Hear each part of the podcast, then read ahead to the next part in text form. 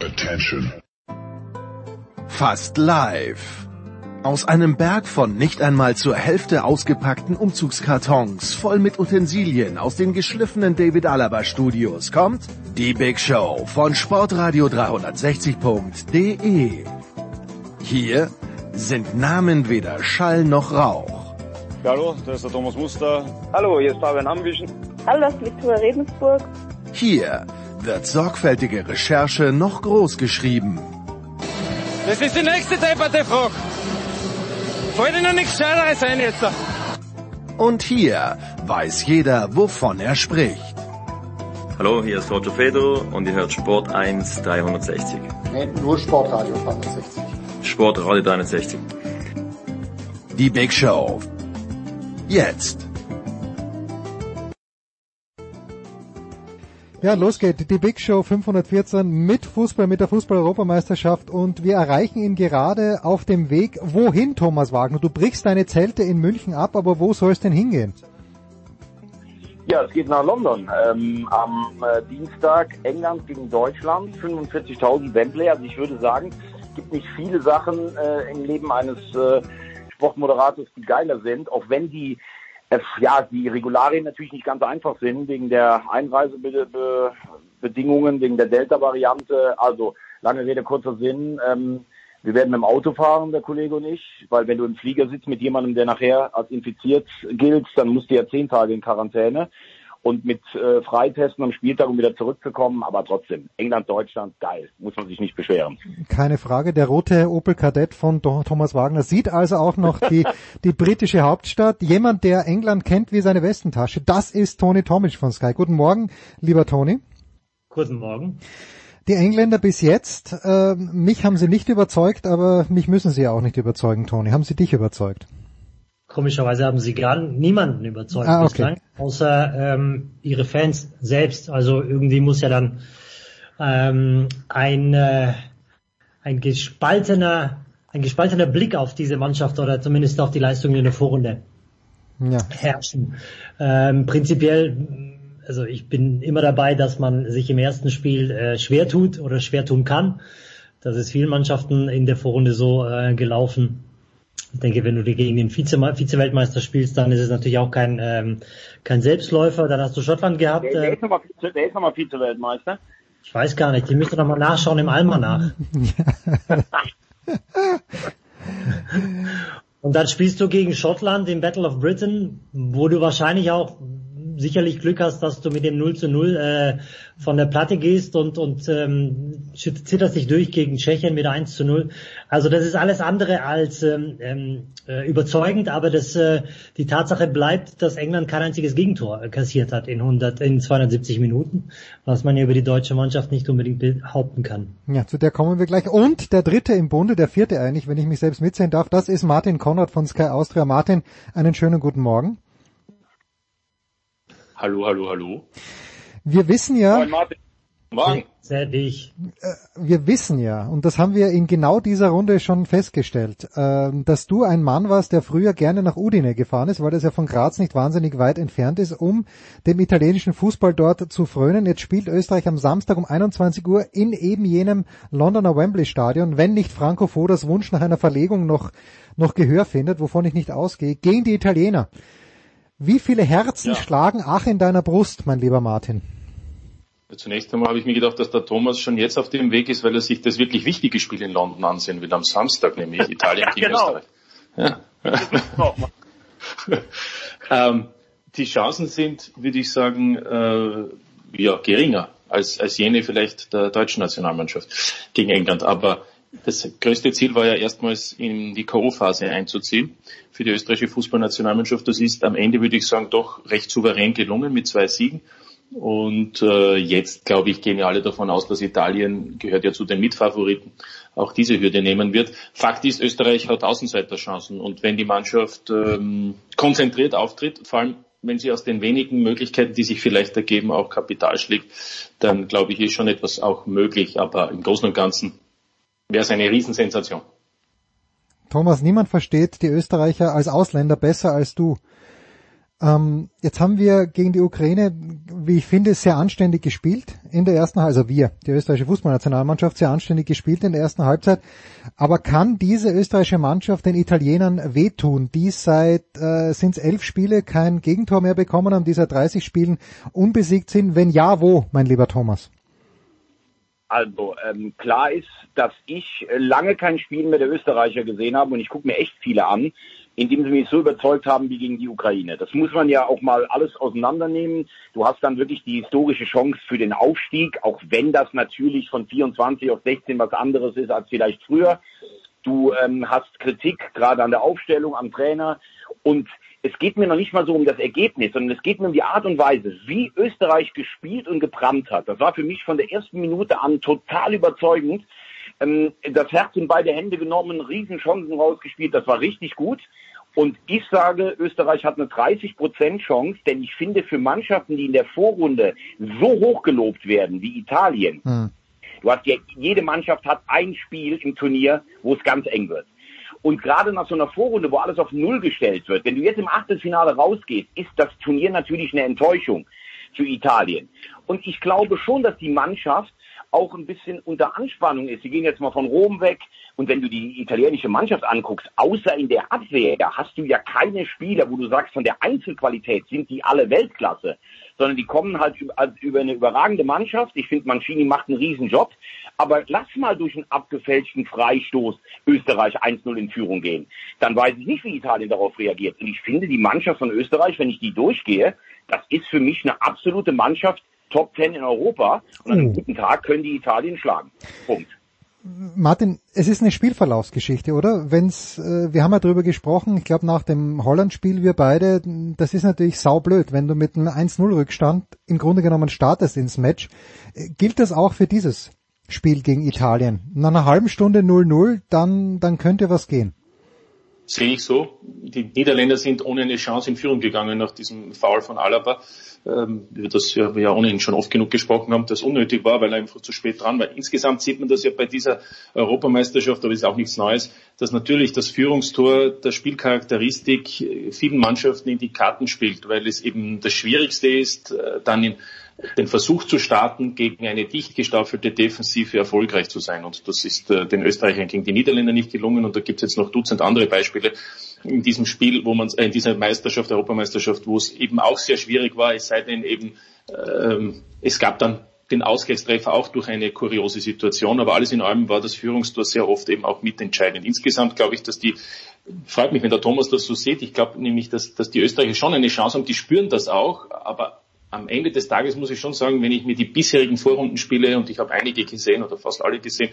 ansehe, dann waren für mich die Italiener neben den Belgiern die beiden Teams, die mich am meisten überzeugt haben. Und äh, insofern wäre es natürlich eine Riesensensation. Das ist mein Ausgangspunkt. Alle anderen Mannschaften, die jetzt im Viertelfinale sind, hatten ja auch ihre Probleme. Lassen wir mal die Schweden noch vielleicht in Klammer, äh, die auch relativ souverän weitergekommen sind. Ja, ja, zu den Deutschen kommen wir gleich. Aber Toni, eben dieser Samstagabend nochmal, 21 Uhr, wie gesagt, in London, in Wembley.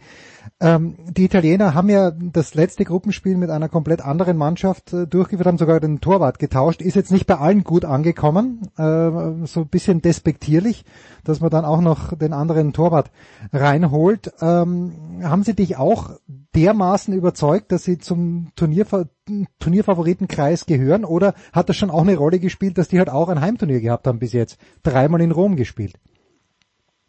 Ja, das ist sicherlich ein, ein, Vorteil, den man nicht außer Acht lassen sollte. Aber prinzipiell bin ich der Meinung, dass äh, Turniere ähm, Mannschaften gewinnen, die wirklich auch Mannschaften sind. Also es gibt immer aus dieser Mannschaft, äh, wird dann ein Einzelner herausragen, der vielleicht äh, mal ein Spiel entscheidet. Aber ähm, Im Grunde musst du eine Mannschaft sein von, von 1 bis 24 und ich finde, also jetzt mal diesen Punkt angesprochen, äh, despektierlich, also man sollte sich davon ähm, freimachen, jetzt letztendlich äh, das zu verurteilen.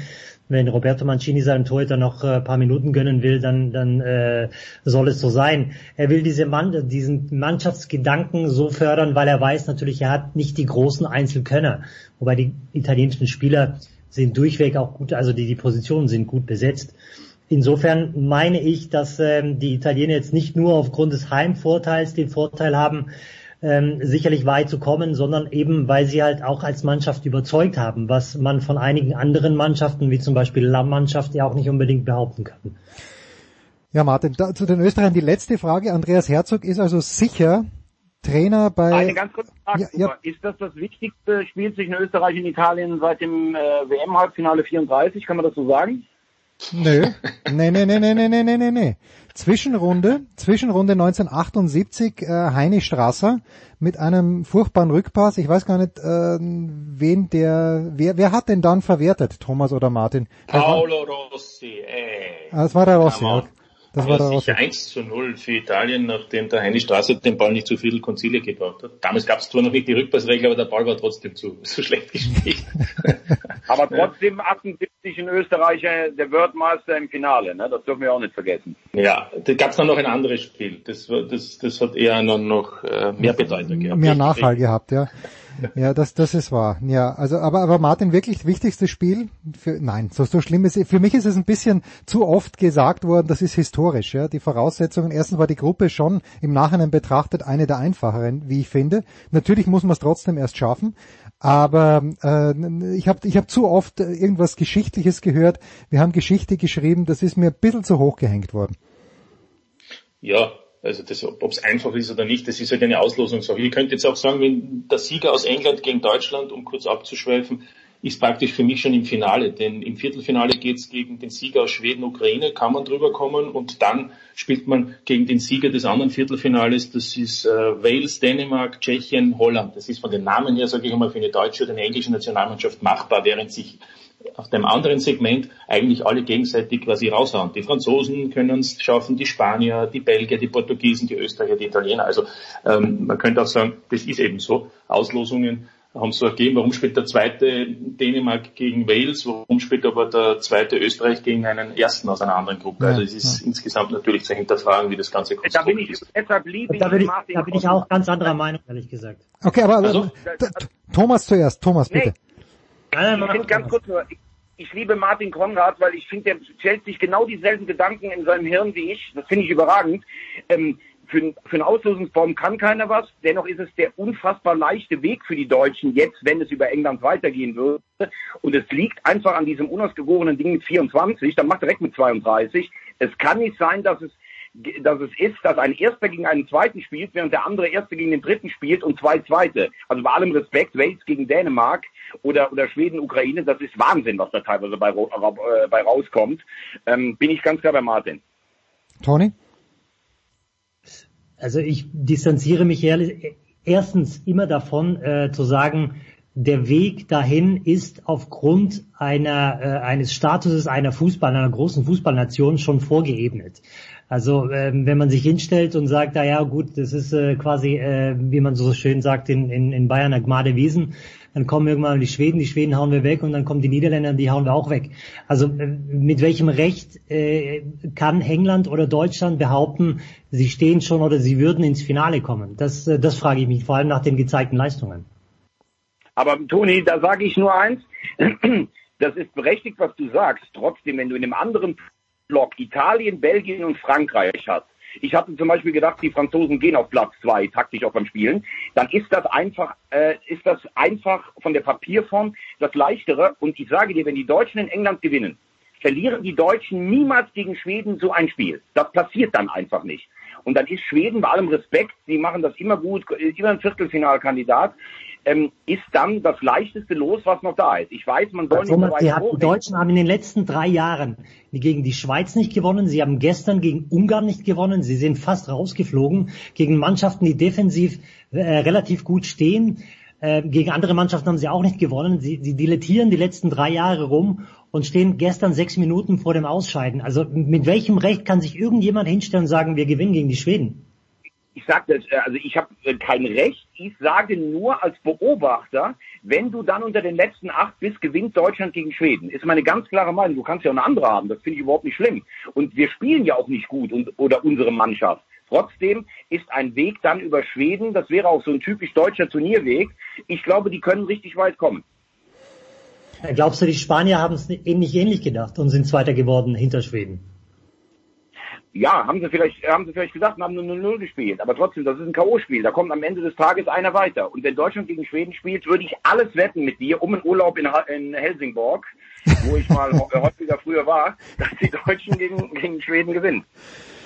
Hey Jungs, ich wollte jetzt nicht mit meiner Meinung jetzt da zu einem, zu einem ähm, ähm intensiven Meinungsaustausch animieren, aber, aber doch. Dazu sind wir ja da. Ja, nein, nein, das passt ja auch. Ich sehe es auch, was der Tommy sagt. Natürlich, ich höre ja immer nur, äh, wie der Selbstanspruch der deutschen Nationalmannschaft ist und dann habe ich auch gesehen, wie sie gespielt haben. Also insofern gebe ich dir ja recht. Wie kann man dann davon ausgehen, dass das dann so funktionieren wird? Fakt ist, da bin ich aber eben der Meinung, erstens, dass dieser Baum insgesamt zu hinterfragen ist, aber gut, bei der UEFA ist einiges zu hinterfragen, aber, aber Fakt ist, dass wenn du es schaffen solltest, gegen England drüber zu kommen, schwierig genug, ja, gilt für beide Teams, aber vor allem für, auch für die deutsche Nationalmannschaft, dass du dann, glaube ich, schon auch einen Flow haben kannst, um eben die nächsten Gegner zu besiegen, um ins Finale zu kommen. Und auf dem anderen Baum hast du eben einfach Mannschaften, Nationen, wo du von vornherein sagst, die könnten es schaffen, aber die haben eben dann schon sehr früh die großen Duelle, Frankreich, Spanien unter Umständen, falls es nicht die Kroaten auch noch schaffen sollten. Belgien, Portugal schon äh, im, im Achtelfinale, der Sieger dann eben möglicherweise gegen Italien. Also das finde ich dann von den, von den Namen her einfach ähm, hochinteressant und deshalb auch schwieriger. Aber natürlich geht es um die Tagesform und um die Gesamtkonstellation der Nationalmannschaften, wie sie aktuell auch auflaufen. Ja. So, zum Abschluss des ersten Teils ganz kurz noch die Frage. Äh, Andreas Herzog ist fix Coach von Admira Wacker im nächsten Jahr. Martin. Ja, und, und die, er wird die Ausstiegsklausel nicht ziehen. Weil ich, Martin hat mir erzählt, dass es wohl eine Ausstiegsklausel gibt. Äh, ja, das ist ja jetzt wohl kein Thema. Das ist kein also, Thema mehr, ja gut. Ja. Das kann ich mir jetzt schwer vorstellen. Ich bin nicht, ich bin keiner der österreichischen Landesverbandspräsidenten der Neuen, die dann gemeinsam mit dem, mit dem Bundesliga und, und, und ÖFB-Chef den Teamchef äh, küren. Aber ich glaube, wenn ein Teamchef, auch wenn er sehr kritisch von einigen gesehen wird, äh, ins Achtelfinale der Europameisterschaft kommt, erstmals für die österreichische Nationalmannschaft, der im Herbst alle Möglichkeiten hat, äh, sich äh, für die Weltmeisterschaft zu qualifizieren und im nächsten Frühjahr außerdem äh, dann auch in der Nations League im Finale steht, ähm, wo es eben auch noch die Möglichkeit gäbe, sich für die Weltmeisterschaft zu qualifizieren.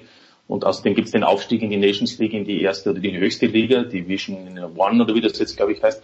Ähm, also, ganz ehrlich, dann, dann, dann verstehe ich die Welt nicht mehr, wenn man jetzt da über diese Thematik zu diskutieren beginnt. Will ich auch nicht. Kurze Pause.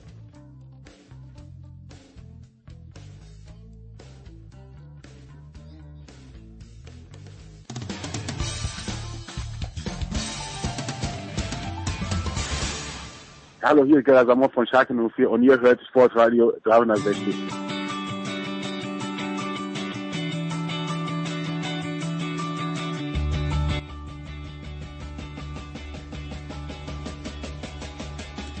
Ja, weiter geht's mit dem Fußball in der Big Show 514, präsentiert von bet365.de, dem beliebtesten Sportwettenanbieter der Welt. Ein Konto öffnen bei bet365.de und Wettcredits von bis zu 100 Euro bekommen. Wir machen weiter mit Toni Tomic von Sky, mit Thomas Wagner von RTL und mit Martin Konrad von Sky Sport Austria. Und Thomas, äh, wir haben zu wenig noch gesprochen, finde ich, über die deutsche Fußballnationalmannschaft, äh, die sich selbst, äh, glaube ich, zu gut bewertet hat nach dem Frankreich-Spiel, die sich selbst viel zu gut bewertet hat nach dem Portugal-Spiel. Und ich habe keine Selbstbewertung nach dem Spiel gegen die Ungarn mitbekommen. Wie, wie hast du das gesehen am Mittwochabend? Ich bin hier gesessen, mein Hund hatte große Angst, weil es draußen so gedonnert hat. Ich konnte mich kaum aufs Spiel konzentrieren. Ja, ich habe ja alle drei Spiele im Stadion gesehen. Ja. Ich äh, äh, gegen Frankreich bist du an deine Grenzen gekommen, obwohl es optisch gar nicht so schlecht aussah. Gegen Portugal war es gegen defensiv äh, schwachen Europameister nach vorne richtig gut. Gestern fand ich es ziemlich bodenlos, muss ich wirklich sagen. Ähm, sie waren auch zum Glück alle relativ selbstkritisch nachher. Ähm, du hast, die Ungarn haben es äh, gut gemacht. Sie haben das Schwungrad, die Außenpositionen zugestellt. Gosen zwar gestern überhaupt nicht zu sehen, Kimmich auch nicht im Spiel. Wir haben im Mittelfeld, in der Zentrale keine Tiefe, kein Tempo, keine Läufe, gar nichts. Wir sind hinten total anfällig. Äh, Rüdiger spielt genauso schlecht, wie ich ihn früher in der Nationalmannschaft immer gesehen habe. Hat das Selbstvertrauen von Chelsea nicht mitnehmen können.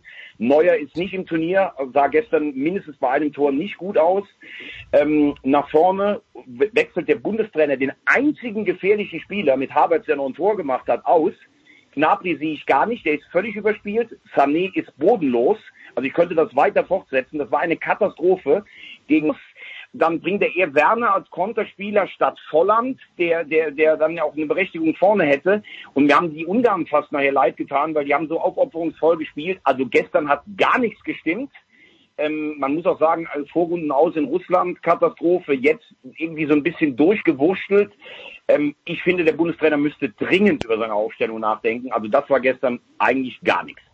Ja, Moment, Moment. Aber jetzt hat der Bundestrainer Toni ja nach dem ersten Spiel über seine Aufstellung nachgedacht und hat gesagt, in dem zweiten Spiel fange ich mit genau der gleichen Aufstellung an äh, und setze vielleicht Joshua Kimmich ein kleines bisschen anders ein. Wie siehst du die Sachlage, die deutsche? Ich bin relativ nahe bei, äh, bei Thomas. Äh, ich habe vorhin auch ansatzweise schon äh, paar Sachen gesagt. Also nach dem äh, blamablen WM aus äh, hieß es, äh, wir ähm, drehen alles auf links und äh, wir starten einen Neuanfang. Dann dilettiert man sich quasi die letzten, die nächsten drei Jahre äh, durch jegliche Gruppen, äh, verliert dann auch noch äh, als äh, Höchststrafe im, im März, also in einem Zeitraum in der Saison, in der ähm, in dem alle im Saft sind, so richtig, verliert man dann blamabel gegen Nordmazedonien mit 1 zu 2. Jogi äh, Löw wird immer wieder komischerweise in Frage gestellt aufgrund seiner fragwürdigen Entscheidungen und dann holt man plötzlich vor Turnierbeginn sozusagen als äh, Signalwirkung Hummels und, und Müller zurück. Man kann darüber jetzt diskutieren, ob ja oder nein, aber welches Signal sendest du denn deiner Mannschaft damit? Und dann startest du ins äh, Turnier, so wie Thomas es gesagt hat. Also ähm, für mich wurde diese Leistung gegen Frankreich oftmals zu gut geschrieben. Aber den 16er hat Deutschland bis auf einmal gegen Frankreich nicht gesehen. Also ich habe, das war ein schlechtes Spiel für mich, äh, weil eben die Franzosen eine Klasse besser waren. Für mich hat äh, Portugal das Spiel verloren und nicht Deutschland äh, das Spiel gewonnen, weil sie halt einfach ähm, irgendwann mal übermütig wurden. Und gestern, über gestern brauchen wir nicht zu diskutieren. Aber so wenn ein Trainer irgendwann mal dann nicht merkt, dass er umstellen muss, und zwar von Beginn an umstellen muss, weil er weiß, aha, die Fünferkette oder unsere äh, Dreierkette vorne, respektive Fünferkette spielt gegen die Viererkette von Portugal äh, dementsprechend erfolgreich. Aber du weißt ja, was dich erwartet. Also große Trainer gewinnen große Spiele oder auch gewinnen generell Spiele, weil sie ein taktisches Know-how haben. Aber wenn du dann nur 45 Minuten Zeit hast, deinen Fehler zu korrigieren, den du dann auch machst, aber in der zweiten, in der zweiten Halbzeit so eine äh, Leistung äh, hinlegst, dann muss ich sagen, dann ist diese Mannschaft auch irgendwann mal limitiert. Sorry, auch wenn es gegen die Ungarn sind und dieses Gesch ähm, äh, Geschwafel von wegen, es gibt keine Kleinen mehr. Man muss sich dann auch letztlich hinterfragen, aufgrund der Historie ist natürlich äh, Deutschland eine große Fußballnation, aber die Leistung in den letzten drei Jahren, also ich kann kein Spiel nennen, in dem ich sagen kann, die deutsche Mannschaft hat absolut überzeugt. Hm. Also bis auf Portugal wahrscheinlich jetzt. Ja. Was mich bisschen irritiert, aus den letzten drei Jahren. Martin, was mich bisschen irritiert ist, äh, die, die, das, die, das zentrale Mittelfeld. Gündogan und Groß, ich habe mich wirklich geschreckt. Also ich glaube in der 74. Minute der Kommentator den Namen Groß erwähnt hat, aber ich habe ihn davor nicht gesehen. Und Gündogan äh, auch auch ein Non-Factor. Also das äh, bei Gündogan könnte man anmerken, okay, der hat eine extrem lange Saison gespielt, groß natürlich eigentlich auch mit Real Madrid, aber das ist für mich die eigentliche Enttäuschung, dass dann nichts kommt aus der Mitte heraus. Also Gündogan finde ich auch ist überspielt. Da gäbe es ja, bin ich der Meinung, in der deutschen Nationalmannschaft genug Alternativen. Da werden ja auch äh, Positionen für Spieler gesucht, damit sie irgendwo auflaufen. Stichwort Kimmich. Äh, Goretzka kommt erst später. Ich glaube, das ist ja immer die Geschichte, die wir auch schon öfter besprochen haben. Am Ende einer langen Saison, noch dazu Corona-bedingt, einer verdichteten langen Saison, äh, geht es eben um andere Kriterien meines Erachtens. Nicht nur um die Namen und um die prinzipielle Qualität, sondern wer ist am fittesten und wer ist am mannschaftsdienlichsten. Und diese Mannschaft wird sich dann wahrscheinlich auch durchsetzen, wo eben jene Spieler zum Einsatz kommen, die fit genug sind. Insofern gebe ich dem äh, Toni recht, wenn er sagt, was heißt, es gibt keine kleinen Nationen mehr. Die kleineren unter Anführungszeichen sind sicherlich alle besser geworden. Das Problem ist eher bei den sogenannten großen Nationen, wo ich glaube eben, dass es entweder nicht mehr diese Qualität gibt oder eben viele auch überspielt sind. Insofern finde ich die Italiener sehr interessant. Das sind Spieler, die noch nicht am Zenit ihrer Karriere sind, die hm. großteils auch natürlich eine, eine eine, eine, eine starke Liga haben, wo sie trotzdem eben zeigen müssen, Woche für Woche, worum es geht, aber die, glaube ich, deshalb auch äh, nicht zu unterschätzen sind. Also und, und auf, auf zurückzukommen noch auf Groß. Gut, sein Spiel ist ja trotzdem immer eines, wo ich sage, äh, auf Österreich bezogen, Xaver Schlager kommt auch kaum weg irgendwie in der, in der Kritik. Das ist eben auch die Löcher zu stopfen, ein bisschen das Spiel zu gestalten. Ich glaube, das hat den Groß auch, auch groß gemacht und ähm, da hat er nicht immer nur diesen Zauberpass oder diese Abschlussqualität ohnehin nicht wie man gesehen Darf hat. ich ganz kurz einhaken, Martin? Äh, Thema Gündogan, nur ganz kurz einen Satz. Gündogan hat in der vergangenen Saison 14 Tore, glaube ich, in der Saison geschossen in, in, äh, bei Manchester City auf einer Position, auf der er in der deutschen Nationalmannschaft einfach nicht spielt. Er spielt viel zu weit hinten. Also entweder du setzt Gündogan weiter vorne ein und bringst seine Stärken mhm. ein, oder du, du spielst quasi mit zwei ähnlichen Spielertypen auf der Doppelsechs. Aber du musst aber auch sagen, bin ich bei dir, aber du musst auch ganz klar sagen, mit Groß und Gündogan, das haben wir jetzt drei Spiele lang gesehen, das kann es nicht sein. Punkt. Also du musst jetzt im Zentrum, du weißt, ich äh, bin kein Fan von ihm, weil mir das damals alles gestunken hat, wie das hat, hat äh, Handschlag ver, verlängert auf Schalke und dann weggegangen. Aber du musst im Zentrum Goretzka und Kimmich aufstellen. Du musst auch weg von dieser statischen Dreierkette da hinten. Normalerweise, das war gegen Frankreich okay, du musst Viererkette hinten spielen, du musst im Mittelfeld Goretzka und Kimmich ins Zentrum setzen, du musst auch Knapri rausholen, der wird für mich völlig völlig überspielt, völliger Fremdkörper. Also ich wegen mir müsste auch Musiala spielen lassen, weil der kann wenigstens mal ein 1 gegen 1 auflösen, weil der relativ unbedarft da reingeht. Das ist alles statisch und für mich ist das Sinnbild der Nationalmannschaft, obwohl der Spieler Weltklasse ist, äh, in einem System wie Real Madrid, ist groß. Das ist, das ist der deutsche Fußball bis 2017, aber wir sind jetzt vier Jahre weiter und äh, es ist kein Tempo im Spiel. So kannst du normalerweise nicht auftreten. Gut, aber so spielt der Groß auch für Real Madrid. Genau so. Hat aber drumherum andere Spieler, die Spiele entscheiden. Der jetzt nicht mehr, wo Cristiano Ronaldo nicht mehr da ist. Ja, ja ähm, das ist. Hat trotzdem Champions League Halbfinale gereicht. Ja, ja immerhin, immerhin, ja. So, äh, aber das, was, das möchte ich noch ganz kurz zu den Engländern zurückkommen, Antoni, ist nicht das, was Martin über die Italiener gesagt hat, wenn man mal so schaut, wer bei den Engländern spielt, da sind natürlich ein, zwei Leute dabei von Liverpool und von Manchester City, aber da sind auch viele Leute dabei, die eben auch noch unter Anführungszeichen relativ unbedarft sind, wie ich finde, jung, jung sind, bei Mannschaften spielen, die vielleicht nicht überspielt sind. Liegt darin die Chance der Engländer? Die Chance der Engländer äh, liegt generell in der Tatsache, dass, äh, wie du selbst gesagt hast, äh, in der Unbedarftheit und vielleicht auch in der Geilheit letztendlich in die, bei dieser Heim-EM ähm, zu zünden. Es sind ja Spieler berufen worden, die jetzt nicht so viele Länderspiele haben, die sich natürlich auch beweisen wollen. Und du kannst äh, aus dem englischen Kader dementsprechend in der Breite äh, richtig nachlegen. Und was halt so ein bisschen unter dem Radar lief, dass Gareth Southgate beide Systeme während der äh, also letzten zwei, drei Jahre ausprobiert hat. Und er hat natürlich Spieler sowohl für die Viererkette und zwar dementsprechend starke Spieler, die es umsetzen können, als auch für die Dreierkette.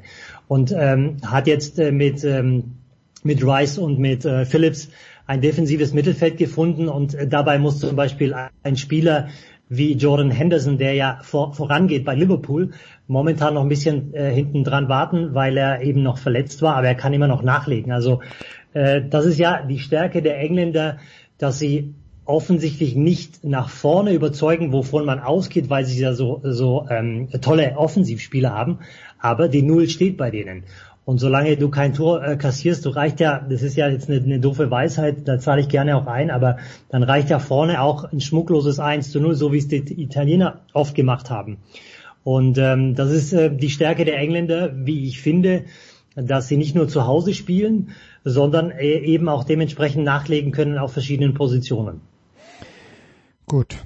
Also Samstag geht's los, 18 Uhr, Wales gegen Dänemark. Wir haben noch kein Wort verloren, aber Toni, wenn wir dich schon dabei haben, natürlich müssen wir. Du hast ja die Vorschau bestritten über die Kroaten und die haben es geschafft in das Achtelfinale. Manche sagen mit Ach und Krach, manche sagen never in doubt. Was sagt Toni Tomic? Ja, es ist so ein Zwischending. Also ich äh, nach den ersten zwei äh, Partien habe ich auch gedacht, das war's. Äh, ich, ich hätte jetzt nicht unbedingt gedacht, dass sie äh, gegen die Schotten ge äh, gewinnen, aber solche Mannschaften zeigen dann eben ihren Charakter, äh, gerade in den wichtigen Spielen. Ähm, dass die Auslosung jetzt äh, Spanien beschert hat, ist sicherlich nicht ähm, gut angekommen in Kroatien. Ähm, man, es ist so eine man weiß nicht so richtig, was man von dieser Mannschaft bekommt. Ähm, es gibt so ein paar Probleme in der Mannschaft, die einfach unter den Teppich gekehrt wurden, auch über lange Zeit. Ähm, die Tatsache, dass man erst im dritten Spiel seine ähm, erste Elf gefunden hat, spricht auch jetzt nicht unbedingt dafür. Aber äh, wie du schon sagst, äh, es gibt äh, diesen, diesen besonderen Charakterzug, wenn es drauf ankommt, dann zu liefern. Und deswegen würde ich die Kroaten jetzt gegen die Spanier äh, nicht abschreiben, wobei man natürlich sagen muss, dass die Spanier in der Gesamtbetrachtung, auch wenn sie in der Gruppe nur Zweiter geworden sind, aber sie haben ja die zwei Unentschieden durchaus dominant äh, bestritten, äh, natürlich auf dem Pap äh, Papier Favorit sind. Hm, ja. Also Spanien und äh, das vielleicht äh, zum Abschluss, Martin, was natürlich äh, ins, ich glaube, acht Eigentore waren schon oder sieben Eigentore insgesamt in der Geschichte der Europameisterschaften waren es bislang nur sieben. Äh, muss man sich ein kleines bisschen um die Torhüter Sorgen machen, Martin. Golaschi, der mit Ausnahme seiner Frisur eigentlich überzeugt hat während des Turniers, greift kapital daneben und das, was der slowakische Torhüter gemacht hat äh, das, beim ersten Tor, das weiß keiner, was das hätte sein sollen. Neuer, auch nicht sattelfest. Gibt's äh, gibt's eine globale Torwartkrise in Europa, außer natürlich der großartige äh, Daniel Bachmann. Ja, der hat ja auch beim ersten Gegentor gegen Nordmazedonien wurde ihm ja auch angekreidet. Also Tormann-Krise glaube ich nicht. Ähm, Donnarumma, glaube ich, macht das bis jetzt recht solide. Äh, und Neuer, ja gut, die seine Ausflüge, die sind ihm immer sehr risikobehaftet. Gestern hätte es fast äh, das Ausscheiden bedeutet. Insofern ähm, wird sich da auch nichts ändern mit seiner Art des Fußballs und seiner Art des Tormannspiels. Da gewinnt er auch sehr viel, aber manchmal ist es eben auch äh, zu Nachteil. Also ich sehe da keine Krise. Ich glaube, äh, insgesamt sehe ich eine Europameisterschaft, die ausbaufähig ist. Also mhm. inhaltlich muss ich sagen, reißt mich nicht vom Hocker, wundert mich aber auch nicht nach diesem dichten Programm. Äh, und das wird noch so brutal weitergehen. Also diese WM in eineinhalb Jahren, also von der erwarte ich mir eigentlich auch sehr wenig, muss ich sagen, weil das kann alles nicht so funktionieren. Das sind alles Menschen und alle drei Tage so viele Spiele und also das wird, äh, das wird schlimm. Ja, leider. Leider. Thomas, dann erklär uns bitte noch ganz kurz, wie jetzt der Ablauf ist. Ihr fahrt mit dem Auto nach England, musst du dann für fünf Tage in Quarantäne? Nein, nein, die Journalisten sind ja, die Journalisten sind ja ein bisschen davon ausgenommen. Ah, okay. Du fährst hin, machst einen, einen Test in Deutschland, darfst dich aber nur im Hotel und im Stadion aufhalten und kannst dann wieder zurückfahren. Da gibt es ja so eine Lex UEFA äh, irgendwie. Also ich bin jetzt nicht fünf Tage im Auto oder fünf Tage im Hotel. So schlimm ist es. Naja, im Auto, das so, so geräumt ist der Kadett auch wieder nicht. Also bei aller Liebe. Nee, nee, der rote, der rote Kadett mit der Delle in der Tür. Ja, das Bist ist du schon geimpft? Ich bin, ich bin schon zweimal geimpft, ja, absolut. Ich habe, äh, ich kann es mit Delta aufnehmen. okay, gut.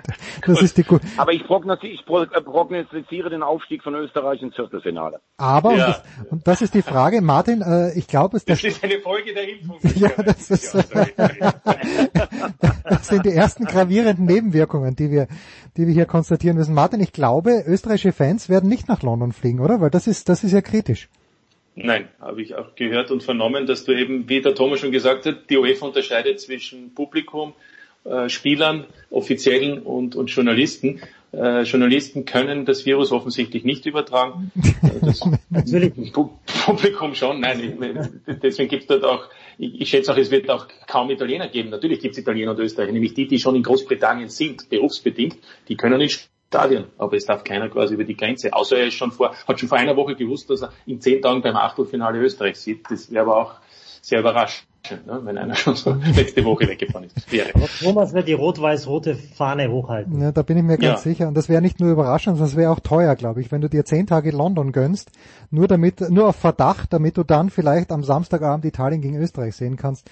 Na bravo. Danke Thomas Wagner, danke Toni Tomic, danke Martin Konrad. Kurze Pause, wir machen weiter mit der großen Schleife gleich und mit Marcel Kittel. Es geht dann gleich um die Tour de France.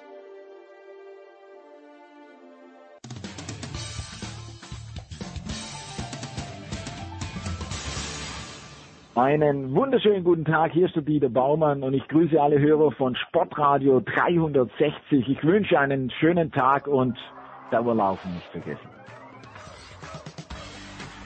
Herrschaften, die Big Show 514 und es geht weiter mit Radsport. Ich freue mich wirklich extrem sehr. Zum einen, dass Sebastian Kaiser aus Gründen, die ich nicht nachvollziehen kann, Mittwochmittags schon irgendwo in Frankreich unterwegs ist. Grüß dich, Sebastian. Hallo, ja, äh, elaboriere kurz bitte. Warum bist du am Mittwoch um 13 Uhr? Die Tour geht am Samstag los und du fährst Mittwoch schon quer durch Frankreich. Warum? Ähm, ich bin auch schon gestern äh, quer von Deutschland nach Frankreich gefahren.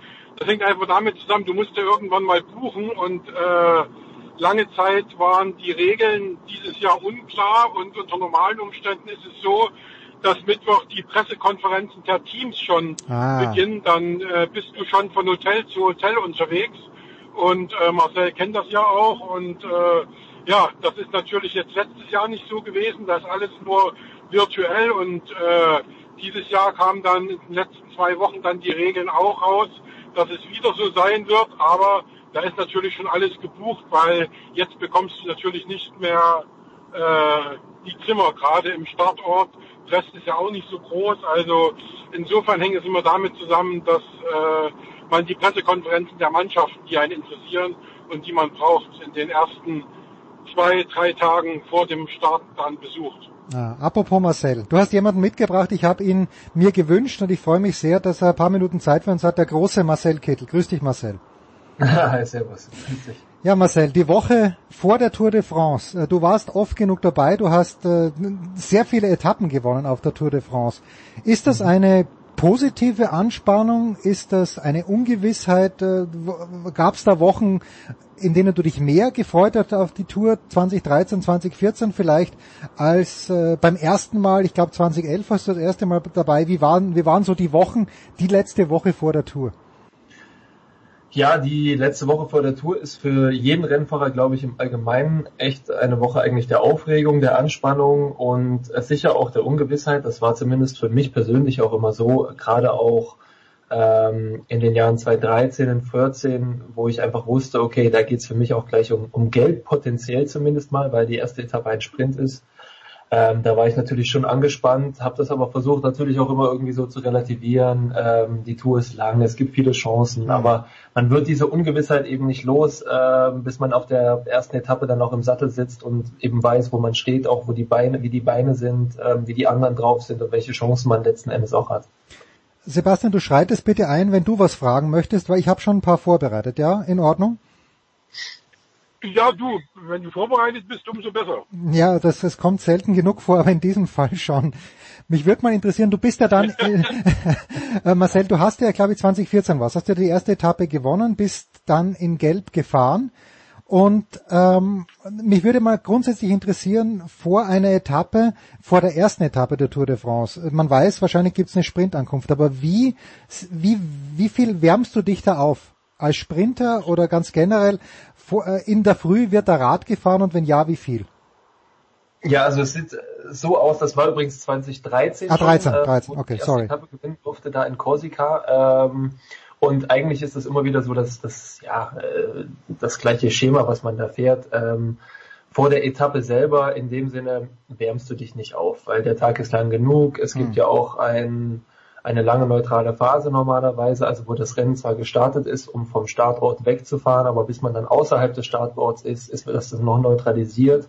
Man fährt hinter dem Führungsfahrzeug und dort gibt es irgendwo einen Punkt, dann da geht's voll los. Also in dem Sinne hat man da schon seine Aufwärmung und viel wichtiger ist aber eigentlich der Zeitraum vor der ersten Etappe, die letzten Tage. Dort muss man einfach schauen, okay, äh, für den sozusagen den Feinschliff auch der Beine. Ähm, was was brauche ich noch? Brauche ich vielleicht noch ein bisschen mehr Ruhe? Muss ich vielleicht noch mal zwei Stunden etwas härter fahren, um einfach wirklich auch ja das eigene ja, System, den Körper ein bisschen in Schwung zu bringen und auch darauf vorzubereiten, was da jetzt dann bald kommt, eben auch mit der Tour de France. Du warst ja äh, in der Jugend, wenn ich es richtig gesehen habe, auch ein exzellenter Einzelzeitfahrer und mhm. äh, hast dich dann aber als Profi ja schon zu einem herausragenden Sprinter entwickelt. War das äh, immer der Plan oder hat sich das einfach so ergeben? Ja gut, das kann man nicht planen in dem Sinne, weil äh, dazu muss man auch wissen, ich war gerade in den Junioren, ja, ein sehr starker Einzelzeitfahrer, auch Juniorenweltmeister zweimal, aber als ich begonnen hatte mit meiner Radsportkarriere, war ich auch schon immer ein starker Sprinter. Also das hat schon irgendwo in mir drin gesteckt. Meine ersten Siege habe ich auch im Sprint ähm, errungen sozusagen und nicht im Zeitfahren. Das kam erst später. Ich hatte das Glück, dass ich da einfach zumindest in den Nachwuchsklassen auch im Zeitfahren parallel noch in der zweiten Disziplin sehr stark war. Aber ja, man muss mit seinem Talent umgehen und dann spätestens mhm. bei den Profis ähm, war für mich eigentlich auch die Wahl klar, hey, im Sprint habe ich die meisten Chancen, da habe ich die besten Qualitäten und das möchte ich nutzen und dort eben Spezialist werden und mich darauf fokussieren und trainieren. Sebastian, ordne doch bitte Marcel Kittel mal ein in die Riege der deutschen ich, ich nenne ihn einfach Radsportlegende. Nicht nur, weil er bei uns in der Sendung ist, sondern ich würde es auch so sagen. Aber Sebastian, in, in welcher Ahnenreihe siehst du denn Marcel Kittel? Wow. Naja, das, das, das belegen ja schon die Zahlen natürlich ganz vorn mit. Also er ist der Deutsche mit den meisten Etappensiegen bei der Tour de France. Das sagt im Grunde genommen schon alles.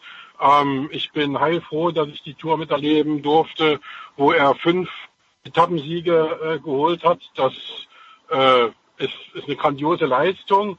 Ähm, er hat äh, über Jahre hinweg äh, Leistung gebracht, hatte leider Gottes auch Pech gehabt äh, mit Verletzungen und Krankheiten, sonst wäre da, glaube ich, sogar noch mehr drin gewesen. Also das ist ein bisschen schade und was natürlich äh, total schade ist, dass er schon aufgehört hat. Ne? Gerade ja. wenn man jetzt dieses Jahr sieht, da sind welche, die sich schon verabschiedet haben von der Tour de France. André Kreibel in Klammern 38 und äh, Mark Cavendish, äh, der ja nach Eddie Merckx die zweitmeisten Etappen gewonnen hat, äh, mit 36 Jahren nochmal dabei. Ähm, ist so ein Moment, wo ich mir vorstellen könnte, äh, es kribbelt auch bei Marcel nochmal. Oder? Kribbelt's, Marcel? Kribbelt's noch, ja. Also ich muss natürlich auch sagen, ich habe das jetzt auch mit Spannung verfolgt, äh, was die in Anführungsstrichen alten Jungs da nochmal machen, auch bei der Tour, ähm, weil gerade jetzt dieses Jahr, finde ich, wenn man auf den Sprint schaut, ist es schon sehr besonders, weil man eben Greipel Cavendish wieder zurück hat, wo man ja auch schon eigentlich seit einigen Saisons gesagt hat, hey, die Jungs, die sind jetzt einfach zu alt, die haben den Speed nicht mehr, da sind viele neue junge Fahrer, die richtig einen raushauen können. Und trotzdem ist dieses Jahr die Tour einfach eine Tour, wo viele Sprinter auch aus den letzten Jahren, die sich da schon Namen gemacht haben, eine Rolle spielen und wenig junge Leute. Also ein Caleb Ewan, der schon auch viel gewonnen hat, ist dabei, auch ein Cavendish und äh, eben auch André. Und deswegen finde ich das eigentlich ganz spannend, auch den Sprint dieses Jahr so mal mitzuschauen, ähm, weil ich eigentlich gegen alle dort schon gesprintet bin und ähm, man jetzt nicht den neuen Namen hat, die außer jetzt mal vielleicht ein Tim Mellier oder ein Jasper Philipsen, äh, aber ansonsten ist es die alte Garde, ja. Jetzt ist es natürlich so, wenn man sich diese Sprints anschaut, äh, Marcel, es ist, es tut manchmal beim Zuschauen weh und du, man schlägt dann dreimal die Hände beim Kopf zusammen und macht ein Kreuzchen, zündet eine Kerze an, wenn nichts passiert. Muss man da auch jetzt äh, besonders veranlagt sein, dass man sich das einfach traut? Die Beine sind ja das eine, aber das andere ist ja die Enge, die da herrscht. Es passieren immer wieder Unfälle, dass jemand in vielleicht in ein Geländer einfädelt, dass geschubst wird. Äh, wie, wie, wie kommt man damit klar? Kann man, kann da die Teamleitung überhaupt helfen oder musst du, musst du der Sprinttyper sein, äh, der Typ Sprinter sein, genau auch in dieser Hinsicht? Ja, das ist eigentlich am Ende einfach nur eine Gewöhnungssache. Wir, mhm. alle, die bei der Tour stehen, die machen das ja über Jahre schon, ja, seit den Nachwuchsklassen, die sind damit aufgewachsen, Ellenbogen an Ellenbogen zu fahren, auch in den Sprints oder in den Abfahrten. Die haben das Radgefühl äh, für, für, die, für die schwierigeren Situationen, wo es einfach eng wird. Und deswegen ist man eigentlich dann als Profi auch gerade in den Sprints, wenn es richtig zur Sache geht, ähm, mit, mit einem Gefühl in der Situation, dass man eigentlich gar nicht groß drüber nachdenkt, weil es eben schon so oft, äh, weil man das schon so oft gesehen hat, ja, dass es mal eng wird, man, man weiß damit umzugehen, man fühlt sich in einer gewissen Form sogar dort wohl. Äh, mhm. Das klingt erstmal ein bisschen seltsam, aber ich meine, jemand, der schon zum tausendsten Mal mit einem Fallschirm aus dem Flugzeug gesprungen ist, der, der hat da auch eine extreme Routine. Und so muss man sich das eigentlich auch im Sprint vorstellen. Und ähm, dann ist es gar nicht mehr so schlimm. Dass natürlich trotzdem die Stürze passieren, ähm, dass man auch fällt, dass man mal sich den, den Hintern da rund, äh, ja, rund reibt auf der Straße, das ist einfach eine Sache, die man irgendwo auch mit akzeptiert hat, die gehört dazu.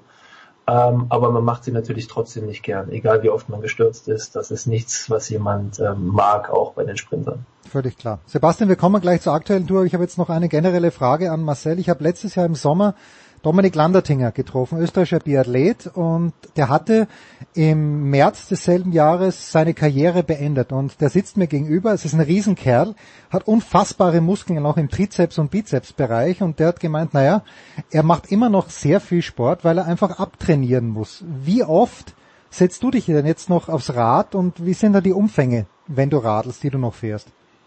Ja, also ich habe das natürlich auch besprochen mit meinen Trainern und äh, oder ehemaligen Trainern mittlerweile und wollte da auch sicher gehen. Man hört da viel Sportlerherz, äh, man muss viel abtrainieren. Dort wurde ich aber auch echt beruhigt. Also das ist gar nicht so schlimm, wie man das erwartet. Es geht eigentlich eher darum, dass man vielleicht ein, zwei Mal die Woche auch Sport macht, wo man den, den, den Puls mal wirklich hochfährt. Ja, mhm. der Körper ist ja so krasse Spitzenbereiche auch gewöhnt über die Jahre, dass man ihm das immer noch mal regelmäßig geben muss. Aber man sollte jetzt nicht erwarten von einem ehemaligen Radprofi, der früher 35.000 Kilometer im Jahr gefahren ist, dass der immer noch 20.000 machen muss.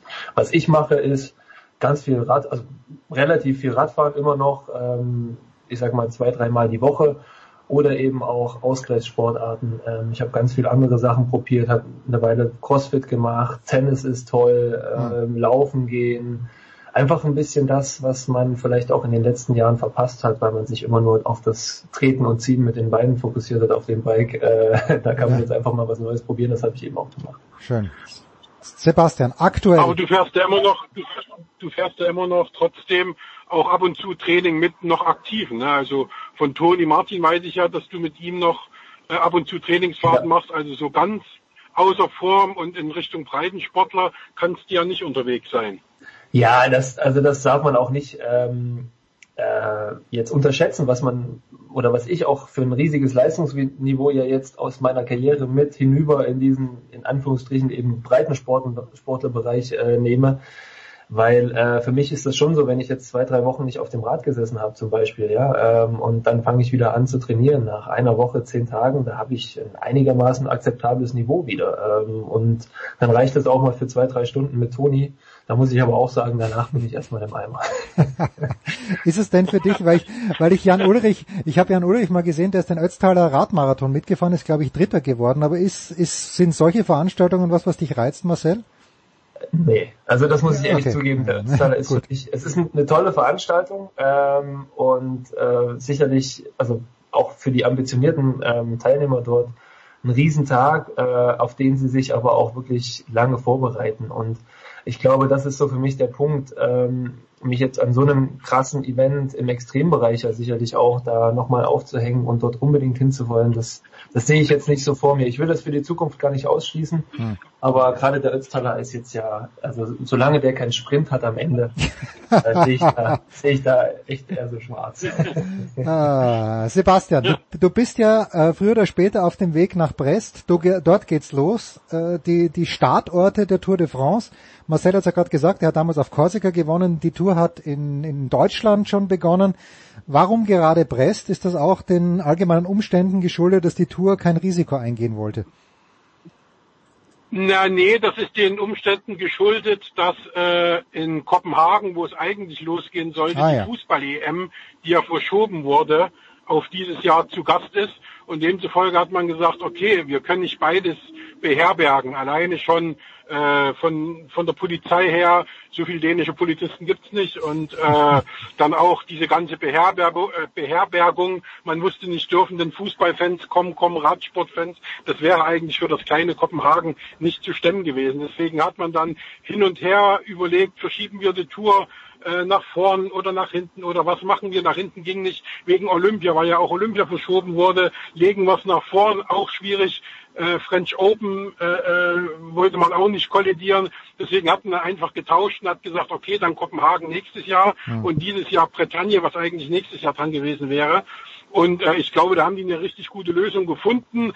Äh, ich komme jetzt vom Tennis äh, von letzter Woche mit 36 Grad jeden Tag, sieben Tage durch. Jetzt haben wir hier zwölf der, äh, äh, auf dem Weg hierhin zumindest. Und äh, ich glaube, in der Bretagne ist dann auch Regen angesagt. Und äh, das wird also alles nicht so lustig, auch für die Fahrer. Ich habe jetzt in den letzten zwei Tagen schon mehr Regen gesehen als letztes Jahr bei der Tour de France in allen vier Wochen, als ich dort war, inklusive Vorbereitung. Und das ist schon ein bisschen schade, äh, weil die Tour 2020 ja wirklich durchgehend drei Wochen Sonnenschein sensationell war. Das habe ich im Juli noch nie erlebt. Und äh, ja, insofern hoffen wir mal, dass alle gut durchkommen und vor allem gesund durchkommen. Und aber ja, es geht halt in der windigen und kalten äh, äh Bretagne los. Ja, Tour 2020, Marcel. Äh, Sebastian und ich haben ja letztes Jahr drüber gesprochen, haben letzte Woche auch bisschen drüber gesprochen, aber am Ende gewinnt Tadej Bogacar und Primus Roglic, der eigentlich, wo man sich denkt, ja, äh, er muss nur noch den Siegerpokal abholen, geht bei diesem Zeitfahren ein. Und da habe ich mir dann gedacht, wie viel, wie viel spielt sich im Kopf eines Radfahrers ab? Weil ich glaube, da war keiner von euch beiden noch geboren, aber 1996, als Bjarne Ries gewonnen hat, da war Jan Ulrich ja auch eigentlich so knapp dran und beim Zeitfahren hat man auch bei Ries damals irgendwie gemerkt, aha, boah, das, das arbeitet wahnsinnig bei dem im Kopf. Ja, äh, ich glaube, ähm, man sagt ja nicht ohne Grund, dass die Tour eben erst in Paris zu Ende ist und äh, nicht vorher. Und das war letztes Jahr eigentlich einfach ja das, das beste Beispiel dafür, dass dass man selbst in einer einigermaßen sicher geglaubten Position, so wie der Roglic, ähm, auch doch noch da alles verlieren kann, zumindest mal in dem Sinne, dass man nicht mehr das Gelbe nach Hause holt, weil einfach der Pogacar dort so stark war. Und dieser eine Tag ähm, ist eben dann doch der, der, der extrem wichtige, den man da auch noch durchhalten muss im gelben Trikot. Und ich glaube, das ist gerade auch so ein extremes Beispiel dafür, was die gerade Klassementfahrer auch durchmachen müssen, ähm, wie lange sie ihre auch Spannung halten müssen, um wirklich von der ersten bis zur mhm. letzten Etappe keinen Fehler zu machen und auch keinen extrem schwachen Tag zu erleiden, so wie das Roglic dort einfach hatte an diesem Tag. Also er war da ein totaler Mensch letztes Jahr und hat es leider aus den Händen geben müssen. Ja, äh, Sebastian in, hat sich in, in, der letzten Woche hat, hat, hast du vielleicht noch mal mit Ralf Denk gesprochen, den, wo du ja meintest, äh, die Nichtberücksichtigung von Pascal Ackermann ist für dich völlig okay und ist nachvollziehbar? Ja, ich habe lange mit Ralf Denk gesprochen. Ähm, wir sind uns da auch total einig. Wenn die Leistung nicht da ist und null Siege äh, stehen nun mal bei ihm zu Buche dieses Jahr, also schlechter geht's nicht ähm, dann rechtfertigt das natürlich keine äh, Tournominierung, wenn zeitgleich ähm, äh, Peter Sagan ja schon den einen oder anderen Sieg geholt hat. Also ich kann da Ralf vollkommen nach, äh, vollkommen verstehen. Er sagt Versprechen hin, Versprechen her. Das war immer an äh, die Form gekoppelt, was ja auch klar ist. Man stelle sich vor, Pascal hätte sich das Bein gebrochen und äh, würde auf den Tour de France Start bestehen, weil es dieses äh, Versprechen gibt. Das kann natürlich nicht sein. Also ähm, jetzt ist er außer Form, ist nicht nominiert worden, das finde ich in Ordnung. Den Fehler, den Ralf meiner Meinung nach gemacht hat, ist eben genau dieses Versprechen. Hm. Es gibt so viele Dinge, die passieren können. Du kannst krank werden, du kannst, äh, wie jetzt eben bei Pascal, du kannst außer Form sein. Ähm, da kannst du, äh, glaube ich, weil unabhängig ist, kannst du kein Versprechen geben. Das ist, äh, das war praktisch von Ralf nicht äh, klug, ihm da zu versprechen, in deiner Zeit bei uns äh, wirst du dein Tourdebüt feiern.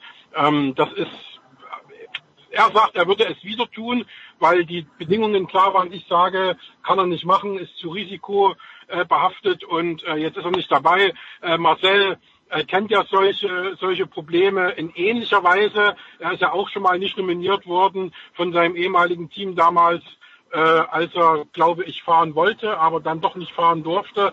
Also ähm, für denjenigen zu sagen, okay, äh, ich muss zu Hause bleiben. Aber ich glaube, äh, äh, bei Marcel war es damals wirklich strittig und äh, hier ist es jetzt so, dass eben schlicht und einfach die, die Form und die Siege halt nicht da sind. Lustigerweise auf der offiziellen Seite der Tour de France ist Pascal Ackermann, gut, er ist als Ersatz geführt, naja, wenn er noch Lust hat.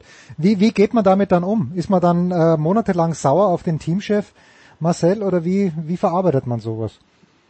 Ja, das lässt er sicherlich auch ähm, erstmal so einen faden Beigeschmack beim Pascal da zurück. Mhm. Ähm, ich muss aber auch ehrlich sagen, ich verstehe die Entscheidung auch. Ähm, wer zur Tour will, der muss Leistung bringen und Sebastian hat es ja schon angesprochen, das war bei mir 2015 auch so, wenn aber auch mit einem, einer anderen Vorgeschichte. Ich war 2015 einfach lange krank und wurde dann letzten Endes nicht zur Tour nominiert, obwohl ich ähm, der Überzeugung war, dass ich zumindest auf einem guten Weg dorthin bin und mit den Erfolgen im Vorjahr äh, im Rücken mir da schon eine Nominierung erhofft hatte, aber letzten Endes auch danach dann sagen musste, ich ich verstehe es, ja. Mhm. Also klar, wenn das Team, das muss eine Entscheidung irgendwo treffen, hat andere Alternativen und dann gibt's gewisse Sicherheiten, die die Mannschaft auch will und entscheidet sich dann eben für andere Rennfahrer, die schon mehr gezeigt haben. Und das muss man als Sportler akzeptieren, auch wenn es ganz, ganz schwer ist. Das weiß ich aus eigener Erfahrung.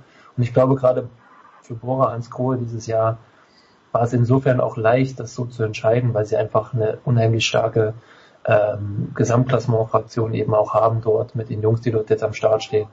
ähm, mit dem mit dem Keldermann auf einem Buchmann, der dort eine freie Rolle kriegen wird ähm, und dem Team aber auch hilft, äh, glaube ich, haben sie da einfach eine super Mannschaft trotz allem am Start. Ja, mit Peter Sagan, das wäre meine Frage gewesen, Marcel. Siehst du ein Szenario, wo Ralf Denk dann sagt, oh, pass auf, Emu, du als, als Kapitän geht der Wilko Kellermann in die Tour, aber äh, siehst du ein Szenario, wo dann ab der zwölften Etappe, wo Ralf Denk sagt, okay, äh, Emanuel Buchmann hat bessere Beine, jetzt fährst du auf Klassement? Das wird das Rennen zeigen. Ich glaube, es wäre ein Fehler dort ähm, in diese Richtung überhaupt schon zu denken, auch als Teamchef oder von, von Seiten der sportlichen Leiter. Äh, ich glaube, für, für den Emo ist es ein riesen, riesen Vorteil, jetzt einfach dort auch gerade mit der, äh, mit der Erfahrung aus den letzten Jahren dort in die Tour zu starten, nach dem vierten Platz auch zu sagen, hey, dieses Jahr bin ich zwar da, aber erwartet nicht zu viel. Ich habe hier eine freie Rolle. Guck mal, wie die Beine sind. Zur deutschen Meisterschaft ist er gut gefahren. Die ganze Mannschaft ist gut gefahren. Hm. Und ähm, jetzt, jetzt schaue ich mal, ob da ein Tag dabei ist, wo ich nicht für die Mannschaft fahren kann, wo ich selber was probieren kann. Das ist, glaube ich, erstmal eine gute Voraussetzung. Aber die mannschaftliche Geschlossenheit ist die eigentliche Stärke des Teams und darauf sollten sie sich fokussieren. Und wenn daraus dann trotzdem Optionen für ihn entstehen, dann sollte man die trotzdem auch nutzen. Da bin ich schon der, Meinung, ja. Ich freue mich echt drauf. Ich habe extra. Das habe ich ja. ja. ja. Sag mal, Sebastian, bitte. Ja, ich wollte nur sagen, ähm, ja, die die wissen ja das auch schon ganz gut einzuschätzen. Ne? Also äh, Ralf Denk guckt natürlich, mit einem Auge auf den äh, auf den äh, Emu und sagt, ja, freiwillig wird der sich nicht abschütteln lassen. Also die hoffen schon auf ein ähnliches Konstrukt wie bei Ineos, äh, wo der gleich drei äh, Gesamtklassementfahrer dabei sind. Äh, er hofft, dass zumindest zwei äh, von äh, mitmischen können, eben mit Keldermann und Buchmann. Äh, das Problem ist, das sagt ja äh, Buchmann auch selbst, ist, dass ihm die äh, Tour nicht liegt, weil sie eben gerade in den Alpen nicht anstrengend genug ist. Ne? Also das ist äh, 2019 viel besser gewesen, wenn er da zwei richtige Helfer mehr gehabt hätte, dann wäre da auch an den, aufs Podium gekommen. Äh, jetzt sagt er, ist ihm zu viel Zeitfahren drin. Das sind, glaube ich, insgesamt 58 Kilometer Zeitfahren. Mhm. Ähm, das ist ihm zu viel und äh, wie gesagt, er hätte sich gern längere und steilere Anstiege in den Bergen gewünscht. Also in den Alpen, die Pyrenäen, die haben sie ja in sich, aber in den Alpen vor allem. Und deswegen glaube ich, er ist völlig befreit, er hat null Druck. Und äh, wie es Marcel gerade sagte, man wird dann sehen, wohin das führt. Keldermann ist ja auch immer ein Kandidat, der sich leicht mal aufs Pflaster legt und dann äh, ja verletzt ist, angeschlagen ist. Äh, man, man wünscht ihm natürlich nicht, äh, aber äh, da muss immer dann einer dahinter, muss man einen in der Hinterhand haben und das ist dieses Jahr eben äh, Buchmann und ich glaube, dass da kann man mit Spannung drauf gucken. Ja, Ineos mit drei Fahrern. Äh, jetzt hat uns Marcel Sebastian letzte Woche Garen Thomas angeboten als eigentlich den Favoriten. Hast du jemanden, wo du vor der Tour sagst, ja, if I was a betting man, da würde ich meine 2,50 Euro draufsetzen? Na, als den, als Moment, als den Favoriten von Ineos. Ah, okay. Ne, okay. Also der Favorit, ja, für, der Favorit für mich generell, äh, glaube ich, dass das die beiden Slowenen wieder unter sich ausmachen. Ja, also ja, da muss ich auch mitgehen. Ich glaube im Klassement, da gibt's jetzt erstmal keine krassen Überraschungen. Ähm, es ist sogar eigentlich für mich ziemlich klar, ähm, welche Mannschaften dort auf jeden Fall vorne mitfahren. Es sind eben UAE, Jumbo Visma und Ineos ähm, und klar, damit dann eben Pogacar, Roglic und meiner Meinung nach aus einem super starken Team Ineos äh, eben Jaron Thomas, weil einfach die Tour dieses Jahr so viele Zeitfahrkilometer hat, das liegt ihm. Es liegt ihm meiner Meinung nach auch mehr als Richie Port. Aber grundsätzlich, also bin ich der Meinung, dass Ineos aus dem letzten Jahr gelernt hat und wieder ein saustarkes Team am Start hat. Die sind alle ready, also Carapaz, äh, Port, Thomas, die könnten alle im Notfall irgendwie dort auf Klassement fahren, ja. Und irgendwo müssen sie sich aber im Laufe der Tour entscheiden, was machen sie jetzt, weil ähm, ja, sie haben nicht diese, sage ich mal, einfache Spitze wie eben UAE, äh, UAE oder Jumbo Visma mit eben Pogacar oder Roglic. Hm. Wie tough ist es, Marcel, als Sprinter, wo man weiß, Gesamtwertung spielt keine Rolle, äh, sich dann über diese Berge drüber zu hauen? Ist das, äh, ist das wie eine Spazierfahrt? Natürlich unter ganz anderen Voraussetzungen, als, als wenn ich mich auf mein Velo setze, weil ihr wisst, ihr werdet eh nicht ausgeschlossen, oder gibt es diesen Druck schon, dass man im Zeitlimit bleibt?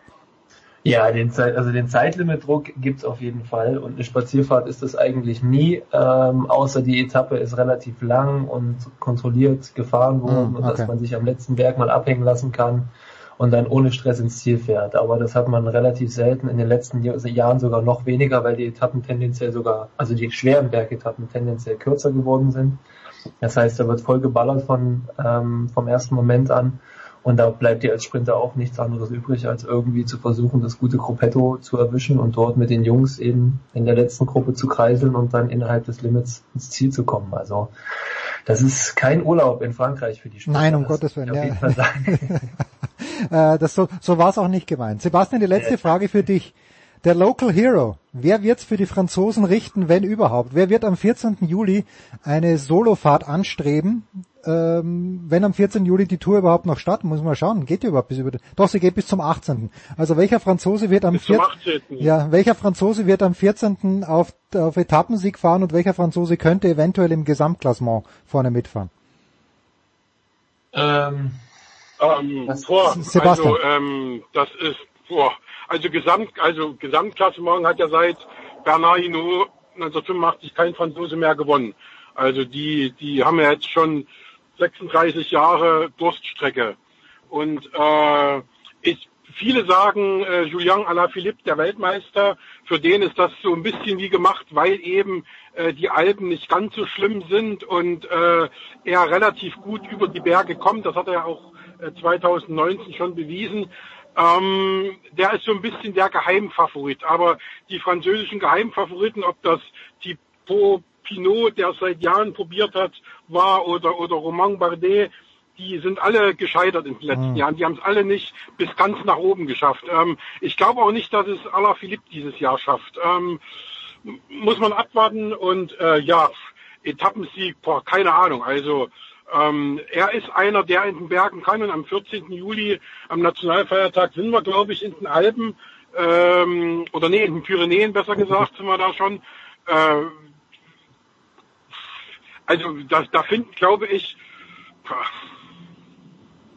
ja, also da glaube ich, dass kein Franzose gewinnt. Also ist okay. zu schwer auch für Alaphilippe. Also ich, kann ich, ich mir nicht vorstellen. Ich schreibe mir das mal. Oder auf. ich vergesse, oder ich, ich vergesse jetzt einen. Machen Bargiel, wenn der einen guten Tag hat oder vor, keine Ahnung. Also Marcel, und da, da jetzt anschließend die letzte Frage. Wie wichtig ist es denn beim Giro waren ja schon wieder Leute auf der Straße? Wie wichtig ist es für euch Radfahrer, also für dich als Ex-Fahrer gewesen, über so einen Berg drüber zu kommen, wenn du auf eine Menschenmauer zufährst, die sich dann teilt? Für die Führenden natürlich, wenn die vorne im Sprint sind, vielleicht unangenehm, aber ich könnte mir vorstellen, wenn man jetzt nicht in den Bergen um einen Etappensieg mitfährt, dass es schon, schon ein geiles Gefühl ist. Ja, absolut. Also äh, gerade, also das, diese Erfahrung habe ich ja auch zum Glück machen dürfen da in den in meinen Tourteilnahmen, gerade wenn man eine erfolgreiche Tour hat und schon mal auch eine Etappe gewonnen hat und die Zuschauer auch einen selber kennen und auch erkennen, wenn sie dort am Rand stehen ist das der absolute Wahnsinn. Und mhm. auch gerade im Gruppetto ist das irgendwie diese unsichtbare Hand, die dich schiebt. Manchmal schieben dich ja tatsächlich auch trotzdem noch Zuschauer. Und äh, das ist einfach so für die Motivation super geil, weil ähm, die Zuschauer eine geile Stimmung dort machen und ähm, gerade so ähm, Berge wie, wie Alpe d'Huez oder dieses Jahr auch sicherlich der Mont ähm, haben dann eben extrem viele Zuschauer und eine extrem geile Stimmung und das pusht dich. Ich glaube, das ist einfach auch das, was gerade für die Zuschauer selber auch mega geil ist, wenn sie dann dort vor Ort sind, ähm, dass man sich eigentlich so gegenseitig anheizt. Die sind super happy, dass wir kommen, wir sind super happy, dass die da sind und da entsteht eine super tolle Atmosphäre jedes Mal. Herrlich. Teilweise auch ein kleines bisschen gefährlich schaut's aus, aber es ist großartig. Bist du denn, bist du denn, bist du denn, bist du denn bei der ARD dabei, Marcel? Kommst du nach Frankreich?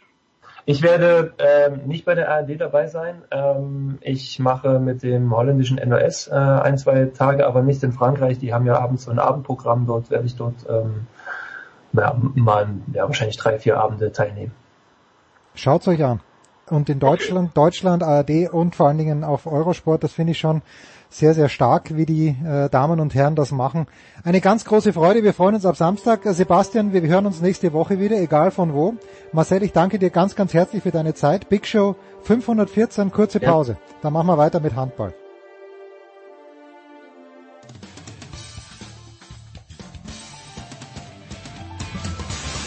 Ja, mein Name ist Achim Bayerlot. Sie hören Sportradio 360.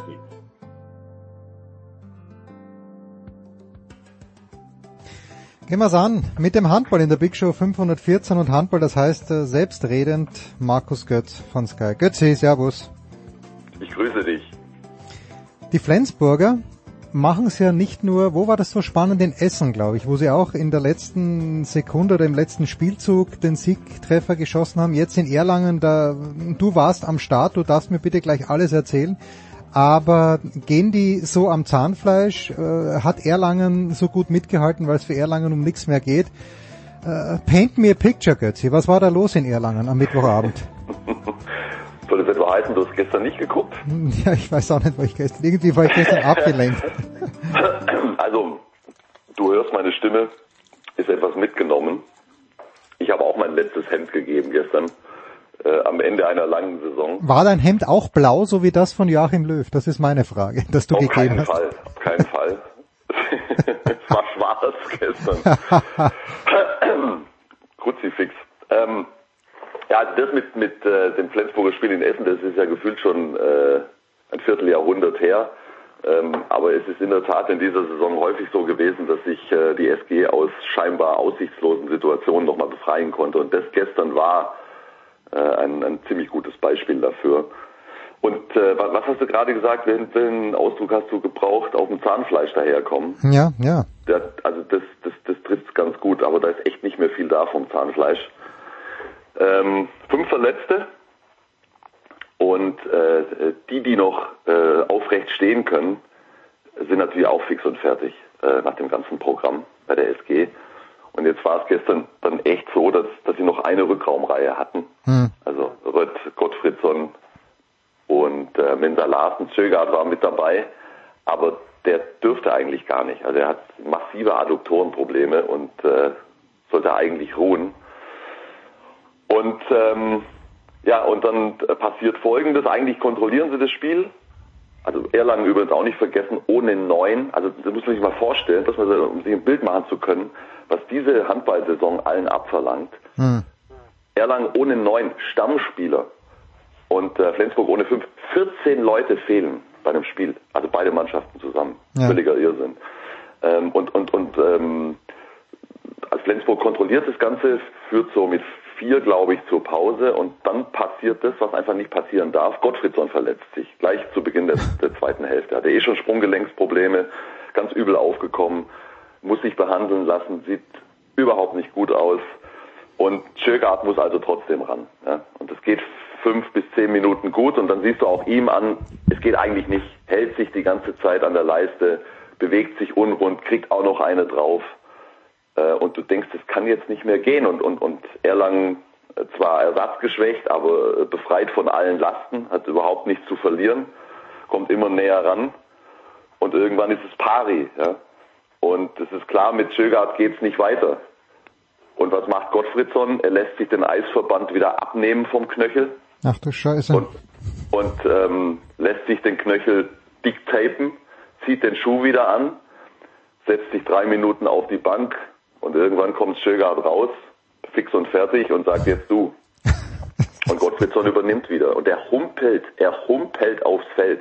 Und sie fangen an, mit dem siebten Feldspieler zu spielen. Und äh, jeder, der ein bisschen Handball guckt, kennt ja die Szenerie. Das ist dann erstmal relativ statisch. Also man stellt sich auf mit zwei Kreisläufern, drängt ähm, meistens dann die gegnerische Abwehr in die Defensive und äh, entscheidet dann häufig aus ganz kleinen Bewegungen raus. Und Gottfriedson steht da einfach nur vor der Abwehr und trifft Entscheidungen. Ja, spielt den Ball zum Kreis, spielt den Ball zum, zum Halben, spielt den Ball äh, äh, zum Außen und dann humpelt er wieder zur Bank zurück.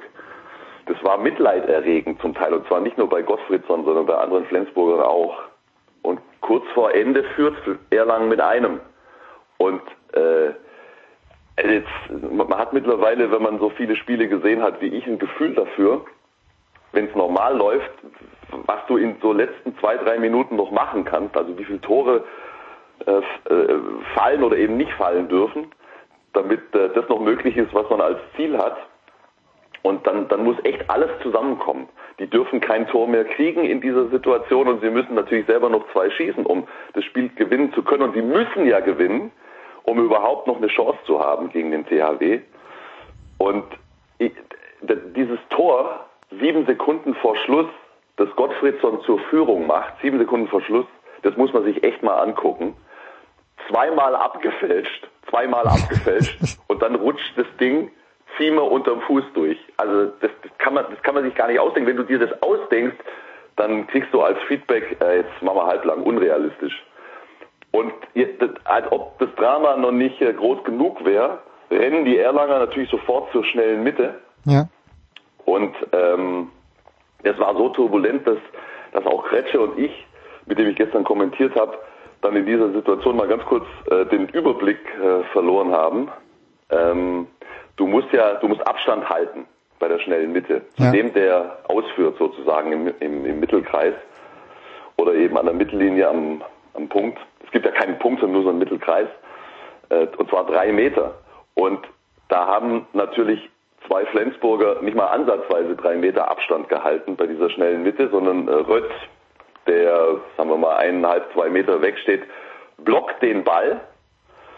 Und äh, die Regel sieht vor, in den letzten 30 Sekunden, wenn ein sogenannter formeller Wurf, und der Anwurf ist ein formeller Wurf, Einwurf oder Freiwurf wären auch formelle Würfe, wenn, wenn ein formeller Wurf sozusagen verhindert wird, egal an welcher Stelle des Feldes, hat es ähm, die rote Karte und sieben Meter zur Folge. Hm. So. Und jetzt geht es alles so wahnsinnig schnell und die Schiedsrichter haben ja keinen Videobeweis in der Bundesliga. Dann, dann passiert die Szene, alles tobt natürlich, alles stürmt auf die, äh, auf die Schiedsrichter zu und die ziehen sich sozusagen kurz zurück, beraten zu dritt. Äh, es gibt da draußen auch noch den, den, den Spielleiter. Ja. Bernd Andler war das, ehemaliger Bundesliga-Schiedsrichter. Und die diskutieren eine Minute, weil sie sich einfach nicht sicher sind. Und aus meiner Sicht zutiefst menschlich, weil das alles so unfassbar schnell ging. Und ähm, ja, und was entscheiden sie? Sie entscheiden quasi nichts, sie machen das Spiel zu. Sie, sie, hätten, sie hätten eigentlich auf sieben Meter entscheiden müssen ähm, für, für die Erlanger und dann haben sie natürlich die Chance zum Ausgleich. Äh, aber sie sind sich einfach nicht sicher und äh, entscheiden dann eben das Spiel zu beenden. Zeit war ja abgelaufen und Flensburg gewinnt mit einem. Es ist, war echt verrückt. Übrigens, ich habe danach noch lange mit den Schiedsrichtern und dem Spielleiter äh, diskutiert oder ich habe einfach nachgefragt, wo genau wissen, wie sie es erlebt haben und wie, wie es eigentlich regeltechnisch ist. Das kannst du dir nicht mehr vor, also das, ist, das kannst du dann auch den Fans nicht mehr erklären. Das, wir waren uns nach einer Stunde noch nicht einig. Also die Schiedsrichter haben eine Stunde nach dem Spiel noch was anderes gesagt als der Spielleiter zu dieser Szene. Mhm. Nur mal, um die Komplexität dieser Situation ein bisschen begreifbar zu machen. Ja, aber am Ende steht ein Sieg für Flensburg und äh, damit ist der Druck wieder beim CHW, der äh, heute äh, gegen Lemgo ran muss. Es ist völlig verrückt. Ja, also gegen Lemgo, die ja nicht schlecht dastehen in der in der Tabelle, wenn man das mal so sieht. Und äh, Kiel hat, muss ja dann noch nach Mannheim, letzte Runde. Ja, also, ja, ja, das, das ist, das, da glaubst du ja, dass das noch der große Stolperstein ist. Naja, also das ist, ist ja der letzte so, Stolper, der letzte mögliche Stolperstein, ja, für die ja, Kieler. ich weiß nicht. Also, äh, von den Löwen weißt du sowieso nie, was du kriegst. Ich kann dir nur sagen, ich war am vergangenen Samstag bei den Löwen, da haben sie gegen Magdeburg gespielt. Das war gar nichts. Null. Hm.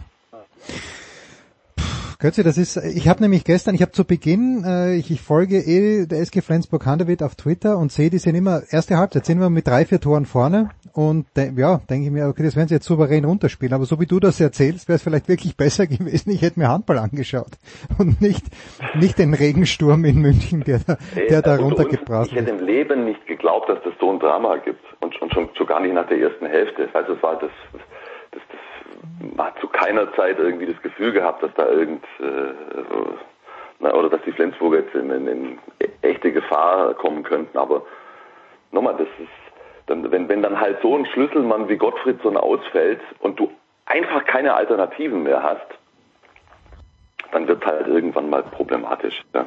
Und das war, das war echt verrückt gestern. Götze, heute haben wir ein Endspiel, oder? Wenn ich es richtig gesehen habe. Heute um 19 Uhr in Minden das ist, oh ja. äh, das ist also mehr wird's nicht mehr, weil die Eulen, ja. die Eulen müssen müssen sehr sehr, also ich sag mal so, sie dürfen nicht nur nicht hoch verlieren, sie dürfen überhaupt nicht verlieren, sie müssen gewinnen und müssen dann am Wochenende, ich habe schon wieder vergessen, äh, gegen wen sie spielen, aber sie spielen gegen eine gute Mannschaft, glaube ich, im letzten Spiel und Minden darf dann auch nicht gewinnen Minden gegen Ludwigsburg. Break it down. Ah, Ludwigshafen, Entschuldigung. Äh, Ludwigsburg ist natürlich BBL. Ludwigshafen. Break it down, Götzi.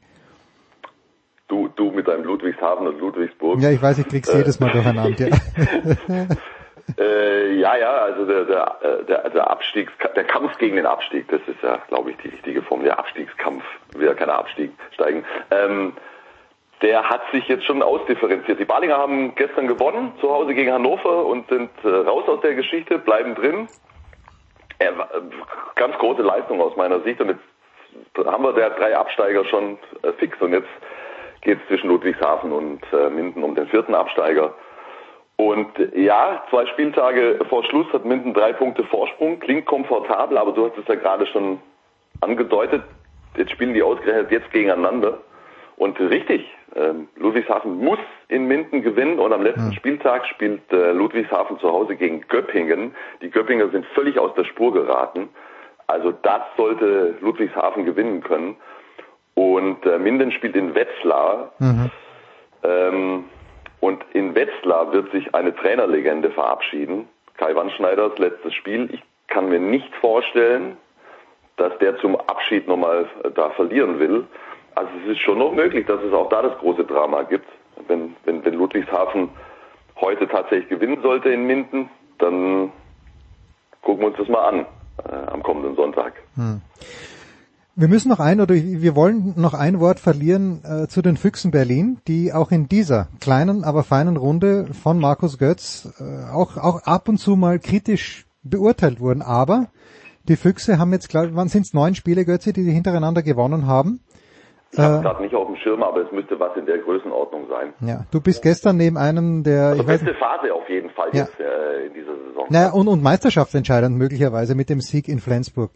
Äh, haben die mit ihren Kräften so hausgehalten, dass da die nicht die halbe Mannschaft fehlt oder was äh, wo ist wo ist da der Grund dafür, dass die Füchse jetzt in dieser Phase ist es der Spielplan, wissen wir ja auch, äh, gut in Flensburg, das ist natürlich die Hammeraufgabe, aber warum aus deiner Sicht haben sich die Füchse in den letzten Wochen so brillant geschlagen?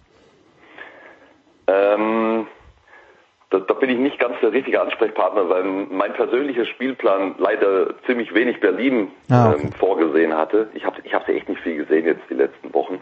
Ähm, schnappt natürlich das eine oder andere auf, habe auch mit Kretsche ganz kurz gesprochen gestern. Sie, sie sind relativ jetzt verschont geblieben von Verletzungspech. Das ist nun mal ein ganz wesentlicher Faktor. Und Kretsche zumindest sagt immer, sie haben halt eine sehr ausgeglichen besetzte Mannschaft und sie haben lange versucht sozusagen als Strategie die Kräfte speziell im Rückraum gleichmäßig zu verteilen. Und sie haben sich dann entschieden, irgendwann ähm, Februar, März, auf eine ganz klare erste Sieben zu setzen. Mhm. Und dann sozusagen nur noch von der Bank punktuell zu entlasten und, und, und Reize zu setzen. Und er ist der Meinung, dass das ein ganz wesentlicher Faktor ähm, für diese Erfolgsserie jetzt bei den Füchsen ist, wollen wir es ihm glauben, würde ich sagen. Entschuldige. Dass, dass, dass es nicht ganz ohne Bedeutung ist. Ähm, ja, ansonsten habe ich die Berliner, wie gesagt, ziemlich wenig gesehen zuletzt. Wirst du an diesem Wochenende involviert sein? Oder na, du wirst natürlich involviert sein, aber wo wirst du involviert sein bei Sky? In Mannheim. Ah ja, okay. okay. Löwen gegen Kiel. Also Schön. gucken wir, was passiert. Und hören wir dich ab Montag dann äh, in, bei der Wimbledon-Berichterstattung. Ich hoffe doch sehr, Götzi wenn, du das sehr hoffst, dann, dann, dann kann ich dich beglücken. Ja, ja, ich, ich freue mich, ja. Wer gewinnt also bei den Frauen? Ich bin, bin schon auch ein bisschen im Saisonendspurt, ja. ja.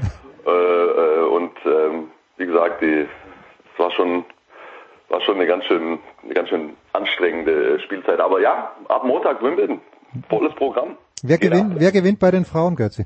Komm, sag's mir. Das, war, das, war, das war dein bester Spruch seit langem. Ja, genau. Ja, ich, ja. Wenn du den findest, der das jetzt vorher sagt, ja. mein lieber Freund, Wahnsinn, sag du es mir doch. Ähm, ähm, ich glaube, Serena kann es gewinnen. Ich hoffe, Serena gewinnt. Und ich glaube, sie kann es gewinnen, weil ich niemanden, äh, wirklich niemanden sehe. Ich glaube sogar, dass Kerber eine gute Chance hat. Wenn, wenn sie an sich glaubt, äh, wenn sie fit ist, ich habe jetzt aus Bad Homburg zu wenig gesehen, mhm. aber ich glaube, dass Kerber, wenn sie fit ist und Lust hat, und eine, dann hat sie eine Chance. Weil, weil 30, 30 Frauen haben eine Chance, das Turnier zu gewinnen. Ja, das hast du ja auch schon vor Ja, äh, Roland Garros hatte ich das, hatte ich das, da hatte ich eher und drei auf dem Zettel. Und dann, und dann, und dann gewinnt eine, die du bei den 30 noch nicht mal mit Wahrscheinlich, ja. Ist das alles möglich, ja. Ja, es ist, das ist, das ist also aus meiner Sicht in keinster Art und Weise vorherzusagen, was da passiert. Ja. Bei den Männern ist es, glaube ich, ein bisschen übersichtlicher. Ja, gut, die Männer, das ist klar. Das kann, Djokovic kann es nur verlieren, weil niemand da ist, der ihn wirklich, Ja. der ihn wirklich Den- besiegen kann. Bin ich bei dir. Wann, wann, wann steigen wir das nächste Mal in den Center Court? Ja, wir müssen natürlich früh spielen, Götze. Wir könnten Montag in der Früh zum Beispiel schon mal, ich weiß nicht, wann dein Dienst beginnt am Montag, aber Montag um neun könnten wir, könnten wir eine Stunde anreisen zum Beispiel. Also wir, wir, wir finden auf jeden Fall Ja. nächste Woche ein Stündchen. Montag wird schwierig. Ich bin, glaube ich, gleich im ersten Zug mit dabei sozusagen. Ah, okay. Na, Gleich zur, zur Eröffnung um, um 12. Ja. Wir schauen uns das mal an. Der große Markus Götz, aber am Wochenende hat er noch einen Auftrag in Mannheim, vielleicht mit dem äh, neuen deutschen Meister in der Handball-Bundesliga. Götze, ich danke dir. Kurze Pause. Gerne. Weiter geht's.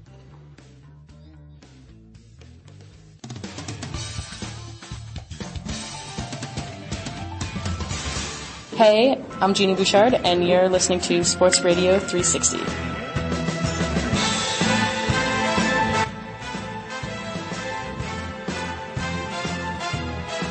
Es ist die Big Show 514 und es geht weiter mit Golf, mit den US Open und ich bin sehr, sehr stolz, möchte ich sagen, obwohl ich nichts dazu getan habe, dass Gregor Biernat nach diesen Nachtschichten an einem Mittwoch um 8.45 Uhr schon wieder fit ist. Gregor, äh, ganz ehrlich, ich bin zusammengebrochen am Sonntag. Äh, wir kommen gleich natürlich dazu. Aber es ist, also du bist ja noch ein junger Kerl, aber für mich, es wäre schon anstrengend, vier Nächte hintereinander so durchzukommentieren. Ja, du junger Kerl, herzlichen Dank. Das, vor 20 Jahren hätten wir das auch irgendwie nicht so viel gemacht. Ich bin dann in so einem Rhythmus drin. Ich komme dann, weiß nicht, je nachdem, wenn es bis vier geht, bin ich um halb fünf zu Hause. Dann wird es langsam hell in meiner Bude ähm, und dann schlafe ich irgendwann um halb sieben mal ein für ein paar Stündchen und so äh, staut sich so ein leichtes Schlafdefizit auf. Äh, also ich habe von, von Montag auf Dienstag äh, echt viel geschlafen und war Dienstag immer noch platt und jetzt letzte Nacht auch nochmal. Also das, das dauert schon zwei, zwei ordentliche Nächte Schlaf und zwei Tage, bis ich dann wieder in einem Rhythmus bin. Aber für so ein Turnier, äh, das war ja fast ein Selbstläufer nachts. Ja, war es das wert, wollte ich fast fragen, aber es gab ja dann irgendwie um das neunte, zehnte, elfte Loch, gab es ja acht Leute noch oder vielleicht sogar mehr, die die US Open in Torrey Pines hätten gewinnen können. Es, es kommt ja auch nicht so oft vor, aber es hat sich irgendwie, finde ich, Gregor schon angekündigt. Die Ergebnisse, niemand ist so richtig davongelaufen in den ersten Tagen.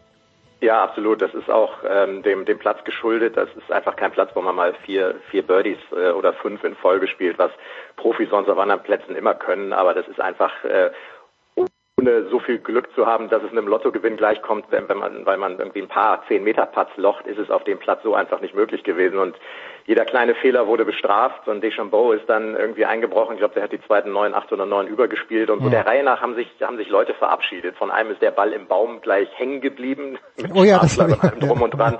Wurde das dann auch ein Doppelbogie. Irgendwie hatte wirklich jeder so seine, seine kleine Geschichte. Äh, ja, und, und am Ende ähm, bekanntermaßen hat dann John Raab sein erstes Major gewonnen, weil der es genau auf den letzten beiden entscheidenden Löchern ähm, so gemacht hat, wie das ein wahrer Meister dann auch hinbekommt. Aber für mich war das schon ein Zeichen. Rahm, es ist, glaube ich, Loch drei gewesen, das Paar drei, wo, es, wo er seinen Abschlag, äh, was in, nein, er hat nicht einen Punk, Bunker, aber Rough, äh, da war ja auch nicht ganz klar, kann er den Ball überhaupt spielen nach dem Abschlag. Und wo er dann, wo wo er sein Paar gerettet hat, da habe ich schon gedacht, okay, ne, also bin ja kein Großmeister, ich kann auch das Scoreboard lesen, da war er dann, glaube ich, bei vier unter. Ähm, aber da habe ich schon gedacht, okay, äh, der Junge ist da heute. Und das ist ja, Ja. Auch, wir, wir hatten ihn ja schon öfter auf dem Zettel und diesmal war er wirklich da. Ja, er hat echt, er hat die, also die besten Runden auf dem Platz, dem South Coast da an Torrey Pines, das waren die ganze Woche über 67er, also gerade mal vier unter war die beste Runde im Turnier und das Ja. sind die Weltbesten am Start. Also wenn man sich so andere European Tour Turniere der letzten Wochen und Monate anschaut, dann haben die auch mal eine 61 oder eine 62 gespielt. Also das zeigt schon, dass der Platz es echt in sich hatte. Und John Rahm hat am Finaltag ähm, die beste Runde der ganzen Woche geteilt. Also das war wirklich schon mal schon mal sensationell und ähm, er, er hat äh, er hat's einfach echt äh, richtig richtig gut abgerufen bekommen, hat ähm, hat richtig gutes Golf gespielt, hat äh, da ein bisschen bisschen zurückgesteckt, wo er musste und ähm, hat hier und da angegriffen und am Ende ja es ist äh, da scheiden sich die Geister die letzten beiden Putts, äh, die echt ein mächtiges Break hatten auf der 17 und der 18, die er dann beide äh, zum Birdie gelocht hat. die äh, waren meiner Meinung nach war das nur wenig Glück. Okay, ich habe ja gesagt, der, der Meister, also der die, die Jungs, die das am Ende dann wirklich gewinnen in so einer Situation, die die erzwingen das Glück auch. Die sind einfach so gut, ähm, dass sie es äh, ja, dass, dass sie es wirklich so ein bisschen, so ein bisschen erzwingen. Und ich finde, bei denen ist die Prozentzahl an Glück dann einfach ein bisschen geringer. Ist vielleicht etwas schwierig zu erklären, aber dass er zwei Putts locht, von denen andere ähm, unter Umständen 20 Versuche brauchen, äh, auch Profis, um die reinzubekommen, ähm, das, das ist einfach schon beeindruckend gewesen. Und seine Geschichte war ja, fing ja eigentlich vor zwei, ähm, vor zwei Wochen an. Er hatte ja beim Memorial vor zwei Wochen äh, das Feld angeführt, John Rahm, äh, vor der Finalrunde mit sechs Schlägen Vorsprung. Und dann wurde ihm direkt nach seiner dritten Runde am Grün im Muirfield Village gesagt, Junge, dein letzter äh, Covid-Test war positiv, du bist jetzt mal sofort in Quarantäne und kannst morgen auch nicht mehr die Finalrunde spielen. Der hätte das Turnier locker gewonnen und 1,6 Millionen Dollar damit verdient. Ja. Stattdessen hat er sich in Quarantäne begeben. Die nächsten zwei Tests innerhalb der nächsten 24 Stunden waren natürlich beide negativ. Er war nämlich auch doppelt geimpft. Also echt eine, sagen wir mal, sportlich tragische Geschichte. Seine Eltern waren aus, seine Mutter war aus Spanien angereist. Und ähm, dann kommt er wieder. Das nächste Turnier ist die US Open. Er hat noch keinen Major gewonnen. Es hat noch keinen Spanien Major gewonnen. Er hat auf dem Golfplatz vor einigen Jahren sein erstes PGA Tour Turnier gewonnen und er hat auf dem Platz seiner jetzigen Frau einen Heiratsantrag gemacht. Also all diese Sachen zusammen sind irgendwie so eine Märchengeschichte, wie man sie echt äh, kaum hätte besser schreiben können. Also John Rahm äh, schaut ja aus, als ob er von irgendeinem College als Linebacker gedraftet worden wäre. Äh, ja. Und, und äh, es ist also. Er schwingt auch ein bisschen so. Der, der ja. Schwung ist echt, äh, ist echt eigenwillig und äh, hat einen Wahnsinnszug auf dem Ball und es sieht aber so aus, als würde er irgendwie nur drei Viertel zurückschwingen. Also ist auch echt so ein bisschen, so ein bisschen Marke Eigenbau. Ist einfach so ein typischer ach ja, so ein typischer Spanier, auch wenn er so ein bisschen äh, plakativ klingt, aber echt ein Bauchspieler, der, ähm, der einfach so ein, so ein Wahnsinns, Wahnsinnshändchen hat und sich irgendwie um bestimmte technische Winkel in der Bewegung, glaube ich, eher weniger Gedanken macht. Ja, aber das wäre jetzt gerade meine nächste Frage gewesen, weil äh, wie spanisch ist denn John Rahm? Der spielt doch seit Jahren schon auf der US PGA Tour, klar, dort gibt's mehr Kohle. Äh, ja. war, war der am College in den USA oder ist er direkt, weil er auch, er hat, ich habe glaube ich im Interview danach gesagt, oder war schon nach der dritten Runde, dass äh, der Platz in Torrey Pines ihn eben an seine Heimat in Spanien erinnert. Ist das ein Vollspanier oder ist der Papa aus den das USA? Schon. Ja, okay. Ja, ja, ja, das ist er schon. Der ging zur Arizona State University und sein Vater äh, war sogar der, der in Spanien gesagt hat, Junge, wenn du irgendwas im Golf werden willst, dann, dann mhm, geh zum okay. College, probier's. Äh, wenn es nicht hinhaut, äh, hast du zumindest irgendwie ein bisschen was dazugelernt und er ist nach Amerika gekommen und hat kaum Wort Englisch gesprochen. Also wirklich so richtig ins eiskalte Wasser geworfen worden, hat sich da aber durchgebissen und hat dann auf äh, Amateurniveau schon sensationell gespielt und hat eben relativ früh auch die, die PGA Tour Karte dann schon bekommen, hat recht früh sein. Wie gesagt, diese Farmers Insurance Open, die sind eben genau dort in Torrey Pines auch mhm. gespielt worden. 2017 war das die hat er gewonnen und dann war das ganze das ganze Thema PGA Tour war dann schon durch. Der der spielt hier und da auch auf der European Tour, hat auch die Open de España gewonnen ähm, in seiner Heimat. Da kommt er dann nochmal zurück. Ähm, aber er ist seit ähm, ja seit, seit College Zeiten ist er ist er schon äh, ist er schon in den USA, aber ist äh, von Herzen her absoluter Spanier und wie du gesagt hast äh, fühlt sich in San Diego so wohl, weil ihn das Ganze irgendwie so ein bisschen auch von den Temperaturen her an seine Heimat erinnert.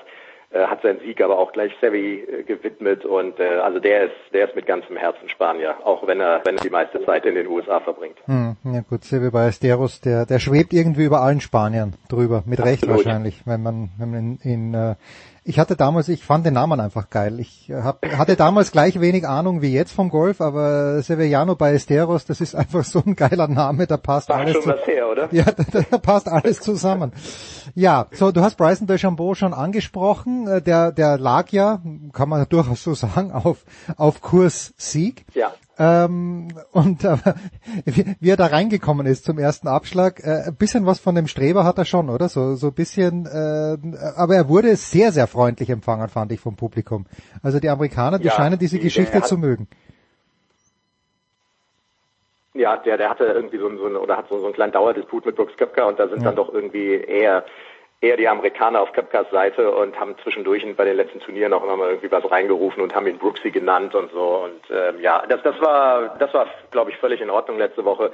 Und wie du gesagt hast, er war dran nach neun und äh, dann ist er auf der 13, äh, ist er bei einem Schlag äh, wirklich weggerutscht. Ähm, und das ist vielen Spielern da passiert. Das ist so ein neu angelegter Schlag, äh, Abschlag. Mhm. Und ähm, das hängt dann einfach mit der Beschaffenheit des Grases zusammen und da sind einige weggerutscht. Und dieses Wegrutschen hat seinen Ball so weit aus der Richtung gejagt und dann hat er da am Ende, was hat er denn gespielt, eine acht oder eine neun?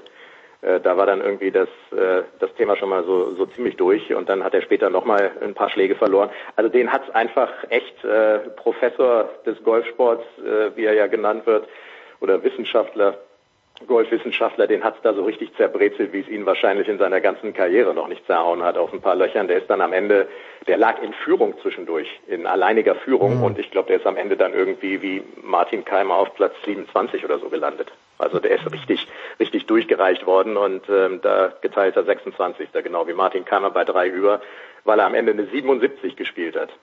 Aber was ja für Keimer eigentlich, für Keimer in Ordnung ist, oder?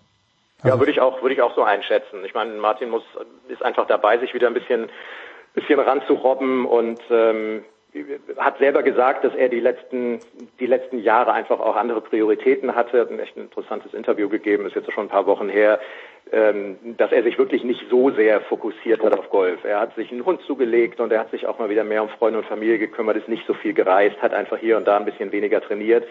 Äh, er findet jetzt aber wieder so den Weg zurück und die Motivation und ähm, hat jetzt ja, wie es aussieht, eine, also ist wohl definitiv eine eine neue Lebensgefährtin, irgendwie mit einer Dame an der Seite hat man Martin ja auch äh, häufiger nicht gesehen. Sowas kann auch immer, das spielt mit Sicherheit eine Rolle, dass man sich selber irgendwie wieder wieder wohlfühlt und das private Umfeld irgendwie ähm, passt. Und äh, das ist jetzt schon so ein geteilter 30. bei einer US Open auf so einem Platz, ist einfach echt schon mal wieder ein richtig guter, guter Schritt zurück. Da, das wird echt, wird mich freuen und logischerweise irgendwie wäre es wichtig für den deutschen Golfsport, wenn wenn irgendwie einer mal wieder, außer Alex Chaker und Bernhard Langer, ja. ähm, auf der PGA und der European Tour ähm, oben mitspielt und, und häufiger zu sehen ist. Ich äh, kriege es immer wieder mit, es sind einfach so viele Leute, die, die schalten wirklich eher ein, wenn Deutsche mitspielen. Das hat sich durch meinen Beruf jetzt einfach gewandelt ich sehe das Ganze irgendwie ein bisschen internationaler, aber die Leute wollen einfach deutsche Golfer sehen und insbesondere natürlich erfolgreich. Und so ein Martin Keimer, der hat Majors gewonnen, war Weltranglisten Erster. Also es wäre schon, wäre schon in mehrerlei Hinsicht klasse, wenn er, wenn er wieder weiter oben, dauerhaft oben mitspielt. Ich habe das Interview nicht gelesen mit ihm, aber ich erinnere mich eins, das hat er, hat er glaube ich, Gerald Kleffmann gegeben in der Süddeutschen. Äh, das ist der gibt schon gute Interviews, weil ich habe nicht, ja. den, ich hab nicht den Eindruck, dass er zurückhält. Der sagt einfach, wie es ist. ist, ist das war damals sich, mein Eindruck. Ja, glaube ich auch. Hat sich aber auch ein bisschen geändert. Man hatte früher mal das Gefühl, er hat irgendwie, er hat nicht so viel von sich preisgegeben. Hm. Und ich glaube, so die letzten die letzten Interviews und Aussagen, da, da sagt er auch irgendwie ganz ehrlich, was ist und das macht ja auch echt sympathisch und das ist ja auch irgendwie, keine Ahnung, ist ja auch nichts nichts Schlimmes. Viele ja. Halten dann irgendwie mal mit so ein bisschen privateren Geschichten oder oder was was so in ihnen vorgeht und Erklärungen, woran es liegt, dass sie nicht mehr so gut oben mitspielen, hinterm Berg und wollen es nicht so unbedingt erzählen, aber da da ist er, habe ich auch den Eindruck, irgendwie ein bisschen offener geworden. Ja. Ein Wort noch, weil natürlich die ganze Geschichte natürlich perfekt ausgelegt war, aber wie so oft im Golf, außer vielleicht zu Hochzeiten von Tiger Woods, wo man dann auch sagen hat können, okay, der will dieses Turnier gewinnen, der gewinnt's dann auch. Aber für Phil Mickelson, der noch nie die US Open gewonnen hat, lief es von Beginn an nicht gut. Äh, glaubst du, dass das jemand wie Phil Mickelson, der schon so viel gewonnen hat, dass da die Nerven eine Rolle spielen? Hat er Pech gehabt? Wie, wie ist das Turnier von, von Phil einzuschätzen?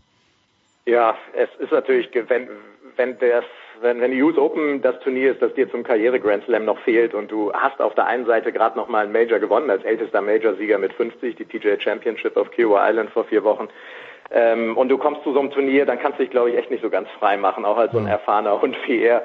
Auf einem echt schwierigen Platz musst du abliefern und, äh, und hast so viel, so viel andere Gute um dich rum. Ähm, Torrey Pines hat er früher gut gespielt äh, und dann ist er ein bisschen umgebaut worden. Und seit diesem, seit diesem Umbau ähm, sind auch die Grüns neu gemacht worden. Und die hat er früher viel besser gelesen und gespielt und seitdem eigentlich nicht mehr. Deswegen, dass er jetzt gerade den South Coast, der ihm in der Vergangenheit nicht mehr ganz so sehr gelegen hat, nun nicht so spielt, wie er sich das vorgestellt hätte oder anderes vielleicht erwartet hätten. Das hat mich jetzt nicht so wahnsinnig überrascht. Aber ähm, das war natürlich äh, schon vermutlich eine ziemliche Ausnahme, dass der nochmal noch mal ein Major gewinnt mit 50. Mhm. Also mich würde es echt überraschen, noch mehr überraschen, wenn der jetzt auch noch eine US Open gewinnt. Ja, aber Du und Why not? Why not? Ja, man, man weiß es ja nicht. Es ist ja wie bei den Frauen im Tennis. Jeder kann gewinnen. Eine Sache noch, Gregor, wenn man durch München radelt und ich kann es jedem nur empfehlen, durch München zu radeln, weil es ja wirklich eine sehr schöne Stadt ist, aber erstaunlicherweise sehr, sehr große Plakate in der Stadt mit einem Österreicher drauf, mit Bernd Wiesberger nämlich, als Ankündigung für die BMW International Open die an, ja. diesem, die an diesem Wochenende stattfinden. Wirst du damit auch etwas zu tun haben? A, die erste Frage. Und B, äh, ich mag den Bernd ja, äh, aber äh, ja, ist er der ganz große Star dort? Und dann würde ich sagen, ist das Turnier nicht so gut besetzt. Wie ist das Turnier besetzt? Auch das ist, äh, also Martin, Martin Keimer unter anderem spielt mit hm. und ähm, wir sind natürlich viele Deutsche dabei. Sergio Garcia spielt mit, Viktor Hofland, der, der mittlerweile ja auch schon ein Star ist, obwohl er seit ein paar Jahren auf der PGA Tour unterwegs ist, der Norweger ist mit dabei. Das sind natürlich echt schon mal Namen und ähm, wenn man sich ein bisschen auskennt und noch mit weiteren Namen, so ein Brandon Stone, Südafrikaner und Torbjörn Olesen sind alles Mehrfachsieger. Chris Wood, der Engländer, ist, ist kein Unbekannter und da, da sind schon einige Namen dabei. Also für ein European Tour Turnier ist das, äh, ist das richtig ordentlich besetzt. Jetzt zuletzt hat Jonathan Caldwell, Nordire, sein erstes Turnier gewonnen. Da waren so ein paar Sieger mit Marcus Armitage und Richard Bland, ähm, die, die wirklich auf so ganz emotionale Arten äh, die ihre ersten Turniere gewonnen haben, die so lange teilweise gewartet haben und wirklich so ganz persönliche Geschichten hatten. Ähm, das sind also, das sind Turniersieger der letzten Wochen, die dabei sind. Ähm, wie gesagt, das ist ein gutes Turnier. Alex Chaker ist dabei, ist ja sensationell. Mhm. Er hat dieses Jahr zwei Majors gewonnen auf der Senior Tour. Und dann haben wir diverse Deutsche. Matthias Schmidt spielt mit, der hat jetzt auch gerade die US Open spielen dürfen. Äh, weil er sich qualifiziert hatte. Der ist amtierender Europameister, der wird nach der Open im Sommer, die er auch spielen darf, dank seines Sieges bei der ähm, bei der European Amateur Meisterschaft äh, wird er dann Profi werden und äh, die, die, wie gesagt, diverse Deutsche sind mit dabei, Matthias Schwab. Also rund, rundum gutes Turnier, leider mh, mm, zumindest was die Präsenz angeht, unter Ausschluss der Öffentlichkeit. Im Moment, aber äh, ihr übertragt oder ihr übertragt nicht? Ja, Schon. Doch, sorry, natürlich. Wir ja, übertragen, ja. Sonst, sonst würden die Dinger gar nicht funktionieren, diese Turniere, die ja, ja, die im letzten Jahr überwiegend ohne Zuschauer stattgefunden haben. Also Sky überträgt ähm, jeden Tag ab 15 Uhr. Und jetzt äh, zu diesem Turnier und ganz generell die Abschlussfrage, ist das äh, jetzt, äh, es ist ein schlechter Termin, oder? Weil man natürlich von keinem der großen Armies äh, erwarten kann, dass äh, er zwei Tage oder dass er sich am nächsten Tag nach den US Open ins Flugzeug setzt, damit er in München Golf spielt.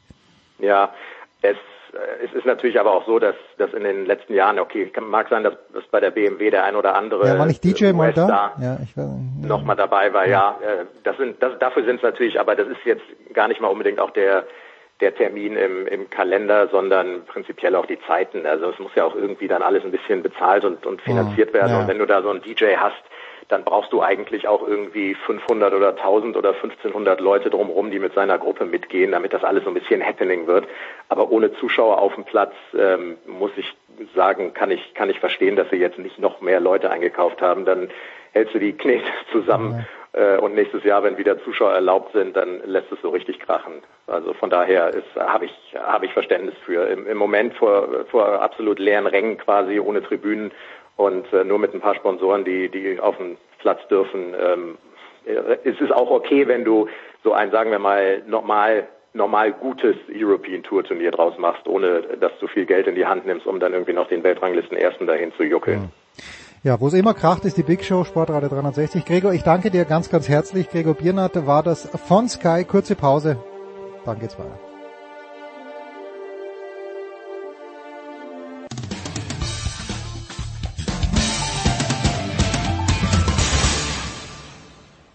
Hier ist Heiner Brand und Sie hören Sportradio 360.de.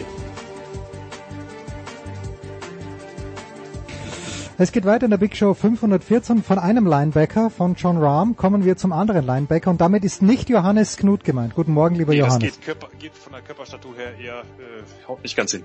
Ja. Vielen, ungefähr so 150 Kilo, glaube ich. Ja, also wir kommen natürlich äh, zur Leichtathletik. Wir kommen zu Ryan Krauser und äh, dieser Rekord, äh, korrigier mich bitte, wenn ich falsch liege, der Kugelstoß-Weltrekord, 25 Jahre waren es, glaube ich, Johannes, oder im Freien, den Ryan Krauser äh, hier jetzt nicht nur knapp verbessert, sondern im Grunde genommen füsiliert hat.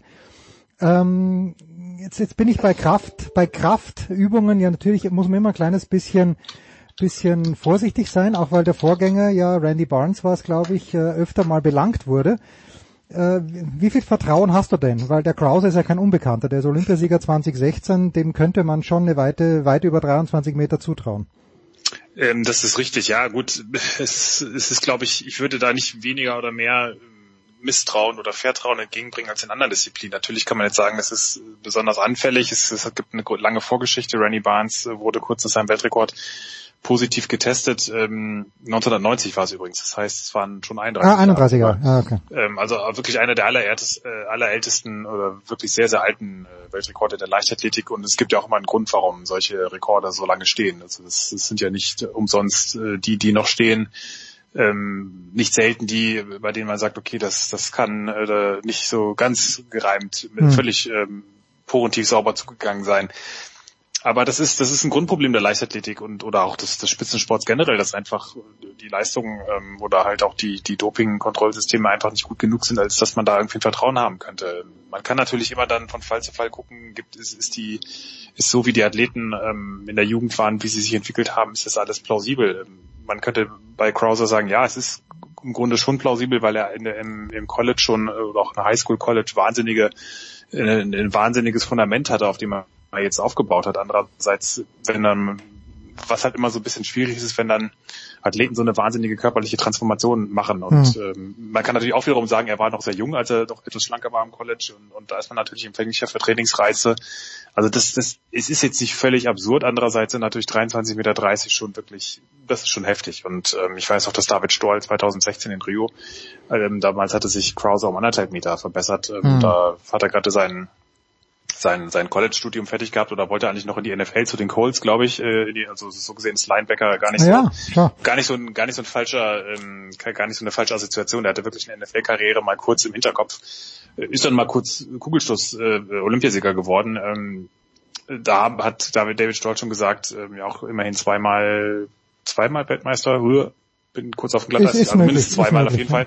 Ähm, dass, dass ihm das, er sich das nicht so richtig erklären könne. Und das war eigentlich eine recht für ähm, äh, manch, meistens sind ja die Athleten da immer sehr vorsichtig, was so ähm, gegenseitige Schuldzuweisungen angeht oder auch dann sehr schnell, rudern da sehr schnell wieder zurück. Also das war eigentlich relativ klar und da haben wir noch gar nicht von 23 Metern geredet, sondern mhm. von äh, noch irgendwas um 22 Meter rum, was auch schon eine Wahnsinnsweite ist. Also das, ähm, das ist einfach das Grundproblem des der Leichtathletik des Sports, aber ich, ich würde da jetzt auch ähm, überhaupt nicht ähm, eine Ausnahme machen gegenüber anderen Weltrekorden. Da gibt es, das ist einfach so, das wohnt im Sport seit langem inne und trotz aller Bemühungen wird er das, kriegt, kann er das noch sehr schwer ablegen und es wird wahrscheinlich nie äh, möglich sein, das komplett abzulegen. Aber es ist nicht so, dass ich jetzt wie andere Leute dann sagen, naja, da muss man, das muss man jetzt einfach außen vor lassen und sich auch mal drüber freuen. Das, das geht, ist natürlich auch ein bisschen schwierig. Ist denn dieses Kugelstoßen ähm, ist das technisch ausgereizt aus deiner Sicht? Also dass man sagt, da, da gibt's einfach, äh, ich bin ja noch in einer Zeit groß geworden, wo Linebacker Johannes Knut nur ein Gedanke, ein liebevoller mhm. Gedanke seiner Eltern war, aber da, da gab's ja ganz wenige, die sich wirklich äh, mit der Drehbewegung äh, die Kugel mhm. gestoßen haben, sondern das war, das haben wir in der Schule auch noch gelernt. Die, die zweimal, wo wir Kugel gestoßen haben, da bist du eben auf dem, auf dem rechten Bein gestanden, dann zwei Sidesteps und raus mit dem Ding und bei mir waren es mhm. dann 4,70 Meter. Ähm, aber mich dünkt ja, dass das Ganze technisch komplett ausgereizt ist, oder nicht? Ja, also offenbar noch immer nicht so ganz, weil ähm, auch Ryan Krauser mit dieser Drehstoß Drehstoßtechnik, meine, Randy Barnes war ja Drehstoßtechniker, mhm. also das gab es vor 31 Jahren schon. Ähm, es ist jetzt nicht so, dass mhm. das völlig ähm, neu ist, aber es war halt immer so in Konkurrenz zu den Angleitern, beziehungsweise die Angleiter waren halt dann relativ ähm, in der Mehrzahl. Das hat sich in den letzten Jahren völlig gedreht. Äh, gerade die jungen ähm, gibt eigentlich jetzt, glaube ich, in den, in den, zumindest international in den Nachwuchsklassen, da musst du schon sehr gucken, um, um da überhaupt noch Angleiter zu finden.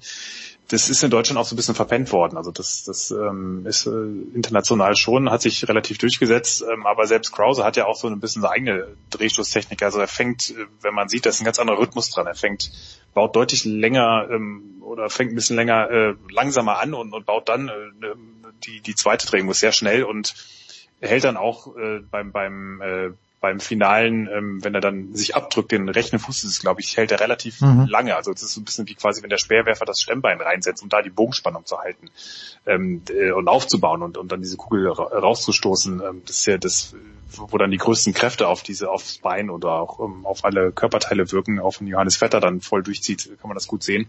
Wenn er dann wirklich dieses Bein voll durchstreckt und, und aber auch dann hält und eben nicht das wegknickt, dann äh, so, so entsteht halt diese große Bogenspannung, dass, dass, ähm, dass die Kugel dann auch wirklich so rausfedern kann oder das Wurfgerät und also das ist schon, da ist schon auch Potenzial da, glaube ich. Und es hängt natürlich auch von den, äh, von den körperlichen Voraussetzungen ab. Aber ja, es ist, es ist natürlich, ähm, eigentlich im Grunde ist ja die, die, die Technik ist da. Ich glaube, wenn, wenn man Dinge verbessern kann, dann wirklich nur noch in, sind das wirklich nur Kleinigkeiten. Oder mhm. halt, dass man alles, die ganze, diese ganzen Komponenten, Kraft, Technik, ähm, frischer Kopf, Lockerheit, dass man das so zusammenbaut, dass wirklich mal der nahezu perfekte Stoß rauskommt. Und äh, aber ansonsten sehe ich da jetzt auch nicht, ich meine, äh, es ist natürlich auch irgendwie ein bisschen beschränkt. Ist, ähm, der, der Kugelschussring ist jetzt nicht so groß. Ja, der Spielraum ist sehr gering.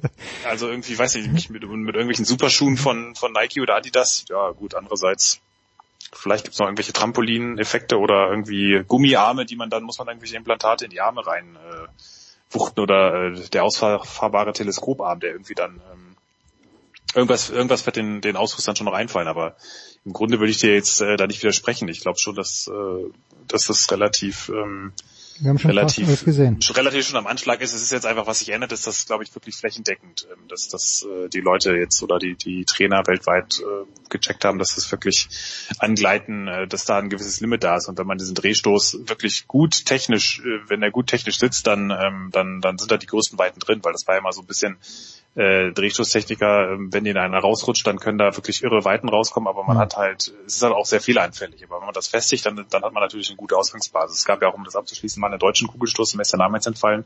Die sind einmal auf einem Wettkampf, sind dem ja irgendwie auch so eine 21 Meter irgendwas rausgerutscht und der, da ist der nie im Leben dann äh, wieder dran gekommen. Mhm. Also normalerweise war das 19 irgendwas Stoßer. Also das, das ist schon eine Technik, die, wenn da alles ineinander fließt, kann da schon was rausflutschen, aber ähm, ja, es ist äh, alles irgendwo ist dann doch, gibt es dann irgendwie dann doch Grenzen und äh, ja. Selbst, selbst für Ryan Krauser. Ja, Ryan Krauser, US-Amerikaner. Und in dieser Woche, Johannes, ich bin mir sicher, du verfolgst das aufmerksam, weil ja, wenn, korrigier mich bitte, aber in Eugene, wo gerade die Trials stattfinden, sollen ja auch relativ bald die Leichtathletik-Weltmeisterschaften stattfinden. Ja. Ich, äh, ich habe so ein paar Bilder gesehen und denke mir, okay, das ist, ist nicht unwürdig. Ich hatte das immer so ein bisschen als besseres äh, College, äh, aber vorbei, ja, die, die Colleges haben ja geile Stadien, aber ich hatte das irgendwie so mehr Absolut. Bezirkssportverein, SV Nord, München, ja. Lerchenau, aber es schaut jetzt sehr, sehr stark aus. Ähm, ich, ich, wir wollen natürlich überhaupt nicht alle Ergebnisse durchgehen, aber du warst ja in Doha und dort ist äh, Donovan Brazier, wenn ich es richtig in Erinnerung habe, Weltmeister über 800 Meter geworden und so brutal. Und wie? Ja, und so brutal sind die Amis, aber der ist jetzt der Achter geworden in den Trials. Und ja. das, das heißt dann, das heißt Tschüss, oder? Weil der hat keine Chance mehr, sich noch zu qualifizieren. Weltmeister hin oder her. Ja, das ist ja die große, immer die Riesenfrage gewesen.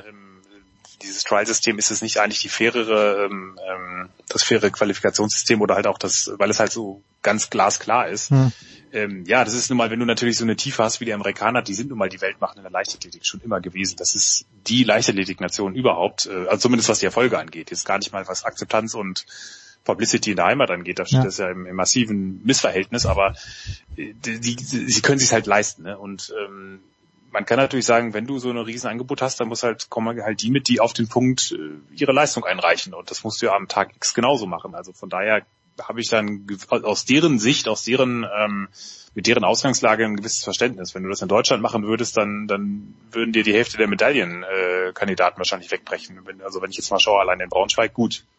Sehr früh in der Saison, natürlich, wenn du natürlich weißt, dass du nicht zwingend zu den deutschen Meisterschaften antreten musst, äh, dann, dann kannst du natürlich auch mal, wenn dir was wehtut, auch dann das Ganze auslassen. Aber das wird in Deutschland, glaube ich, nicht funktionieren, ohne dass, dass äh, dir ein Haufen Leute dann wegbrechen, weil äh, das einfach, da ist einfach das, das Fundament nicht da. Man könnte mhm. natürlich argumentieren, äh, dass, es auch so ein bisschen Wettkampfhärte und Vorbereitung auf Tag X vielleicht dem einen oder anderen gar nicht so schlecht tut, aber gut.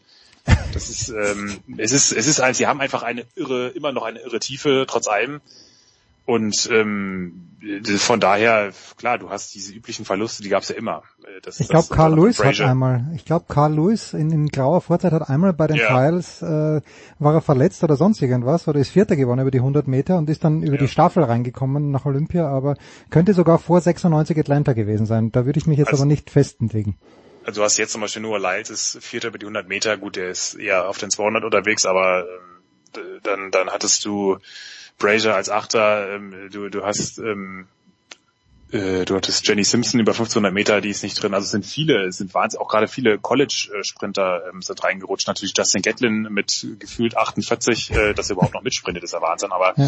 äh, also das, äh, das ist andererseits äh, sind halt wieder so, so krasse gute Leistungen gewesen, auch auch von den von den Top-Favoriten äh, von der Richardson über die 100 Meter, die ähm, Carrie Richardson, die die Top-Favoritin. Also sie sie sie bringt es dann halt dann doch immer wieder hin. Und Eugene ist übrigens ein äh, tolles Stadion, die haben das super renoviert, also mhm. wirklich jetzt kein Riesenstadion, aber es brauchst du ja auch eigentlich jetzt nicht unbedingt. Und äh, das wird für 2022, das wird hochspannend, weil das ist ja die Wiege von Nike, also die Wiege der amerikanischen Leichtathletik, äh, Phil Knight und Co., die dort ähm, da eigentlich dem der US-amerikanischen Leichtathletik da, zumindest der Kommerzialisierung da das Leben eingehaucht haben mit ihren mit ihrer Schuhidee. Also da ist ja Nike entstanden und Nike ist nach wie vor wahnsinnig ähm, präsent in der Leichtathletik, ist allerdings auch jetzt dadurch, dass sich ja Knight und Co. und sehr viele äh, leichtathletikfreundliche ähm, Geschäftsmänner bei Nike rausgezogen haben unter teils komischen Umständen, ist es hoch, hoch spannend, wie mhm. das weitergeht, weil 2022 ist ja auch das erste Mal, dass die WM in Amerika überhaupt eine Leichtathletik-WM in Amerika stattfindet, in der Geburtswiege der US-Leichtathletik, wenn man so will.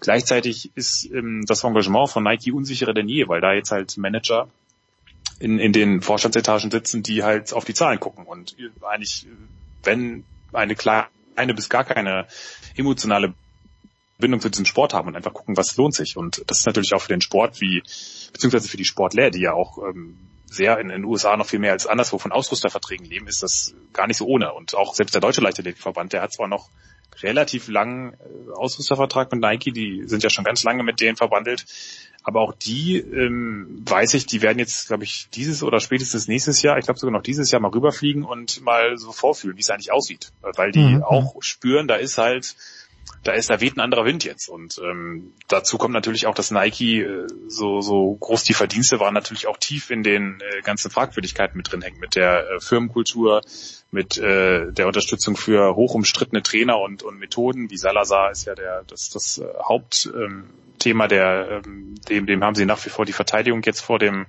Kass äh, finanziert. Also die, die Geschichte, die kennen ja sicherlich die meisten, aber ähm, langjähriger Trainer des Nike Oregon Projects, dieses äh, Laufprojekts, äh, das er immer vorgegeben hat, mit Hilfe von ähm, Wissenschaft und, und äh, Know-how, da den afrikanischen, ähm, der afrikanischen Dominanz auf der Langstrecke beizukommen und was allerdings offenbar auch mit sehr viel ähm, ja, zumindest hantieren, mindestens im Graubereich einherging, mhm. äh, nach Stand jetzt. Und dafür wurde er gesperrt äh, für vier Jahre. Das, dagegen ist er vorgegangen vor dem Kass. Das, der Spruch, das Urteil wird ja jetzt eigentlich fast jeden Tag erwartet.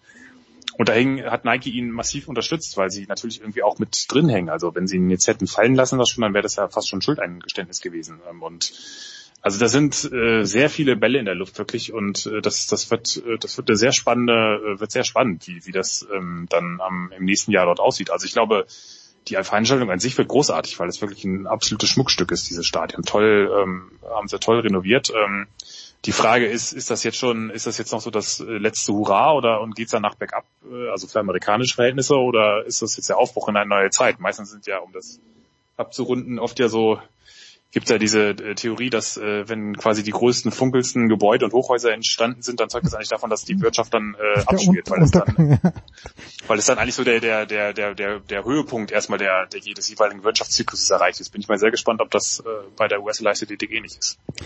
Ja, du hast den Deutschen Leichtathletikverband äh, ins Gespräch gebracht und abschließend äh, wollen wir natürlich schon noch ein Wort verlieren über Ratingen. Äh, ich habe äh, auf Instagram gelesen von Niklas Kaul, bevor das Meeting losgeht, also sich wahnsinnig freut auf dieses Meeting. Er ist ja qualifiziert für Tokio und im Moment sind es nur zwei. Kai Katzmirek ist der zweite, der ja ein lieber Freund unserer Sendung ist, hier auch schon mhm. zu Besuch war. Äh, und dann schalte ich aber am Sonntag in meiner ja, in meinem Delirium, weil ich zu lange laufen war am Vormittag, irgendwas war. Jedenfalls war ich komplett fertig, zeppe so durch und bin im ZDF angelangt und sehe dort, aha, Ratingen, toll. Achte Disziplin oder es war schon die neunte Disziplin und ich finde Niklas Kaul gar nicht mehr. Er hat wohl nach acht aufgehört, um keine, kein Verletzungsrisiko einzugehen. Jetzt lese ich am nächsten Tag, ich glaube, bei euch hat Uli Hartmann den Bericht geschrieben in der SZ, dass Frank Busemann gemeint hat, ja, irgendwann wird er schon eine Olympiamedaille gewinnen, aber möglicherweise nicht in Tokio, weil da haben wir Damian Warner und da haben wir Kevin Mayer. Wie, wie würdest du denn den Status quo bei Zehnkampf-Weltmeister Niklas Kaul im Moment, also den Status quo beurteilen? Im Moment äh, schließt Status quo mit ein. Also ich würde mich da Frank Busemann schon in, in weiten Strecken anschließen. Das, man, man darf halt immer nicht vergessen, dieser, dieser WM-Titel in Doha, das war schon ein Ausre ja, Ausreißer nach oben kann man eigentlich auch nicht sagen, weil es war sein, er hat äh, absolut sein Potenzial abgerufen. Es war halt ähm, natürlich irgendwo schon auch hat er so ein bisschen profitiert, dass das halt an dem Tag zwei große Favoriten ähm, da nicht ihren besten Tag hatten. Also er hat das ja auch sehr treffend eingeordnet. Ne? Ich, ich war jetzt hier nicht der beste Zehnkämpfer, ich habe halt die beste Leistung äh, mhm. insgesamt abgerufen. Aber ähm, die, die Planung bei ihm und seinen Eltern, die ja wirklich trotz aller frühen Erfolge ähm, immer alles sehr, sehr, sehr behutsam angehen und ihm eigentlich ihm nicht für frühe Erfolge ausgelegt haben, war immer, dass, dass die, dass sein absoluter Höhepunkt ähm, oder seine, sein, sein, naja, seine volle Blüte zur Entfaltung kommt äh, in Paris 2024 mhm. oder spätestens in LA 2028. Und das ist ja auch von seinem Alter her völlig äh, plausibel. Jetzt so früh Weltmeister geworden zu sein, ist natürlich was, was man gerne mitnimmt. Und ähm, andererseits erzeugt es natürlich auch eine Erwartungshaltung, die, die muss man, mit der muss man erstmal umgehen. Wenn, wenn es jemanden gibt, der das hinkriegt, dann ist es sicherlich Niklas Kaul, so ausgeglichen und, und mhm. äh, in sich ruhend wie der ist man hat so halt auch schon jetzt zum Beispiel in Götzes gemerkt, da ist natürlich gleich, äh, wenn der Weltmeister, äh, der, der aktuelle da antritt, dann ist gleich eine andere Aufmerksamkeit da. Da kommt doch mal ein paar äh, Vertreter mehr vorbei, die sonst in den Jahren davor überhaupt nicht äh, sich haben blicken lassen und ja, da ist einfach, äh, da ist äh, schon selbst für für ähm, eine ehemalige große Sportart wie die Leichtathletik ist er plötzlich medial oder auch da ist er halt einfach im Fokus und von daher, also das, das, das, dass, ihm, dass ihm das überhaupt nichts ausmacht, glaube ich, das würde ich anzweifeln. Ähm, das andere, die andere Sache ist, dass er sich halt diese, diese, diese Ellenbogen-OP unterzogen hat und ähm, also unsere liebe Freunde der Sendung, auch du kennst das besser unter dem Namen Tommy John Surgery. Ja, also selbstverständlich. Klassische Tommy John Surgery am Ellenbogen dass ihm quasi eine Handgelenksehne da an den, an, an den Ellenbogen rein verpflanzt haben und es ist eigentlich schon überhaupt bemerkenswert, dass der jetzt schon wieder ähm, bei Olympia startet, weil das hätte genauso gut, wenn man sagt, äh, zwölf Monate zurück in den Wettkampf, äh, das wäre eigentlich jetzt erst gewesen. Also dass er jetzt überhaupt schon Wettkämpfe macht, das ist überhaupt nicht selbstverständlich und geschweige denn, dass er sich für Olympia vorbereitet. Und von daher finde ich das absolut okay, äh, den Leistungsstand, den er, den er hat. Das Problem war halt in Götzes, dass er jetzt dort die Norm nicht gleich abgehakt hat und dann nochmal so ein bisschen gucken musste, okay, jetzt muss ich doch in Rating nochmal zumindest den ersten Tag machen, weil falls dort irgendein Konkurrent, falls da doch drei Konkurrenten plötzlich mega ab durch die Decke gehen, dann, mhm. ähm, dann muss ich da halt nachziehen, weil sonst äh, komme ich im Zweifel nicht zu den Olympischen Spielen. Und das war natürlich für die Vorbereitung sehr, sehr suboptimal, ne? weil es hat es dann zwar öffentlich gesagt, ja, das ist ähm, gutes Formtest und hier, bla bla bla. Tatsächlich musst du ja so einen Zehnkampf drei Wochen nach Götzes nochmal richtig vorbereiten. Und das ist natürlich eigentlich Zeit, die du brauchst, um dich in Ruhe für Olympia vorzubereiten. Also du musst äh, dein, der ganze, die ganze Vorbereitung, die sowieso schon sehr knapp bemessen ist, geht durcheinander. Also kurz gesagt, er ist eigentlich ist die Vorbereitung jetzt seit Götzes nicht wirklich so gelaufen, wie sie sich äh, eigentlich so zurechtgemalt hatten. Und das ist schon schon ein bisschen improvisiert. Jetzt war auch Ratingen mit Licht und Schatten. Also ich glaube, da ist jetzt dann noch äh, nach dieser langen Wettkampfpause doch noch fehlt so ein bisschen diese, dieser ruhige, konstante Aufbau, den er immer ausgezeichnet hat, ähm, den hat er nicht so ganz gehabt.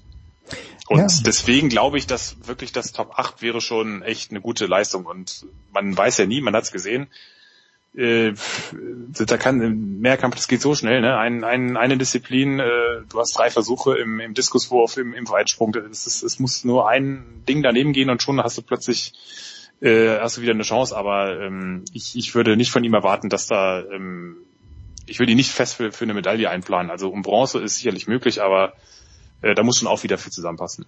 Ja, und äh, ja, zur Tommy John Surgery da nur ein Ding. Ich habe jetzt vor kurzem, hast du vielleicht auch gelesen, aber ein College Pitcher ist wohl An, der hat sich die Tommy, der Tommy John Surgery unterzogen und ist danach an den mhm. Komplikationen verstorben, was, äh, ja. was natürlich auch an, wahrscheinlich an der Konstitution und nicht unmittelbar damit zu tun gehabt hat. Ja. Ja gut, OP ist immer ein Risiko, ne? Das, das vergessen wir oft in unserer hochtechnologisierten ja, ja, genau. Gesellschaft. Das ist jedes Mal ein, es ist einfach ein, ein Risiko und ähm, Gut, äh, das, das äh, hätte ich jetzt, ähm, ich denke, das andere Risiko ist, bei Niklas Kaul war es ja auch, dass, dass man nicht wusste, kann er überhaupt, ich meine, bei, bei Baseball hat man äh, ja viele Erfahrungswerte, bei Speerwerfern jetzt vielleicht nicht so viele. Also mhm. die, die haben sich dann schon gefragt, äh, klappt das überhaupt mit der ganzen Feinmotorik dann so schnell? Ne? Die Sehne muss ja umgelernt werden. Die muss ja, du musst ja eine Handgelenksehne sagen, so du bist jetzt eine Ellenbogensehne. Und diese ganzen motorischen Muster umzulernen, ich glaube, da sind sie immer noch dabei, das, das so richtig äh, hinzukriegen. Also das, äh, das ist schon, ähm, das war nicht selbstverständlich, dass es äh, gleich wieder klappt. Ähm, also von daher, ich glaube, man muss da wirklich, darf da jetzt von einem, wie alt ist er jetzt?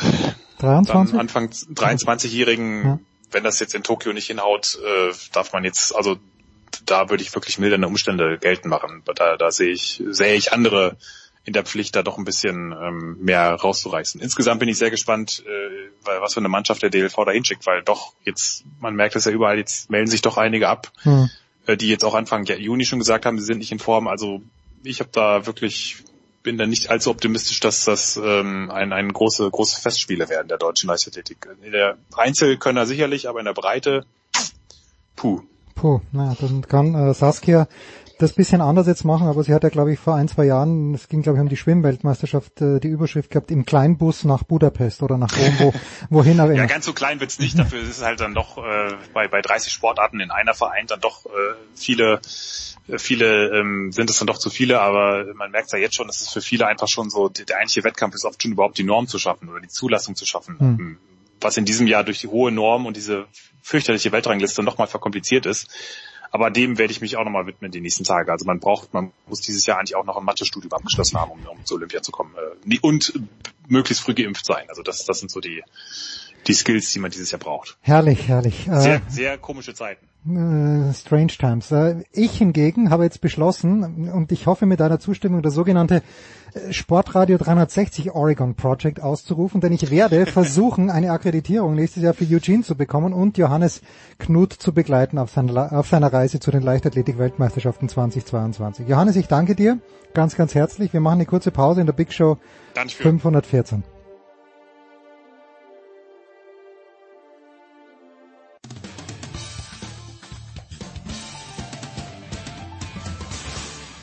hier ist Dritter Steffen und ihr hört Sportradio 360.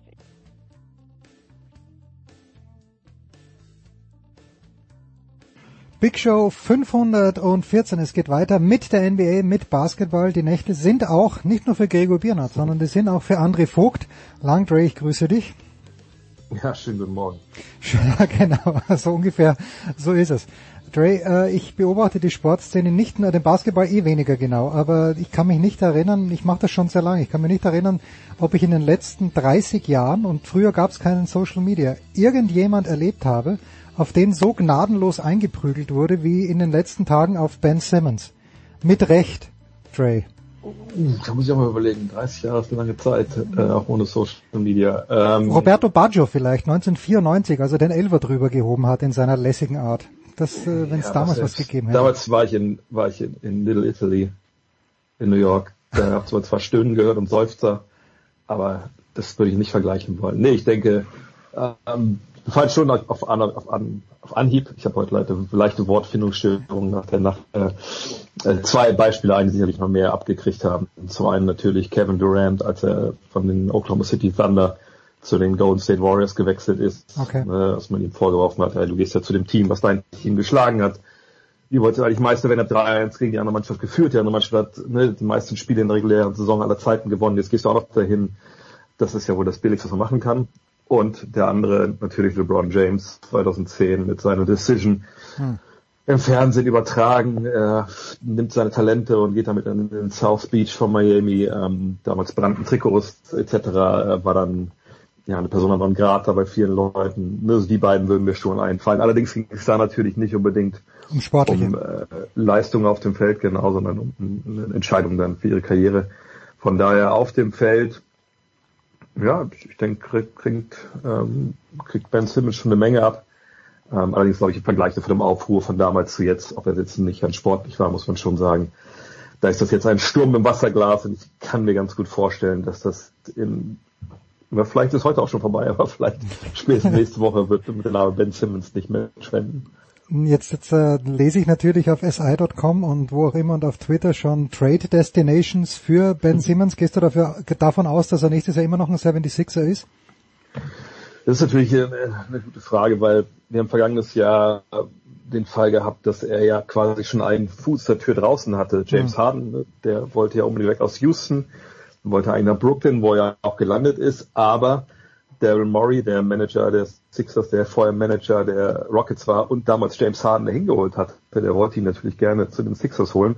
Und Teil dieses Trade-Pakets war halt Ben Simmons. Ähm, den wollten die auch haben in Houston, nur es ist nicht daran gescheitert, dass jetzt Maury Simmons nicht aufgeben wollte, sondern es ging um Tyrese Maxey, also den Rookie dieses Jahr. Der sollte auch mit im Deal sein und da hat dann wohl, muss ja mal vorsichtig sein mit diesen Berichten, aber das wird von mehreren Seiten berichtet, da hat dann wohl ähm, Maury sagt, ah, Simmons okay, aber äh, Tyrese Maxey, den Rookie, der noch nichts geleistet hat, den gebe ich nicht ab. So, also das zeigt mir, dass da schon eine gewisse Bereitschaft natürlich da ist, das Team zu verbessern, wenn man denn eine Trade findet, von dem man denkt, man ist danach besser. Aber man muss natürlich auch mal sagen, Ben Simmons hat natürlich nicht umsonst diese ganze Kritik abbekommen gerade. Und naja, was ist sein Wert jetzt noch in der Liga? Wer sagt denn, nee, also der Typ, der nie wirft und selbst jetzt ne, in so einer entscheidenden Phase eine Dank in der, in der Crunch-Time nicht nimmt, unterm Korb stehend, den muss ich jetzt aber haben und für den gebe ich auch was ab, hm. was halbwegs wertvoll ist. Also da bin ich sehr gespannt, was in den nächsten Wochen passiert ich würde momentan sagen, die Chance, dass er nächstes Jahr bei den Sixers aufläuft, stehen 50-50, weil es wird für meine Begriffe eine, eine Transferphase sein, die ja Anfang August beginnt. Oder eigentlich schon zur Draft beginnt mit Trades und dann aber in August noch mit Free Agents und dann auch natürlich Trades. Dann ich, mich würde mich schon sehr wundern, wenn das nicht eine sehr, sehr unruhige Phase wird, wo eine Menge passiert, weil es waren so viele Teams jetzt nah dran, Meister zu werden. Ne? Wir haben so viele Teams, die vielleicht nur einen halben Spieler entfernt sind, wirklich ne, Ansprüche anzumelden. Und von daher, da wird eine Menge Bewegung sein. Ich, ich glaube, es ist sehr realistisch, dass auch Ben Simmons sich dann bewegt. Okay, gut. Vier Teams sind noch dabei, Dre. Ähm, hast du für dich einen Favoriten ausgemacht? Äh, wenn, wenn Chris Paul irgendwann wieder spielen darf, sind es dann die Suns oder ist es alles Fair Game im Moment?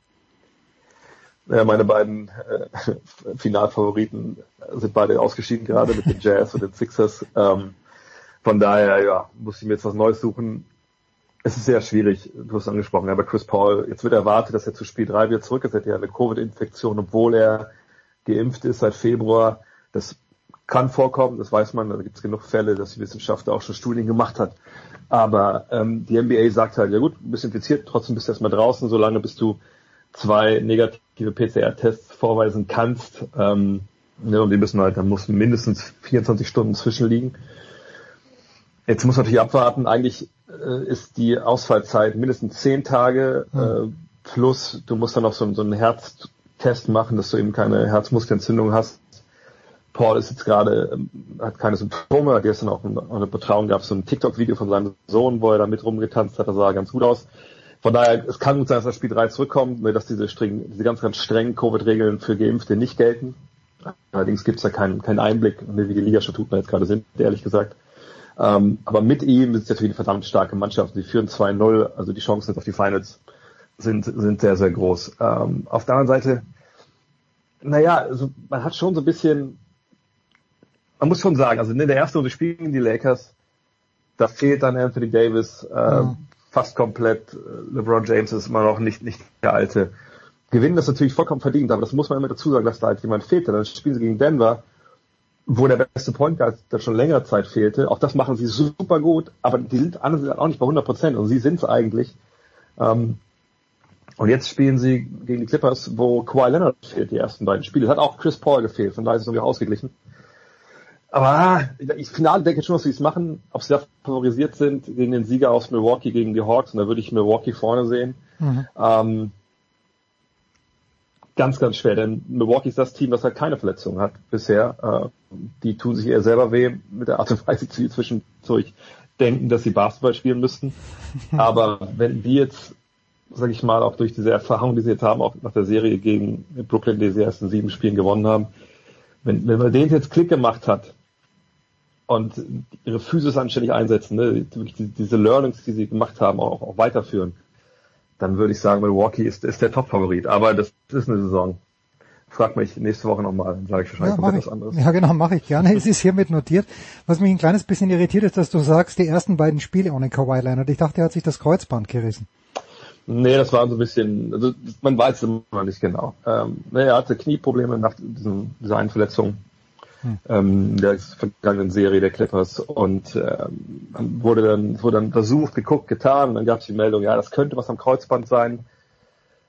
Haben wir sich gefragt, okay, warum kommen die auf, auf die Idee? Weil es hieß gleichzeitig so eine richtige Bildgebung gab es noch nicht. Da muss man warten, bis die Schwellung rausgeht. Dann konnte man wieder vermuten, ja, vielleicht ist es einer von diesen Schubladentests, die da schon gesehen haben, irgendwas ist da instabil. Der letzte Stand war jetzt, nee, ist eher so ein Knee Sprain, also irgendwie eine Verstauchung oder dass er einen Schlag gekriegt hat. Das ist aber eine, das ist ja keine richtige Diagnose, das ist ja eigentlich sowas, was, was man sagt und man eigentlich nicht drüber reden will, was der, ja. was der Spieler wirklich hat. Ähm, von daher tappen wir da alle ein bisschen im Dunkeln. Gestern äh, während der Übertragung haben sie erzählt, dass er durchaus Kontakt hat zur Mannschaft, ne, da immer telefoniert und, und auch sich, sich sagen lässt, ne, wie sie eigentlich in dem Abend spielen wollen, damit er auch beurteilen kann zu Hause, äh, ne, klappt das, klappt das nicht das klang alles so wie jemand, der denkt, okay, also wenn es irgendwie gut läuft, bin ich bald wieder mit dabei. Von da ist das der letzte Stand so. Ähm, aber bei Kawhi Leonard, wir erinnern uns an die Geschichte damals in San Antonio, da war er dann auch zwischendurch wieder fit, dann wieder nicht fit. Und bei ihm diese Geschichte mit dem Knie, das ist halt schwierig mit der Wade. Warten das ab. Fakt ist, bisher gibt es da keine Anzeichen, dass er in Spiel 3 wird auflaufen können. Und wenn man das dann verlieren sollte, da liegt man 0-3 hinten. Das hat noch kein NBA-Team in der Geschichte geschafft, in den Playoffs davon zurückzukommen. Von daher wäre das sicherlich eine Hypothek, die man dann schwerlichst abgetragen bekommt.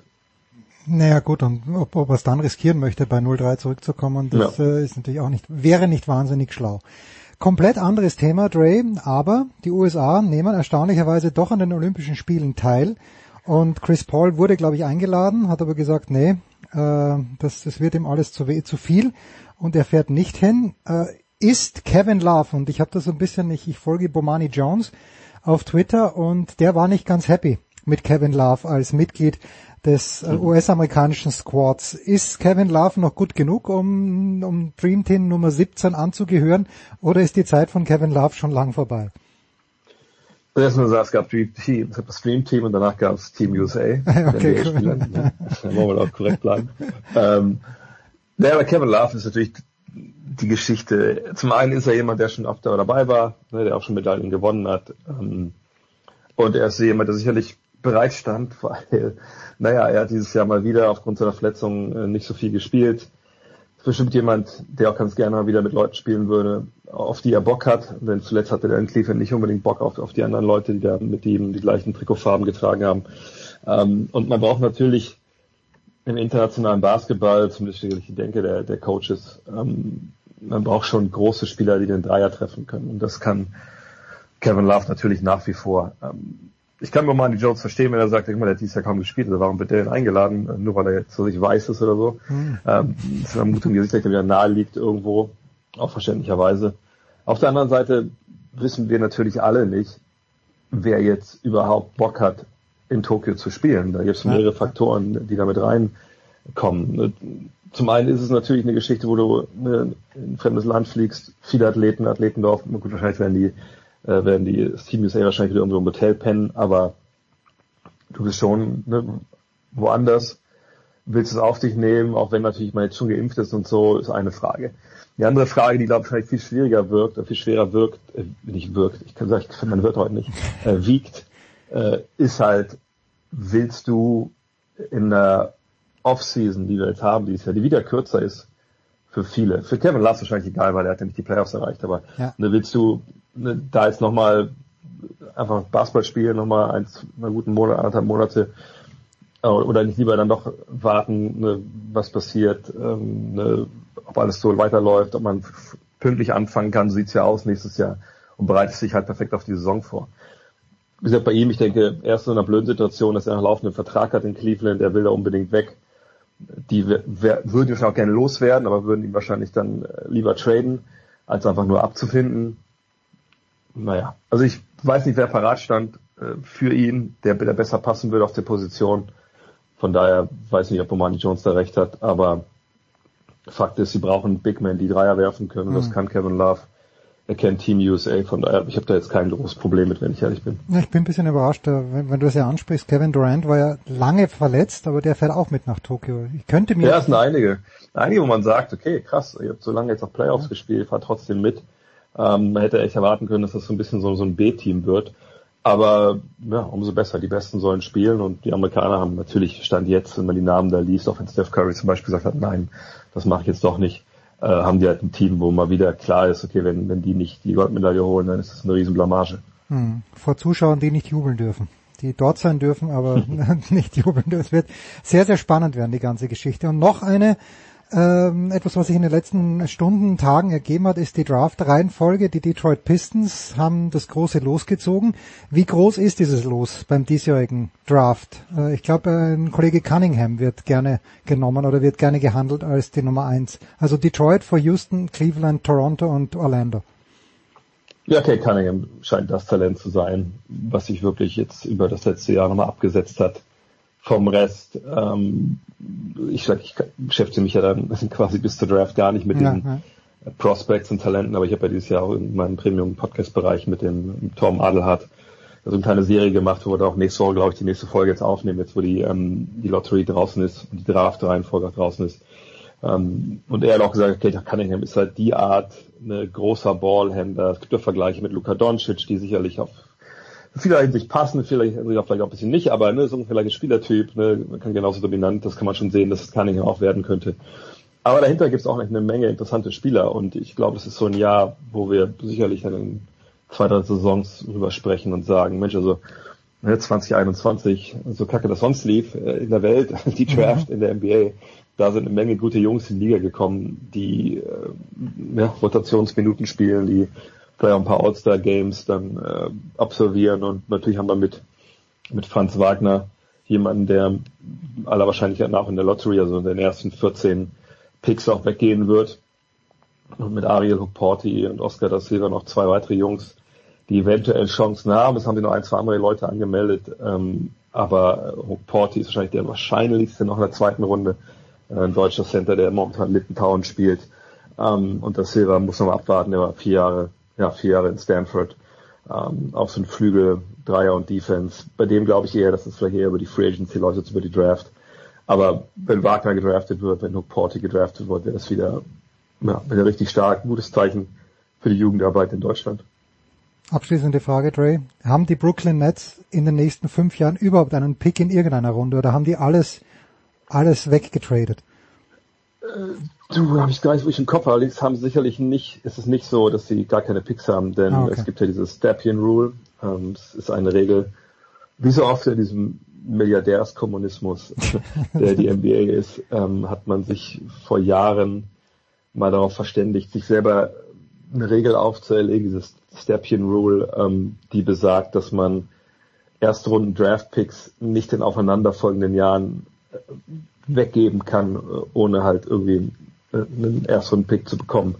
Ähm, also sprich, du kannst, wie es die Nets ja damals mit den, in den Trades mit den Celtics für Kevin Garnett und Paul Pierce gemacht haben, sagen, äh, ja, du kriegst unseren Erstrunden-Pick in sich 2021, den, der kommt zu dir.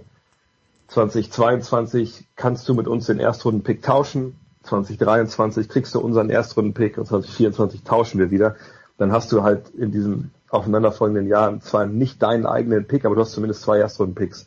Ähm, so, und das ist dieses Stapien Rule. Geht zurück auf Ted Stapien, eher maliger Besitzer der, der Cleveland Cavaliers, dem das Prinzip der Draft nicht ganz klar war und der einfach die Zukunft seiner Franchise plötzlich erschossen hat, weil er immer dann eine Draft Picks getradet hat für Spieler, die dann alt oder einfach schlecht waren.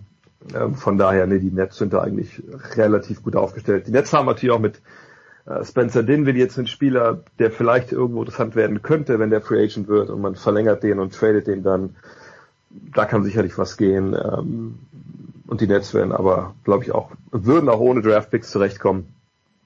Denn das ist sicherlich eine Mannschaft, wo wir nächstes Jahr einen stärkeren Kader sehen werden als jetzt, weil sich da Veteranen einfinden werden, die es noch drauf haben, die Meister werden wollen und dann schauen und sagen, okay, mit James Harden, Kyrie Irving und Kevin Durant, ja, viel größer wird die Chance wahrscheinlich nicht. Und ähm, ich gehe davon aus, dass wir im Herbst äh, hier sitzen ähm, und sagen, ja, die, die Nets sind der Top-Favorit auf den Titel. Was muss passieren oder ist es schon passiert? Jetzt ist jetzt wirklich die letzte Frage, dass du mit der mhm. Fußball-Europameisterschaft 2020 warm wirst. Oder hast du schon deinen Frieden geschlossen?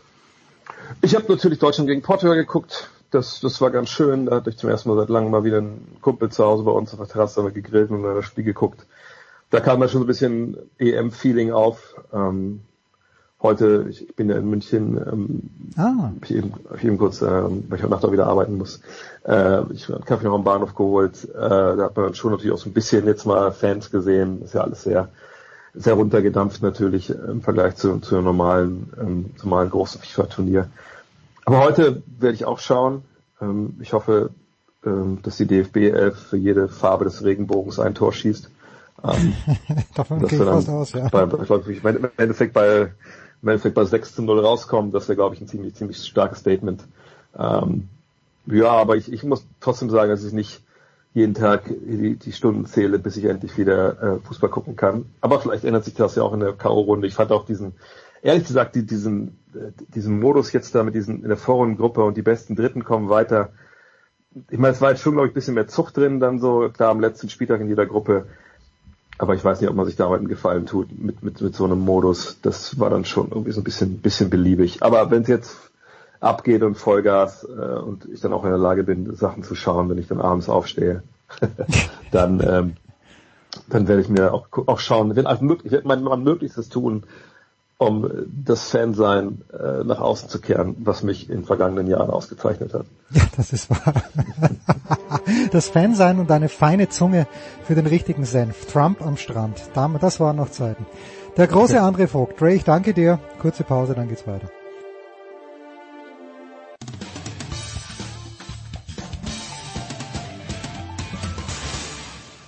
Servus, da ist der Martin Buchhüser und ihr hört sportradio360.de. Herrschaften, weiter geht's in der Big Show 514 mit Motorsport und zunächst einmal mit einem Solo für Stefan Heinrich. Wir wünschen Eddie Milke alles Gute, ist gerade äh, geimpft worden und liegt da nieder. Stefan, ich grüße dich herzlich. Ich grüße dich auch. Nach dem Trip äh, Halle und Stuttgart und so bist du jetzt wieder bei uns. Das ist sehr schön. Jetzt. Ja, ja. Und den Gedanken nächste Woche schon in Wimbledon. Du weißt, es geht Schlag auf Schlag in diesen Tagen. Du weißt, dass ich in Wimbledon, äh, ich glaube nicht mal einen ganzen Kilometer von Wimbledon entfernt mal äh, fast zehn Jahre gelebt habe. Ich war nur zwei Wochen dort und ich war begeistert. Also in diesem ganzen Städtchen rundherum. Ich habe ja privat gewohnt äh, auch, mhm. also Unterkunft für zwei Wochen wäre in Wimbledon. Und es war, war grandios. Also dort. Ja, ist wirklich toll, die Ecke. Ja, es ist natürlich nicht ganz billig, muss man auch sagen. Aber das, ja, vor allem die Erdbeeren auf dem Court. Ja, das auch. Und, und dann noch diese komische, flüssige Sahne drüber, das, das ist nicht spannend. Das ist grauenhaft. Aber die Engländer, war, wenn sie was nicht können, ist Essen. ja, und, ja, genau. So, also, wir haben einen Trippelschlag vor uns. Ich weiß gar nicht, wo wir anfangen sollen. Fangen wir vielleicht, fangen wir vielleicht am Sachsenring an, The Voice, mhm. weil dort äh, Marc Marquez sein Comeback als Sieger in der MotoGP gefeiert hat. Ich habe ein Zitat von ihm gelesen, wo er gesagt hat, in dem Moment, wo es ein bisschen zu regnen begonnen hat, habe ich gewusst, das ist mein Rennen. Jetzt hat er, glaube ich, zum elften Mal gesiegt am Sachsenrennen, oder? In Folge. Wahnsinn. Also Wahnsinn. unterbrochen in verschiedenen Klassen, Motor 3, Motor 2, MotoGP. Allein das ist ein Rekord äh, für die Ewigkeit. Ähm, wir hatten ja oft hier bei dir äh, zusammen tatsächlich bei Sportradio ähm, oft schon über ihn diskutiert und gesagt, wie schlimm ist die Verletzung und wie lange wird er brauchen, bis er seine alte Form findet. Und es wurde natürlich auch die Frage gestellt von vielen Fans, wird er jemals wieder der Alte werden?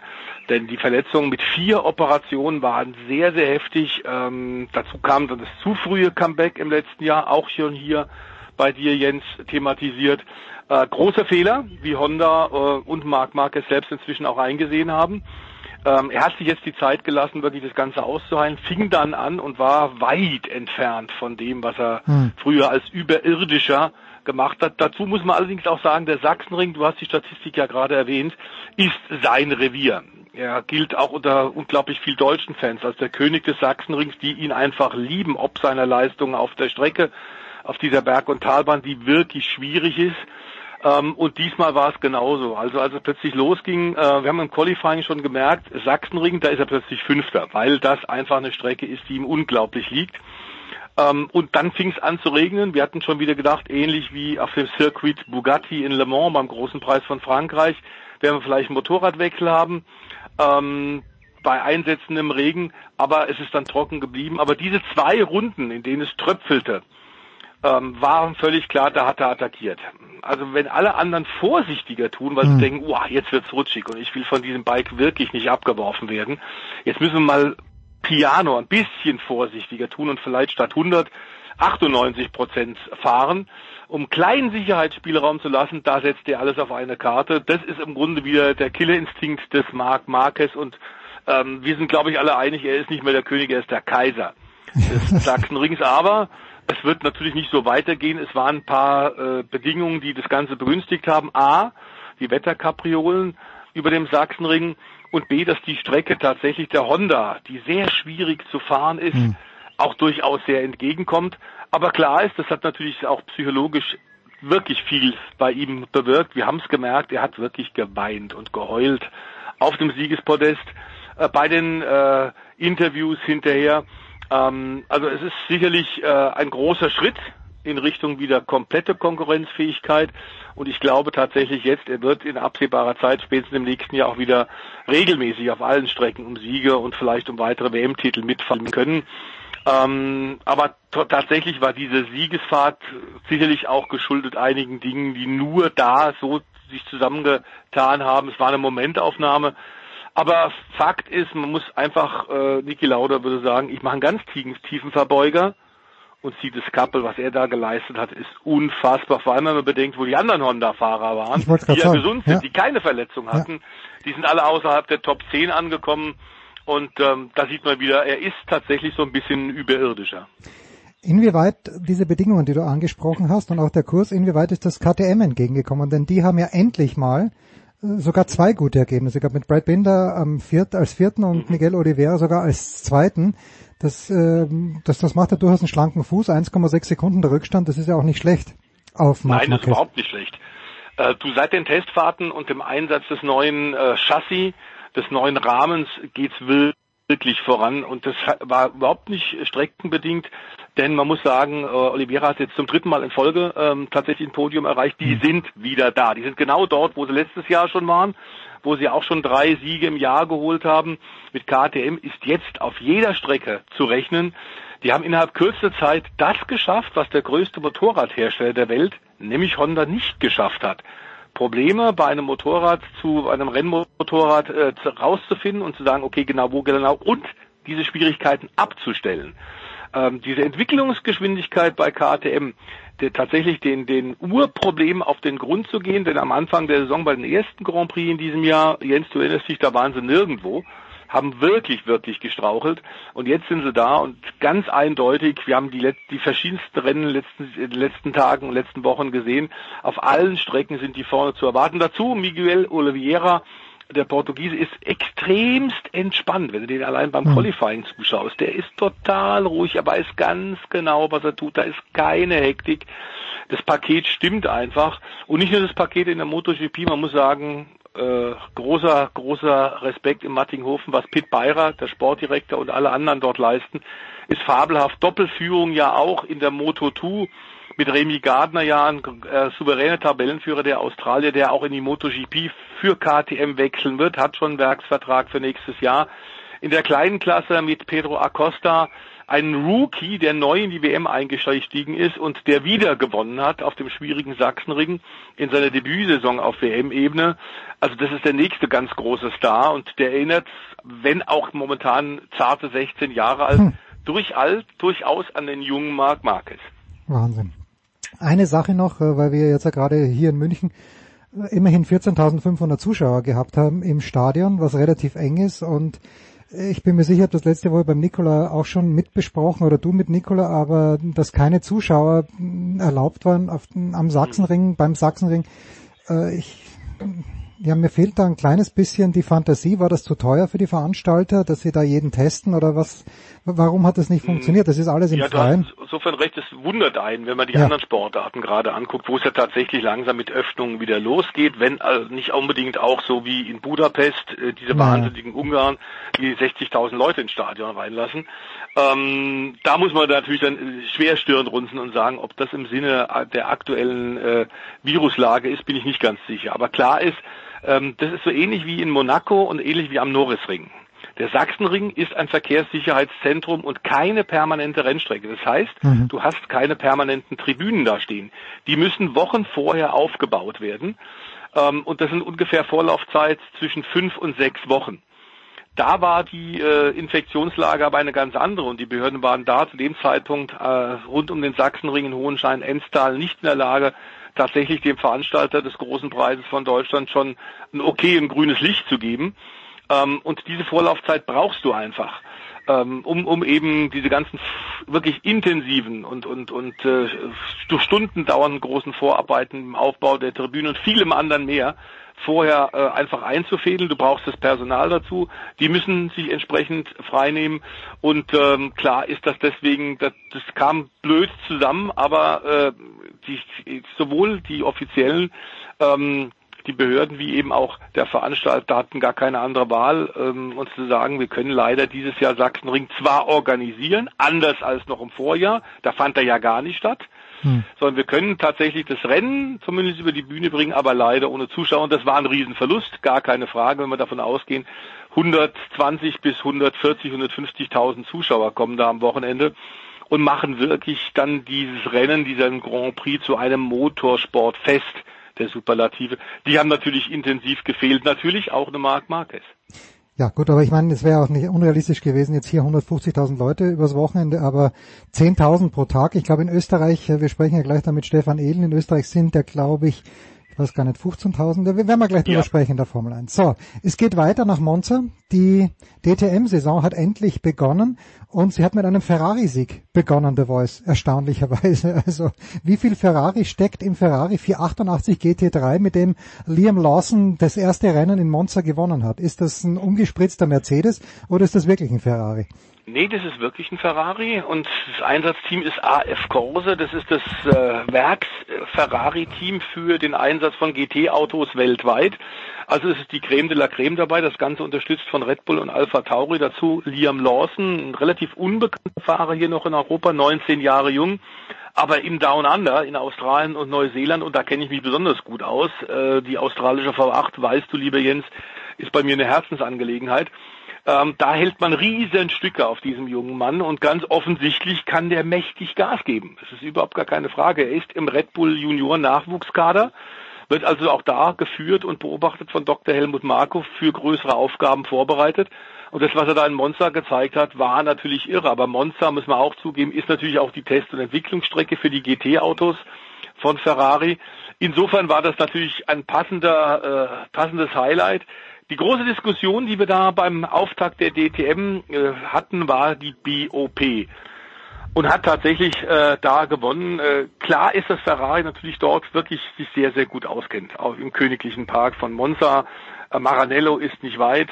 Äh, das ist in der Formel 1 immer so. Und das ist natürlich bei Rennautos mit Dach, äh, mit dem springenden Pferd ganz genauso. Monza ist Ferrari. Ähm, dazu müssen wir sagen, Berger hat es wirklich geschafft, ein Feld zusammenzukriegen, aber es ist sicherlich so eine Brückensaison. Vielleicht brauchen wir auch zwei Übergangssaisons, denn die Zukunft der DTM kann eigentlich nicht GT heißen. Also diese GT, GT3 Autos, die in vielen anderen Rennserien ja auch eingesetzt werden, unter anderem im total spektakulären und vollbesetzten ADAC GT Masters. Die haben dort 32 Autos. Berger hat jetzt in Monza 19 Fahrzeuge hinbekommen. Wir haben eine Markenvielfalt, du hast es erwähnt, es ist eben der Ferrari kein verkappter Mercedes, kein verkappter BMW oder kein verkappter Audi. Es ist ein Ferrari, wir haben Lamborghini dabei, wir haben eine Markenvielfalt, aber dieses Alleinstellungsmerkmal, dass diese DTM-Autos ja über Jahrzehnte nirgendwo auf der Welt nur in der DTM eingesetzt werden worden sind und relativ kompromisslose Prototypen waren, wenn auch Tourenwagen genannt, das ist jetzt weg. Es ist also so ein bisschen ähm, tatsächlich eine Hilfskonstruktion. Anders hätte es aber Gerhard Berger wirklich nicht geschafft, den Namen und die Marke DTM weiter am Leben zu halten. BOP ist das große Problem bei GT-Autos. Du hattest ja Fahrzeuge unterschiedlicher Konfiguration. Mittelmotorfahrzeuge, Frontmotorautos, Heckmotorfahrzeuge, die auch unterschiedliche CW-Werte haben, um da ein Playing Field, also eine gleiche, gleiche Spielwiese mit fairen Ausgangspositionen für alle Teilnehmer zu schaffen, musst du die Autos technisch angleichen. Balance of Performance. Das haben wir in Le Mans so bei den großen 24-Stunden-Rennen, das haben wir im GT-Sport auch so und bei vielen Tourenwagen-Rennserien. Und das haben wir in der DTM nie gehabt. Und Gerhard Berger wusste ganz genau, wenn wir das jetzt so machen, wenn auch als Übergangszeit, wird es endlose Diskussionen geben, weil natürlich immer sich irgendeiner, ein Hersteller benachteiligt fühlt und sagt, mhm. das ist nicht fair und wir müssen das ändern. Genauso war es in Monza. Genauso ging es gleich los. Ähm, Mercedes hat äh, die Tests, die Vortests äh, auf zwei Rennstrecken klar dominiert, waren auch noch im freien Training in Monza stark und sind dann tatsächlich von Ferrari am äh, Samstag und am Sonntag eben auch geschlagen worden. Ähm, und insofern von Audi, äh, Audi war beim Test nicht so gut und plötzlich waren sie da, die hatten eine günstige Einteilung. Also die Diskussionen werden uns weiter in diesem Jahr begleiten. Das Gute ist, Jens, wir haben dann Rennwochenende für Rennwochenende bei der DTM auch was zu diskutieren, genau wie die Fans draußen auch. Das wichtige Fazit aber, glaube ich, aus Monza, aus dem Königlichen Park ist, die DTM lebt. Und da hat, hätten noch vor einem halben Jahr, glaube ich, nicht zu viele Leute drauf gewettet. So ist es.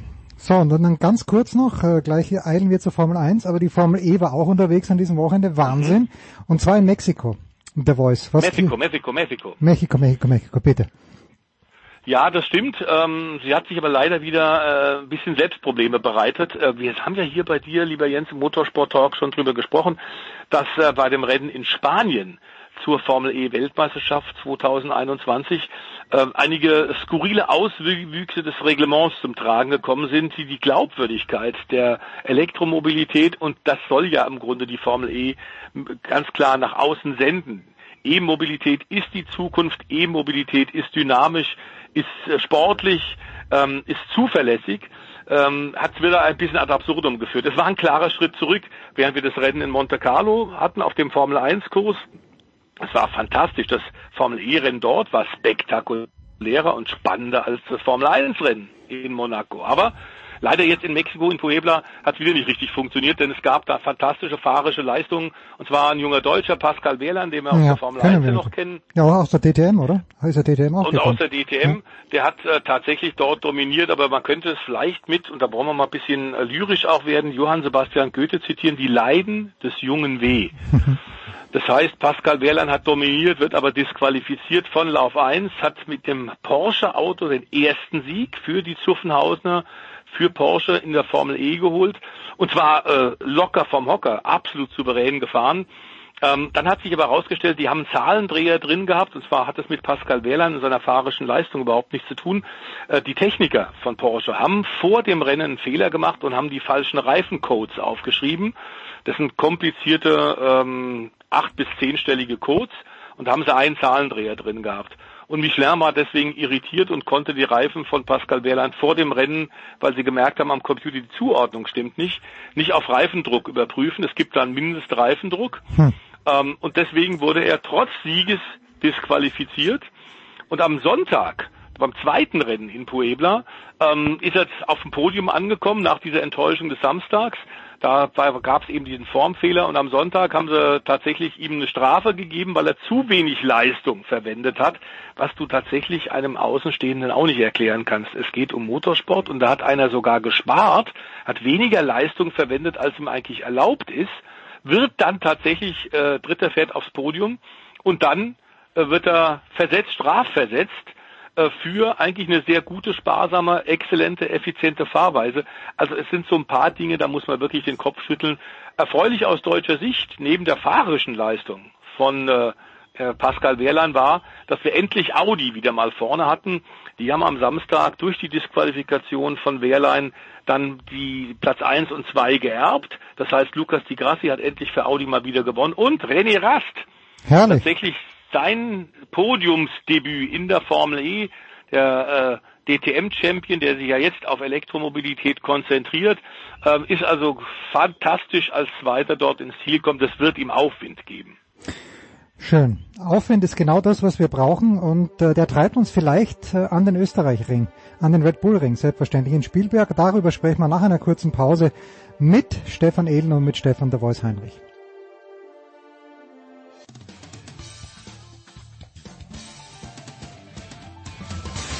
Hallo, hier ist die Laura Siegemund und ihr hört Sportradio 360. Big Show 514. Wir bleiben beim Motorsport. Stefan de Bois Heinrich ist dabei geblieben und frisch dazugekommen von motorsport-total.com beziehungsweise motorsport.com. Stefan Ehlen, grüß dich Stefan. Servus in die Runde. In den letzten Jahren hieß es ja immer, Mercedes hat äh, den stärksten Motor, aber wenn der Motor mal ausfallen sollte, dann hat Mercedes immer noch die stärkste Strategie. In äh, Le Castellet am vergangenen Wochenende, Stefan Ehlen, war beides nicht mehr der Fall. Was jetzt? Quo vadis Mercedes? Quo Vadis Mercedes, ja, die sind natürlich weiterhin noch gut dabei. Es ist ja ein offener WM-Kampf, aber ganz grundsätzlich kann man, glaube schon festhalten, der Red Bull und Max Verstappen, die haben gerade so ein bisschen die Oberhand, weil es da gerade wieder lief. Man darf aber auch nicht vergessen, das war jetzt im Prinzip nur so ein bisschen die Retourkutsche für Barcelona, weil da ging es genau umgekehrt. Ja. Da war Verstappen vorne und hm. Mercedes hat bei der Strategie getrickst und hat dann den Positionswechsel erzwungen, sodass dann da Hamilton gewonnen hat. Also das steht vielleicht auch ein bisschen sinnbildlich für diese Saison. Es steht spitz auf Knopf, die beiden sind auf Augenhöhe unterwegs und je nachdem pendelt es halt mal in die eine Richtung, mal in die andere. Der Verstappen zum Beispiel wird im Prinzip immer erster, zweiter, erster, zweiter, wenn er ankommt und ähm, beim Hamilton müsste das in der Theorie auch so sein. Der hat halt nur den siebten Platz in Monaco noch drin, ansonsten wären sie praktisch gleich auf. Und das zeigt, glaube ich, schon, es wird einfach diese Schwankungen weitergehen.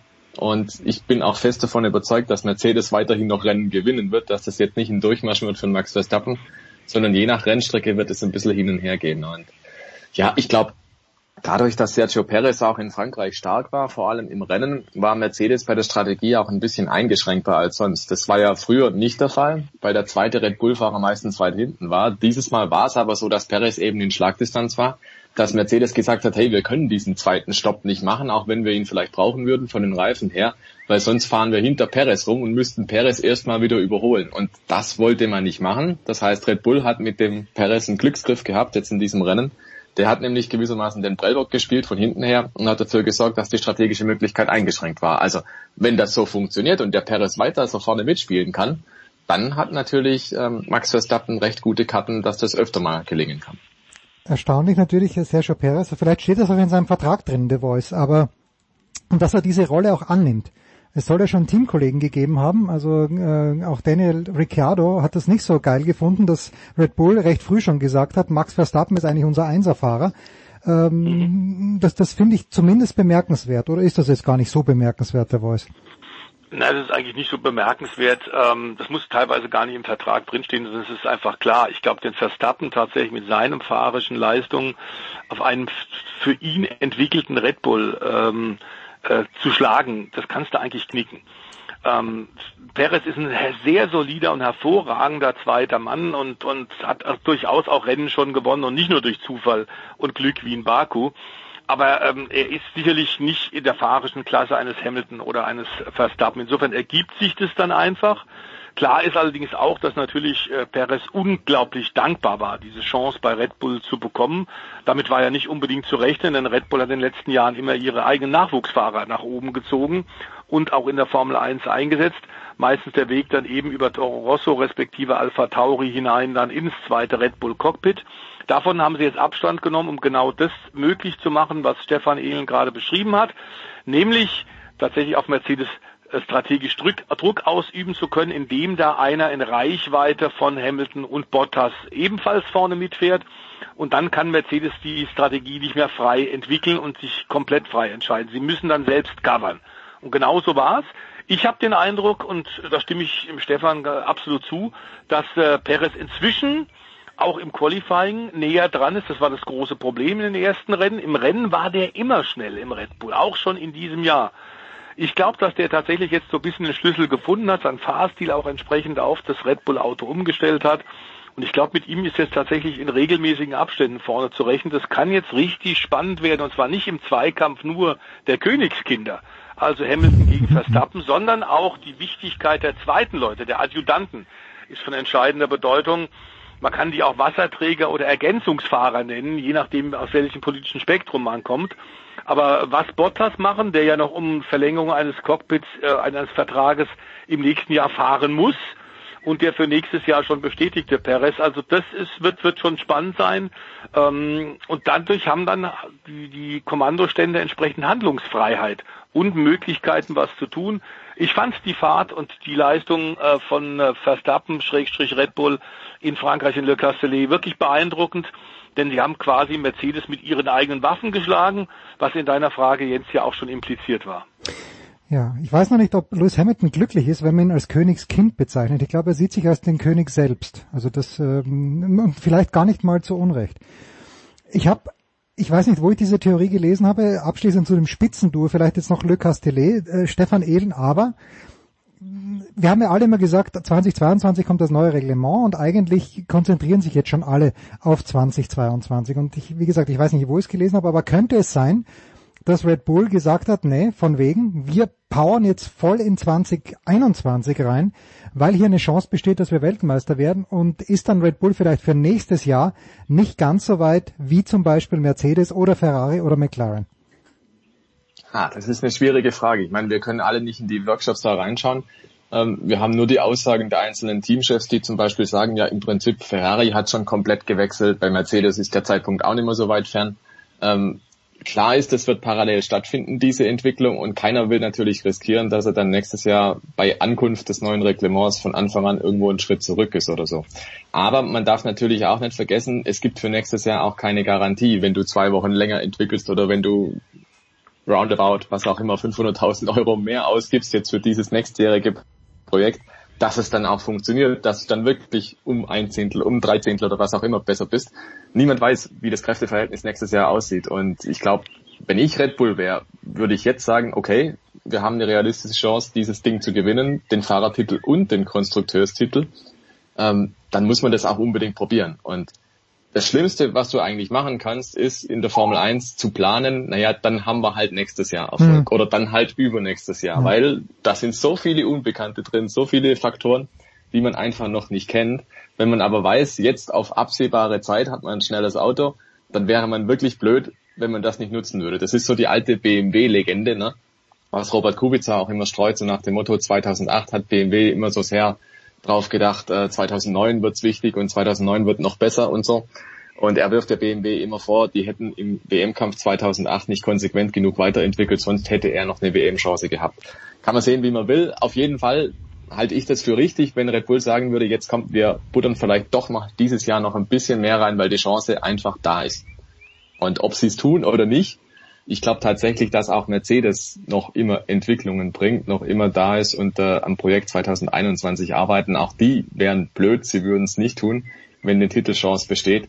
Ähm, einfach auch aus dem Grund, ich meine, sie würden als ungeschlagen in der Formel 1-Ära von 2014 bis 2021 eingehen. Und äh, die andere Variante wäre, dass Red Bull sie einfach dann besiegt und das kann nicht im Sinne des Erfinders sein. Also deswegen glaube ich, die werden beide noch schön bis zur Sommerpause auf jeden Fall weitermachen und dann mal gucken, wie die Situation ist in den Gesamtwertungen. Und es muss ja auch nicht notwendigerweise immer technisch weiterentwickelt werden. Es kann auch einfach sein, ein Auto wird dadurch schneller, dass man bessere Einstellungen fährt und bessere Programme hat oder was auch immer. Und das muss nicht notwendigerweise heißen, es ist ein neuer Flügel da oder dies und das. Also, wir wissen es nicht, wir können es nur beobachten und momentan sieht's gut aus für Red Bull. Wen wir auch beobachten, natürlich mit größter Freude, weil ich mag ihn, ist Sebastian Vettel, The Voice. Jetzt ist er äh, in Baku natürlich durch auch glückliche Umstände, so wie wir sie gerade in der MotoGP besprochen haben, aber ist er Zweiter geworden, davor in Monaco eine gute Leistung. Jetzt finde ich, der neunte Platz, der ziert ihn schon auch, oder in Le Castellet, neunter Platz, noch dazu vor seinem Teamkollegen. Also für mich ist dieser neunte Platz sehr in Ordnung, The Voice. Für dich auch. Ja, wir haben ähm, letzten äh, vor einer Woche beim Motorsport Talk bei dir ähm, tatsächlich gesagt, es sind zwei Leute jetzt oder zwei Teams besonders im Fokus äh, für das Rennen in Frankreich in der Vorschau für Paul Ricard. Haben gesagt, ah, Mercedes muss jetzt tatsächlich zeigen, ob sie die Herausforderung Red Bull auf Augenhöhe wirklich annehmen können. Äh, der, die einen in der schwarzen, die anderen in der blauen Ecke äh, im, im großen Ringkampf, äh, super Schwergewicht und natürlich ganz klar gilt es eine Bestätigung zu finden, hat Aston Martin diesen Schritt nach vorne tatsächlich gemacht. Es war klar in Le Castellet, äh, es ist kein Straßenkurs mehr. Es wird ein bisschen schwerer für Aston Martin. Aber ich glaube tatsächlich, die haben das Auto mehr hingebogen auf den Fahrstil von Sebastian Vettel. Plus er hat sich ein bisschen mehr aufs Auto drauf eingestellt, auf die Ingenieure, aufs Umfeld. Ähm, und insofern ist ihm tatsächlich ein Schritt nach vorne gelungen und ich fand das eine sehr feine, gute Leistung, zumal er teilweise auch noch ein bisschen weiter vorne lag. Das ist aktuell das, was da, glaube ich, geht im Vergleich zum Saisonbeginn, als es ja wirklich desaströs war und diese neue Ehe zwischen Sebastian Vettel dem ehemaligen vierfachen Weltmeister und Aston Martin äh, begann, da ging ja gar nichts voran. Das war ja katastrophal. Man sieht es in der Qualifikation auf einer schnelle Runde. Man äh, ist immer wieder dran, in den letzten Abschnitt des Qualifyings zu kommen oder kratzt ganz knapp da dran. Ähm, verpasst es, man ist deutlich weiter vorne, auch im Rennen. Der Rennspeed stimmt. Also das ganze Paket scheint tatsächlich zusammenzuwachsen. Und ich bin sicher, das wird man auf dem Red Bull Ring am kommenden Wochenende beim ersten der beiden äh, Österreich-Rennen in der malerischen Steiermark in Spielberg auch sehen. Da wird man die Grünen und Vettel auch äh, vorne mit dabei sehen. Ja, gleich zwei Rennen. Stefan Ehlen wie im vergangenen Jahr. Einmal der, der zweite müsste dann wieder der große Preis der Steiermark sein. Ich bin mir nicht ganz sicher, aber der erste ist der große Preis von Österreich auf einer Strecke. Umgekehrt. Es ist umgekehrt. Genau umgekehrt. Steiermark hat ah, Pole Position. Ah, ja, mit Recht natürlich, ja, sag, sag ich als Steirer. das ist völlig richtig. Und wir erinnern uns natürlich an diese orangefarbene Tribüne, die die Holländer dann auch in absoluter Ekstase äh, über den Sieg von Max Verstappen vor zwei Jahren war es, glaube ich, oder ist es schon drei Jahre her, ähm, zum Beben gebracht haben. Und ähm, ja, wie wird das an diesem Wochenende sein? Ich habe vorhin irgendwas gefaselt von 14.000 Zuschauern, bin aber nicht sicher, ob ich das zusammen, äh, ob ich das verwechselt habe mit dem, was in der Allianz Arena der Fall war. Kannst du, kannst du genauere Zahlen liefern? Wie viele Menschen dürfen da tatsächlich zuschauen? Ich kann dir leider nicht genauere Zahlen liefern. Allerdings ist es beim Steiermark Grand Prix noch eingeschränkt, also nicht volles Haus und dann eine Woche später, kurios, ne? Am ja. 4. Juli ist, glaube ich, dann das Rennen. Da ist dann volle Hütte. Ja, da Wahnsinn. darf dann wirklich jeder kommen. Und genauso wird es dann auch sein in Silverstone. Das sind die ersten beiden Rennen seit Beginn der Pandemie, in denen wieder volles Haus herrscht, also in denen wieder alle Plätze bezogen werden können. Und das ist, glaube ich, eine ganz frische Nachricht jetzt von der Formel 1. Die hat es vorhin nochmal bestätigt. Und ja, also wie gesagt, wie viele Plätze genau es gibt am Wochenende beim Steiermark Grand Prix, weiß ich nicht. Aber die Woche drauf wird's voll. Aber subjektiv wird es sehr orange wieder werden, egal wie viele Zuschauer drin sind. Ja, aber die Frage ist, Denn dürfen die die, holländischen Hol Fans sind wahnsinnig. Ja, aber dürfen die dürfen die in Österreich einreisen? Das ist die Frage. Mit äh, äh, unter die Also Zuschauer sind beim ersten Rennen auch erlaubt. Ich glaube, das ist in der Tat so um die 10.000. ja, äh, ich, ich habe es äh, ich hab's irgendwo gelesen, aber es, ja, es sind auf keinen Fall. Also ich, es ist nicht so, die Masse ist nicht so oder die Anzahl ist nicht so, dass ich mir gedacht habe, Wahnsinn, spinnen die denn, dass die da 150.000 Leute reinlassen. Und volles Haus, das kann natürlich damit zusammenhängen, dass ab 1. Juli mehr erlaubt ist. Ich weiß auch, das Tennisturnier in Kitzbühel darf auch mit voller Kapazität planen. Das ist natürlich dann eine ganz andere Geschichte. Ja, so, ein Wort vielleicht noch zu McLaren, The Voice. Äh, Lando Norris hat Daniel Ricciardo, mh, hat ihn in, im Schach gehalten, fünfter und sechster Platz, aber ich habe so den Eindruck, dass Ricciardo jetzt schon ein bisschen näher gekommen ist an seinen jungen, frischen Teamkollegen. Ja, da ist im Grunde Vergleichbares zu sagen, äh, wie Sie das gerade schon bei Vettel erwähnt haben. Auch der stellt sich auf das Paket natürlich ein bisschen besser ein. Ähm, ist ja, äh, das war eine kleine Überraschung, tatsächlich in den ersten Rennen eindeutig in Grund und Boden gefahren worden vom Lando Norris der äh, am Anfang seiner Formel 1 Karriere, da wird der Stefan auch noch was zu sagen können, wirklich unterschätzt worden war. Ich hatte schon tatsächlich aus England und ich habe immer noch, nachdem ich ja fast zehn Jahre in, in der Nähe von Wimbledon, in der Nähe des Tenniscourts gelebt und gearbeitet habe, äh, in Soho ähm, und da dann Eurosport mit aufgebaut habe. Äh, wir hatten aus England klare Signale, das ist das Beste, was äh, seit geschnitten Brot erfunden worden ist, der Lando Norris, als der in die Formel 3 kam. Und so war es auch. Ähm, es ist ein Millionärsohn, also wird da, könnte man eigentlich da ja auch die Diskussion anstellen, ist es wirklich ein Paying Driver, weil am Anfang musste er auch Geld mitbringen, aber inzwischen ist er einer der besten jungen Fahrer, der schon relativ viel Erfahrung hat, trotz seines noch sehr jugendlichen Aussehens und seines jugendlichen Alters.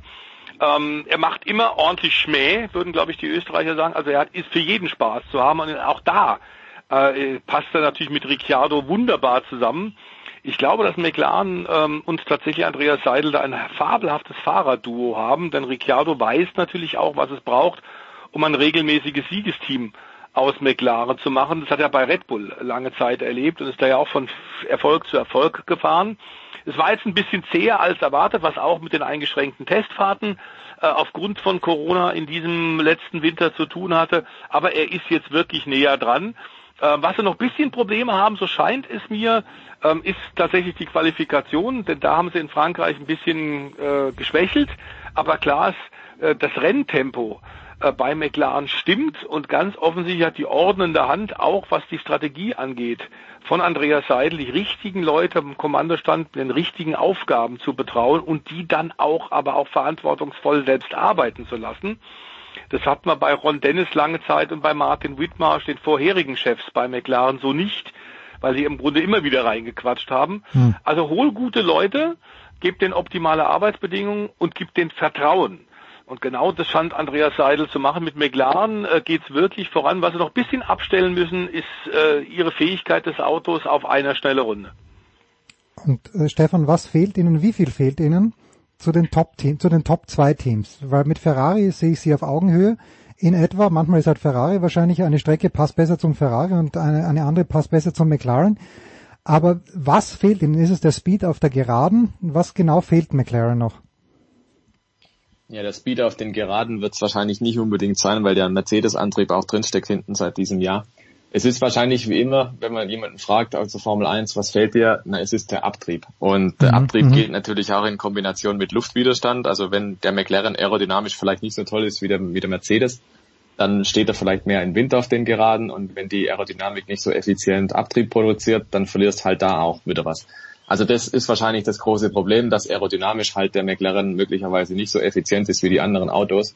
Aber das kann kommen. Also das ist jetzt kein Ding der Unmöglichkeit ganz grundsätzlich. Für dieses Jahr wird es schwierig, den Anschluss zu schaffen. Aber ich glaube, Andreas Seidel, der hat ja auch anfangs der Saison skizziert.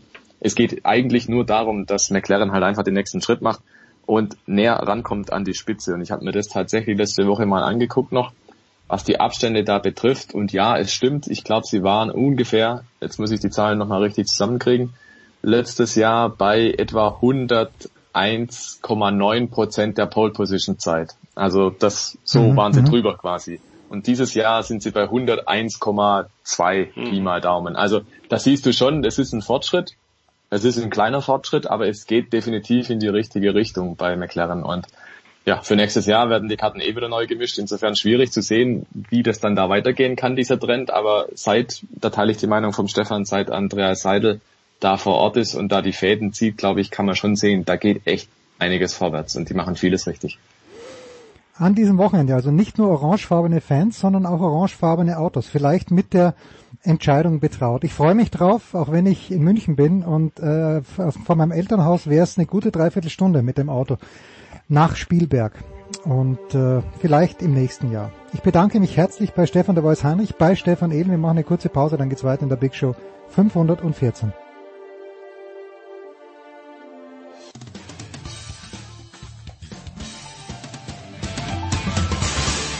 Ja, hallo, ist Marcel Sieben. Ähm, willkommen zu Sportradio 360. Big Show 514 bei Sportradio 360. Wir machen den kurzen Exkurs in den Football und äh, dabei ist Christian Schimmel von der Draft.de und ich darf es ja jetzt endlich sagen, auch von Sport 1. Hallo Christian. Einen wunderschönen guten Tag. Hallo Nikola. Ja, Sport 1, weil du letzten Freitag zusammen mit Andreas in äh, Saarbrücken im neu renovierten Ludwigspark das Spiel Silent Hurricanes gegen die Schwäbischer Unicorns mit äh, auf auf Sport 1 kommentieren durftest. Wie war es denn? Ja, hat großen Spaß gemacht. War eine, war eine tolle Crew, muss man sagen. Ähm, das war, war richtig gut mit den Leuten und ähm, du weißt ja, wie es ist, Nikola, wenn man, wenn man Leute äh, hinter sich hat, die, äh, die äh, einfach ja in der Lage sind, professionell so ein Spiel runter zu kommentieren, dann macht das einfach sehr, sehr viel Spaß. Und ähm, auch die, die ganze, äh, die ganzen Leute von der Technik war, war super, hat großen Spaß gemacht. Ähm, und von daher, ja, dicken Shoutout, war super. Und ähm, das Schöne für mich war, dass ich tatsächlich ab einem gewissen Zeitpunkt einfach auch genießen konnte und meine Freude daran hatte. Und äh, das Schöne war, Nikola, das Spiel hat mir hergegeben, als vielleicht der noch vor dem Spiel gedacht hat. Ne? Also das war, denke ich, mit Sicherheit die, die positive Überraschung an der Stelle. Es war der Aufsteiger gegen den Rekord-Südmeister. Also die sind ja seit 2009, 10 glaube ich durchgehend oder 11 durchgehend Südmeister, German Bowl Teilnahmen ohne Ende, äh, natürlich auch schon äh, viermal deutscher Meister gewesen. Da kommt der Aufsteiger, die Hurricanes, die wir ja. ein bisschen kopfschüttelnd in die zweite Liga verabschiedet hatten in Kirchdorf nach der Saison 2017, die bisher gegen die schwachen Stuttgarter und gegen die schwachen Frankfurter gespielt hatten, wo man nicht so wirklich wusste, was das taugte. Aber die Hurricanes haben gezeigt, sie können die Haller ärgern. Ja, und vor allen Dingen, was mich äh, sehr, sehr überrascht hat, wir wissen ja, dass die, dass die Unicorns so brutal gut gegen den Lauf sind.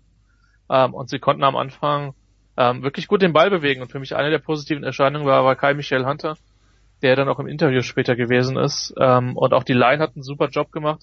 Defensiv hat man die, die Unicorns äh, auf jeden Fall gefordert. Ähm, und was mir am meisten imponiert hat, war, auch wenn es bei zwischenzeitlich großem Rückstand, dass man die Partie nie aufgegeben hat und dann äh, zwischenzeitlich dann nochmal richtig, richtig dran, dran war auf elf Punkte. Äh, Schwäbisch Hall hat das dann gewonnen und ich meine, das Ambiente, schönes neues Ludwigsparkstadion, muss man sagen, hat mir richtig gut gefallen. Immerhin 250 offiziell Zuschauer waren es nicht, aber es waren, waren Freunde und Bekannte, das waren die Tickets, die man ausgeben dürfte. Aber ich denke, wenn da mal 500, 700 oder vielleicht nochmal 1000 Leute sind, dann wird das schon echt gutes Ambiente werden. Und wie gesagt, das wird, das wird super. Und wir sehen es ja, Nikola, dass jetzt in den Stadien aktuell immer mehr Zuschauer erlaubt sind. Und das, ich, also du hast ja schon Geisterspiele dieses Jahr kommentiert ähm, in, in Frankfurt. Ähm, Wiesbaden. Und, hm? Auch in Wiesbaden, da waren wir Wiesbaden, zusammen. stimmt, genau. Ähm, es ist selbst 200 oder 300 oder 400 Leute machen dann schon echt einen ziemlichen Unterschied. Genau. Äh, also 20 zu 45 verlieren die Saarland Hurricanes äh, gegen Schäbischall im neuen Ludwigspark. Muss sagen, ich äh, habe diese Bruchbude, die es mal war, immer in Erinnerung. Sah echt schick aus. Ich hoffe mal, ich komme auch da irgendwann mal hin und kann es mir persönlich ansehen, weil das scheint ja doch ein Unterschied wie, wie Tag und Nacht zu sein. Äh, die, dieser Umbau hat ja, muss man dazu sagen, und da werden, glaube ich, alle Saarländer vor allen Dingen heftig nicken, zustimmen, lang genug gedauert, dass man diese Stadion betrachten konnte. Gut, dann war das der Freitag. Dann schauen wir auf den Samstag. Der Samstag war eine Nordangelegenheit zwischen zum einen äh, den Cologne, äh, von Cologne Crocodiles und den äh, Kiel Baltic Hurricanes. Auf der anderen Seite waren die New Yorker Lions in Berlin zum Gast. Ähm, ja, fangen wir mit Köln an. Köln gegen Kiel. Bei Kiel der amerikanische Quarterback ein Spiel gesperrt nach seinem Platzverweis in Potsdam. Es durfte der deutsche Quarterback äh, Henrik Wolkran äh, gegen diese Kölner Angriffsmaschine die auch irgendwie nur schwer aufzuhalten ist. Also die, die Combo Quarterback Christian Strong, Aaron Jackson Receiver und Markel Castle Receiver, ich glaube, die wird noch einigen in der Liga Kopfschmerzen bereiten. Ja, naja, also Strong hat schon ziemlich überzeugt die ersten Spiele, muss man sagen. Und man hat diesen einen Aaron Jackson Touchdown gesehen, der auch in den Plays of the Week war ähm, wo er einfach vier Leute wie, eine, wie Fliegen abschüttelt, das war schon krass. Und da ist so viel Athletik und äh, die meisten Teams haben ja nun mal einen Defensive Back und einen Linebacker und der Line, also amerikanische Defensive Back, ja, genau. Genau, auf den A-Spots. Und der Line, die Linebacker werden auf jeden Fall zu langsam sein. Das ist, das kann man jetzt schon sagen. Das heißt, du musst dir wirklich eine Option äh, überlegen und Köln hat halt schon ein bisschen Tiefe auch dahinter noch auf den Right Receiver Spots, aber die beiden machen halt das Spiel. Und äh, Strong, der ja in der Division 2 gestartet ist, aber eben diesen britischen Pass hat, als, als kann, also nicht jeder Kanadier hat einen britischen Pass, aber er hat diesen britischen Pass. Das ist schon ein ganz anderer Auftritt und für ihn mit Sicherheit auch eine, eine gute Geschichte nach dem, ja, enttäuschenden Jahr in Düsseldorf, wo man ja wirklich sang- und klanglos dann abgestiegen ist. Aber man sieht, wenn der Junge Waffen hat, dann, äh, dann kann er auch den, den Ball zu seinen Mitspielern bringen und das war schon richtig gut. Und bei Kiel hat mir Volk imponiert, muss ich zugeben. Das ist nicht einfach in der, in der Bullenhitze da im Südstadion gegen eine starke und motivierte Colts Offense äh, Defense zu spielen. Ähm, direkt den Touchdown nach der frühen Führung für Köln äh, gemacht, aber ja, das ist dann ist dann insgesamt zu wenig gewesen. Ich glaube, der Junge hat eine ganz gute Zukunft vor sich, aber das war kein, das, es gibt einfache Starts für einen äh, fürs erste Mal. Aaron Jackson, der ein bisschen unterm Radar flog und äh, in der zweiten Saisonhälfte 2019, wo er ich glaube, zu irgendwo 140 Yards pro Spiel gemacht hat, die Kölner aber nicht mehr im Playoff-Rennen war und das deshalb nicht aufgefallen ist, fliegt auch jetzt ein bisschen unterm, unterm Radar, weil er macht diese 140, 150 Yards pro Spiel immer noch, aber Markel Kassel halt 209, 240, 155, stellt ihn schon ein bisschen in den Schatten. Und das sagt dann vielleicht auch, auch die Dimension dieser Kölner Offense, wenn einer, der mit äh, der 145 Yards pro Spiel macht, irgendwie so unter ferner Lief ein bisschen wandert, ja? Ja, und vor allen Dingen, Nikola, wir kennen ja nun alle David Odenthal, den OC der Crocodiles. Der hat sein Herz ja ans Laufspiel verloren, aber der callt dieses Jahr dermaßen aggressiv und der hat jetzt halt auch entsprechend die Möglichkeiten. Ähm, vermutlich wirst du halt gegen die Kölner, wenn du defensiv keinen überragenden Tag hast, immer 30 Punkte oder mehr scoren müssen, weil sonst wird's schwer. Und das ist dann halt auch die Herausforderung an die eigene Offense dann. Aber das nächste Duell, das sich jetzt bietet, Potsdam gegen Köln, sprechen wir gleich drüber. Da ist vielleicht sogar richtig, richtig Feuer drin. Gut, also dann, das war das eine Spiel im Norden. Das andere Spiel im Norden, die New Yorker Lions waren zu Gast bei den Berlin Rebels. Das sind die beiden Teams, die am spätesten eingestiegen sind in die Liga und davor auch schon ins Training. Letzte Woche hatten wir gesehen, äh, die Rebels komplett unter die Räder gekommen mit 31 zu 0 in Braunschweig. Diese Woche war es knapper. Braunschweig braucht einen Touchdown neun Sekunden vor Schluss, um sich 29-22 durchzusetzen. Ja, es war dann mal wieder Rebels Football, den man, den man da gesehen hat, nämlich gibt, gibt dem Running Back in dem Fall Andreas Betzer, der nun seine Qualitäten schon nachhaltig in verschiedenen Orten unter Beweis gestellt hat, den Ball und hoffe, dass was Gutes passiert. Über 100 Yards, zwei Touchdowns. Das war schon ganz entscheidend. Ähm, New York, die New York Lions sind mit Sicherheit nicht mehr diese Maschine aus den letzten Jahren, aber mit denen ist trotzdem zu rechnen. Was einem natürlich in Berlin echt Sorgen machen muss, sind die ersten die, also entweder ist die, ist die Lions Defense so stark, ähm, oder man muss sich echt ein bisschen Sorgen um das Passspiel der Berliner machen. Das war ja nie eine riesige Stärke in dem Jahr, als sie in Frankfurt in diesem, ja, Weather Game ausgeschieden sind, hatten sie, glaube ich, mit die beste, die beste Kombination aus Pass- und Laufspiel. Ähm, ich bin gespannt, wie weit sie das tragen kann. Äh, natürlich sind die Lions immer noch einer der Favoriten im Norden, aber ich glaube schon, dass da noch ein bisschen mehr passieren muss von Rebels Seite das Weather Game in Frankfurt äh, gegen die gegen die Rebels damals äh, ja, stellen Sie sich einfach vor, dass Deutschland Polen 74 ein kleiner Schauer war gegen das, was wir da gesehen haben, ähm, weil das Spiel, wenn ich mich recht erinnere, das Fußballspiel fand nach dem Regen statt, während das Footballspiel ja während des Regens stattfand, ne? Ja, ja, und wir die Interviews dann noch schön ich war froh, dass ich wasserfeste Schuhe dabei hatte, sagen wir es anhatte, sagen wir es mal so. Weil wir in 15 Zentimeter Wasser und Matsch auf diesem Rasen standen. Das stimmt. Gut, das war der Norden am, für, für Woche drei. Woche drei ging dann weiter am Sonntag mit einem Duell zwischen den Marburg Mercenaries und den Ravensburg Razorbacks, der Aufsteiger, der in, in Hall Lehrgeld bezahlt hat, wie jeder, dann zu Hause die, die Münchner besiegt hat und jetzt nach Marburg gefahren ist und auch von da mit einem Sieg wieder zurück nach Hause gefahren ist. Ja, ich weiß nicht, wie es dir ging, war, war eines der, der unrhythmischsten Spiele, die ich je kommentiert habe.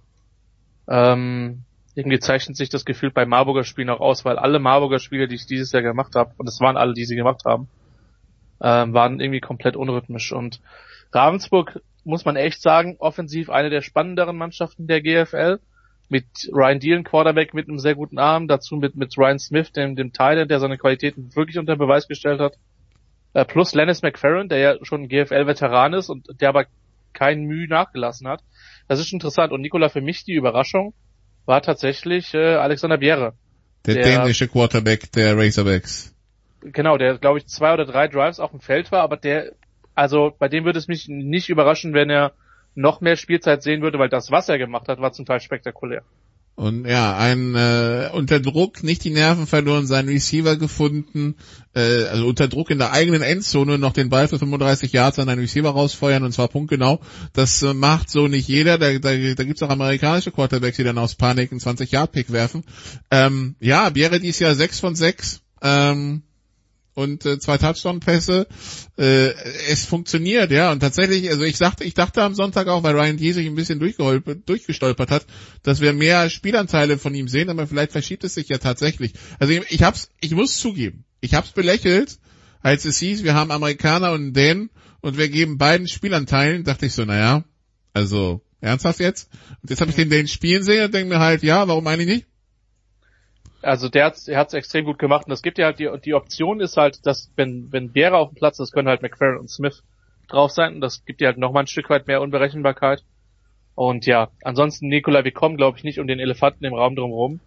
Ähm, Andy Reid, der ja nicht mehr so schlimm in dieser Clock-Management-Geschichte ist, der hätte am äh, in seiner alten Zeit vermutlich drei Tränen an die Marburger Sideline äh, ver ver vergeben. Also ja, das war etwas interessant, wann und wie das die Timeouts kamen, beziehungsweise sie kamen nicht. Die Ravensburger führen 28-20, haben den Ball laufen, die Marburger haben noch zwei Auszeiten, mit fünf Minuten auf der Uhr bekamen, glaube ich, Ravensburg den Ball, Pi mal Daumen, und ja. fing an zu laufen. Und wir sitzen da und denken uns, okay, irgendwann müssen halt diese Auszeiten sterben, weil du willst ja wieder an den Ball kommen.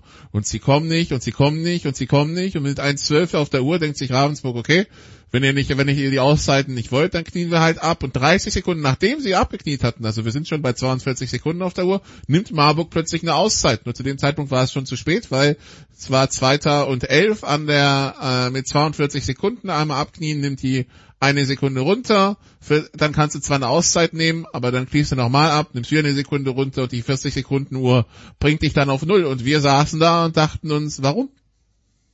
Ja, zumal man sagen muss, wir hatten zwar keine sichtbare Spieluhr, weil es technische Probleme gab. Das ist eigentlich auch ein Drinking Game, äh, Problem mit der Uhr in Marburg, aber das nur nebenbei. Ähm, aber der Schiedsrichter hat halt die, die Zeit sehr, sehr regelmäßig durchgesagt, wofür ich ihm total dankbar war.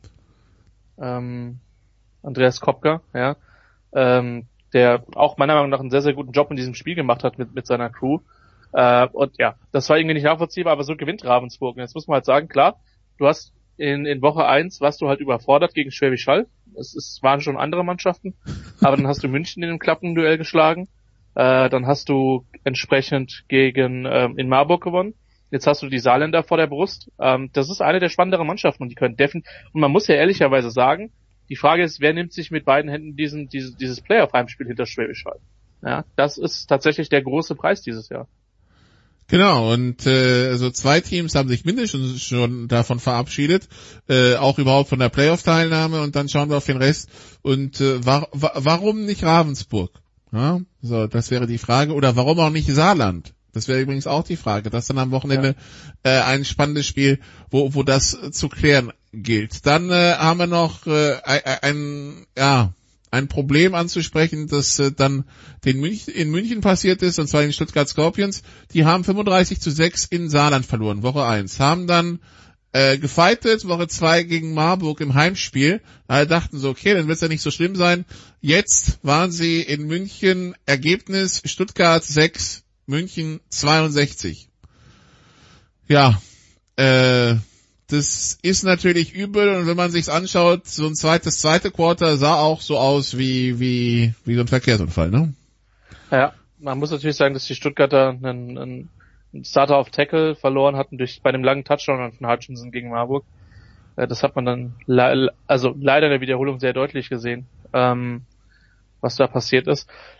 Äh, den tut natürlich jeder Ausfall doppelt weh. Und äh, München ist schon ein etabliertes Team die haben verhältnismäßig wenig Substanz verloren, eher noch ein bisschen was gewonnen, haben mit Zotteler einen erfahrenen Quarterback, wobei Nikola, der hat auch einen der dümmeren Picks in, der, in dieser Saison geworfen, mhm. muss man an der Stelle sagen. Ähm, das ist dann einfach zu wenig. Und München ist genauso ein Team, was genauso mit, mit Allgäu, mit, mit Ravensburg, mit Saarland da reingehört. Marburg würde ich jetzt im Moment ein Stück weit dahinter sehen, muss ich an der Stelle sagen. Ähm, auch wenn die in der ersten Halbzeit gegen Ravensburg es sehr, sehr gut gemacht haben, vor allen Dingen Sonny Weißhauptplatz sehr, sehr gut gemacht. Ähm, aber da, da ist viel möglich, auch für die, auch für die Münchner, die ja so ein bisschen dahin darben. Frage ist halt, wie man dann mit dem, mit dem Wechsel auf der Trainerposition umgeht. Das, der, den der Stuttgarter genauso betroffen hat. Also die Stuttgarter haben sich von ihrem Headcoach Jeff Scowen schon getrennt. Äh, jetzt übernimmt interimsweise ähm, einer aus dem Vorstand, Cesare De Pauli, der auch schon Headcoach-Erfahrung hat. Bei den Münchnern ist es eine etwas andere Konstellation. Der aktuelle Headcoach Karen Holly hat sich entschieden, äh, ans College in die USA zu gehen, wird das Team Anfang August verlassen ähm, bis dahin macht er weiter und dann müssen wir schauen, wie der Übergang zu Tony Moore so ist, der ja im Augenblick OC ist und äh, auch schon lange ihre Erfahrung im Coaching in München hat. Dann lass uns noch kurz auf das Wochenende schauen, das uns jetzt bevorsteht und da fangen wir an mit dem äh, Sport 1 Kracher der Woche. Das ist nämlich äh, Braunschweig gegen Dresden äh, Samstag ab 16.30 Uhr auf Sport 1, dann wieder mit Andreas Renner und Jo Ulrich. Ähm, ja, das war die letzten Jahre das entscheidende Spiel um die Nordmeisterschaft. Und das ist jetzt Teil 1 davon. Ja, super wichtige Partie. Ähm, Dresden haben wir jetzt schon äh, zweimal gegen die Kölner entsprechend gesehen und ich glaube, wir haben eine Idee, was sie sind. Bei, bei Braunschweig ist es so, dass sie natürlich ein bisschen Substanzverlust haben, aber grundsätzlich sind das beides die Teams, die nach wie vor vermutlich für die Nordmeisterschaft, vermutlich zusammen mit den Potsdam Royals, am ehesten in Frage kommen. Und äh, das ist, das wird eine sehr, sehr spannende Partie, eine sehr, sehr wichtige Partie, eine absolute Standortbestimmung für beide. Äh, zumal beide eben bis jetzt nur einen Gegner gesehen haben. Und ähm, das ist halt, das ist halt das Interessante. Nikola, ich weiß nicht, wie es dir geht. Ich habe schon den Eindruck, dass im Norden Köln, Potsdam, Dresden, Braunschweig, vermutlich auch die Rebel, Rebels, äh, jeder gefühlt jeden schlagen kann oder zumindest die Spiele eng halten kann. Man hat das ja bei, den, bei Berlin jetzt gegen, gegen Braunschweig auch gesehen. Am Kiel scheint ein bisschen hinten dran zu sein. Ähm, ich denke, dass sich in Köln auch nicht so viel geändert hätte, selbst mit ihrem A-Quarterback. Ähm, aber das, das birgt halt die Spannung im, im Norden dieses Jahr.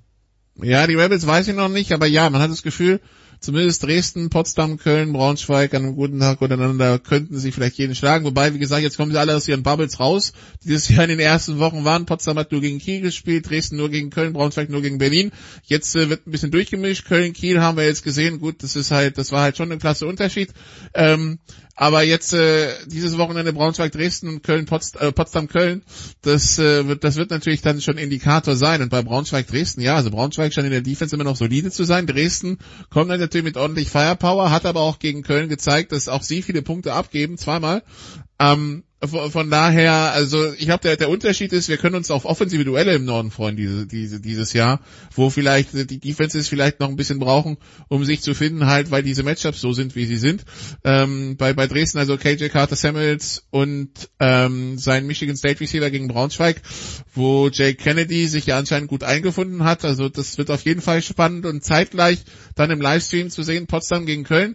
Die Kölner, wir haben ihre offensive Firepower schon angesprochen. Potsdam vermeldet kurz vor der Aufnahme, dass sich der belgische Receiver Feli Manoka, den wir aus äh, Düsseldorf und aus äh, Kempten kennen, ja. äh, jetzt auch für Potsdam spielt und Italo-Amerikaner als Quarterback äh, kommt noch dazu. Giovanni Resigno ähm, war in Italien und war vor allen Dingen, das haben wir eben nachgeschlagen, bei der Rutgers University Teilzeitstarter.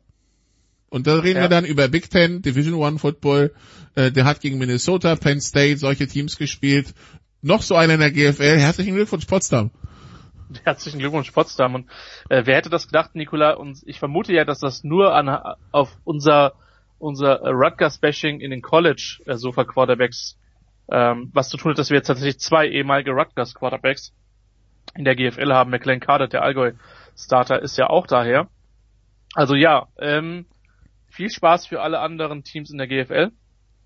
Und ähm, Potsdam wittert, glaube ich, dieses Jahr eine absolute Chance. Also was da personell im Moment abgeht, ist äh, spannend. Und ähm, die Partie gegen Köln wird eine Standortbestimmung für beide. Und könnten 80 zu 70 werden oder so, so gefühlt. Ja, ich mag's. Eigentlich müsste der, eigentlich bei, bei solchen Scores müsste Jan Wegwert eigentlich im Stadion sein. Ich bin auch nicht so weit. Also das klingt, also ich weiß nicht, die, die, dieses offensive Firepower auf Potsdamer und, äh, und, und, und Kölner Seite klingt so nach Big 12 Football. Ja, ja, ja, auf, je, auf jeden Fall. Gut, also Feli Manuka und äh, Giovanni Resigno bei den äh, Potsdam Royals. Äh, Kiel spielt noch gegen Berlin. Ähm, ja, da werden wir sehen, wie groß der Unterschied da ist. Ne? Ja, auf jeden Fall. Ähm, das Ding ist halt, die Kieler konnten den Lauf bis jetzt nicht verteidigen. Wir wissen, wie Berlin gestrickt ist. Insofern, immerhin können, können sie jetzt wieder auf ihren Starter auf Quarterback zurückgreifen. Genau, das, äh, das ist natürlich äh, schon mal ein großer Schritt nach vorne. Aber wenn du schon aus den USA einfliegst, dann, will er, dann willst du natürlich, dass er für dich spielt. Am Samstag ist auch Europapokalfinale zwischen den Swarco Raiders aus Österreich und den Schwäbischer Unicorns. Natürlich abgespeckter Europapokal. Im Grunde genommen gab es zwei Halbfinale zwischen Innsbruck und Wien und ein Halbfinale zwischen ähm, äh, den Kalender Broncos in Chur äh, und den Schwäbischer Unicorns. Äh, die Raiders und die äh, Schwäbischer Unicorns haben sich durchgesetzt und treffen jetzt am Samstag um 15 Uhr aufeinander. Gibt's zu sehen bei raiderstv.at. Ähm, also wir haben ganz viel Spitzenfootball zu bieten. Sie lassen Sie, also es gibt quasi als, Vor als Vorprogramm zur Fußball-EM haben wir einiges. Es gibt aber auch Samstag um 17 Uhr und Christian, das ist in unserer ganz besonderen Verantwortung das Spiel zwischen den Stuttgart Scorpions und Frankfurt Universe, das einzige Duell zwischen beiden in diesem Jahr und deshalb ist es relevant, denn das sind die beiden Krisenkinder, die jetzt aufeinandertreffen. Stuttgart hat sein letztes Spiel 6 zu 62 verloren, Frankfurt 0 zu 83 und jetzt ist es das alles oder nichts Spiel schon früh in der Saison um äh, Platz 7. Genauso wirkt es. Genauso wirkt es. Die Stuttgarter hatten zwar eine Außenseiter Chance, gegen Marburg was zu holen, aber ähm, wenn sich da personell nichts tut, dann dürfte der, dürfte der Verlierer der beiden Teams auf Platz 8 mehr oder weniger festgelegt sein. Der Gewinner kann dann zumindest mal durchatmen und sagen, dieses Jahr noch nicht gegen Straubing oder Kirchdorf oder wer auch immer da aus der GFL 2 Süd kommt. Ähm, ja, brutal wichtiges Spiel. Also es ist halt, es wird vermutlich qualitativ nicht mit dem, mit dem mithalten können, was wir im Norden sehen werden, aber es ist halt unglaublich wichtig und das hat man selten, dass man nochmal, wenn sich bei beiden Teams personell nichts Grundlegendes verändert, und ich meine, so viel geht jetzt auch nicht mehr. Nikola, korrigier mich, wir haben noch einen Monat, wo noch was personell geht, theoretisch, einen guten Monat, oder sind jetzt nur noch zwei, drei Wochen? Nee, nee, 31.07. ist die Wechseldeadline. Die Frage ist natürlich, wo kriegst du jetzt noch Spieler her und äh, wie finanzierst du den Spaß, ja? Also ähm, Erstens das und ohne Sperren dann noch, ne? Und dann also, ohne Sperren, genau. Also das ist halt, da liegt halt die Spannung. Du hast es gesagt, das liegt in unserer beider besonderer Verantwortung. Von daher, wir werden, an uns wird es nicht scheitern. ähm, aber ja, was mich tatsächlich freut, ist, dass irgendwie auf der Waldau, ich glaube, ich habe gelesen, bis zu 750 Zuschauer erlaubt ja. sind.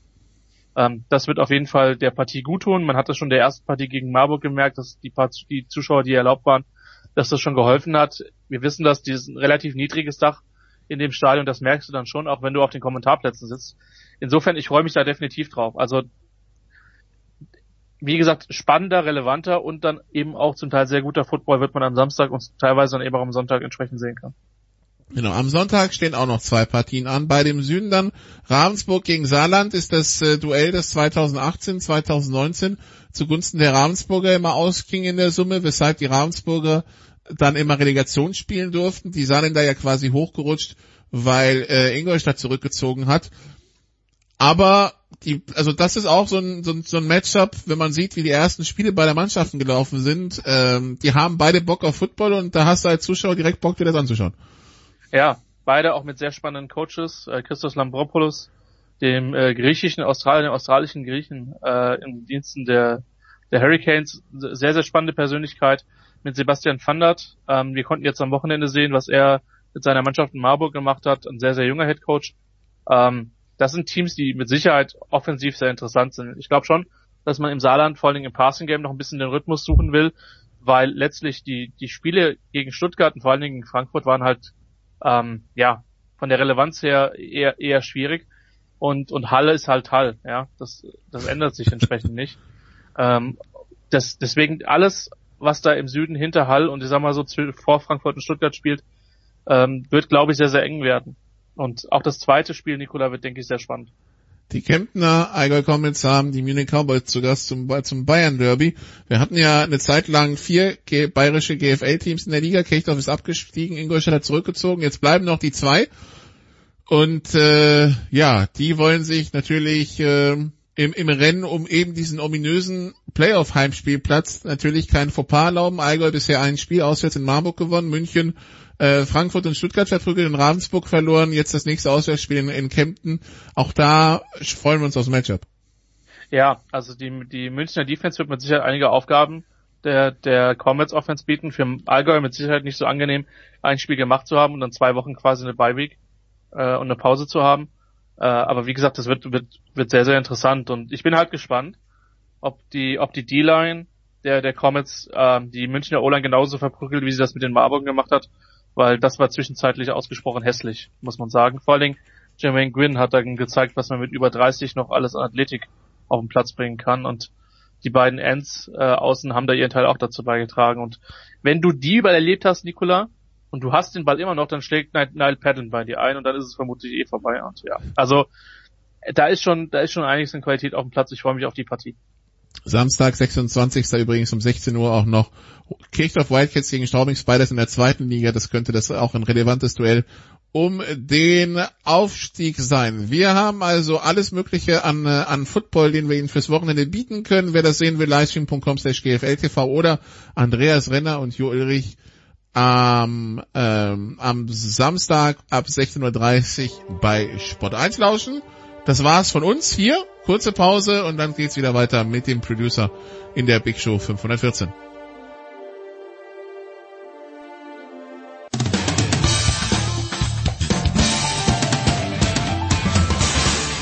Hier ist Herr Stiegelburg und ihr hört jetzt Sportradio 360. Herrschaften, hinten raus und wir freuen uns sehr, dass es am Montag wieder losgeht, aber hinten raus geht's natürlich um Tennis. Am Montag geht's los in Wimbledon und es geht los auf Sky um 11.45 Uhr mit Two of Our Favorites. Das ist zum einen Paul Häuser. Servus Paul. Ja, servus, grüß euch. Grüß euch. Und äh, das ist zu österreichisch. Wer weiß, ob überhaupt Dominik Thiem mitspielen kann, das weiß man nicht. Und Stefan Hempel. Oh, Servus ja. Stefan. Ja, guten Morgen. Guten Morgen, lieber Stefan. Ja, ähm, bevor wir zu Wimbledon, das hat ja was mit Wimbledon zu tun, Paul. Du hattest am Wochenende das Vergnügen, mit Julia Görges äh, die, die letzten Runden im Londoner Queens Club zu kommentieren. Matteo Berrettini hat gewonnen. Ich habe Berrettini als einen von drei möglichen Männern, die gegen Novak Djokovic eine Chance hätten. Du auch, mein lieber Paul. Eine Chance, ja da muss schon alles passen, würde ich jetzt mal sagen. Das große Problem ist wirklich Best of Five. Also ich würde schon, das ist, was Berrettini gezeigt hat und man darf einen auch nicht vergessen. Berrettini kam direkt von den French Open, also hat jetzt wirklich nicht das große Eingrooven, direkt Viertelfinale Djokovic auch gut gespielt, einen Satz ja gewonnen. Das war ja das Match mit diesem Urschrei im leeren Stadion von, vom Joker.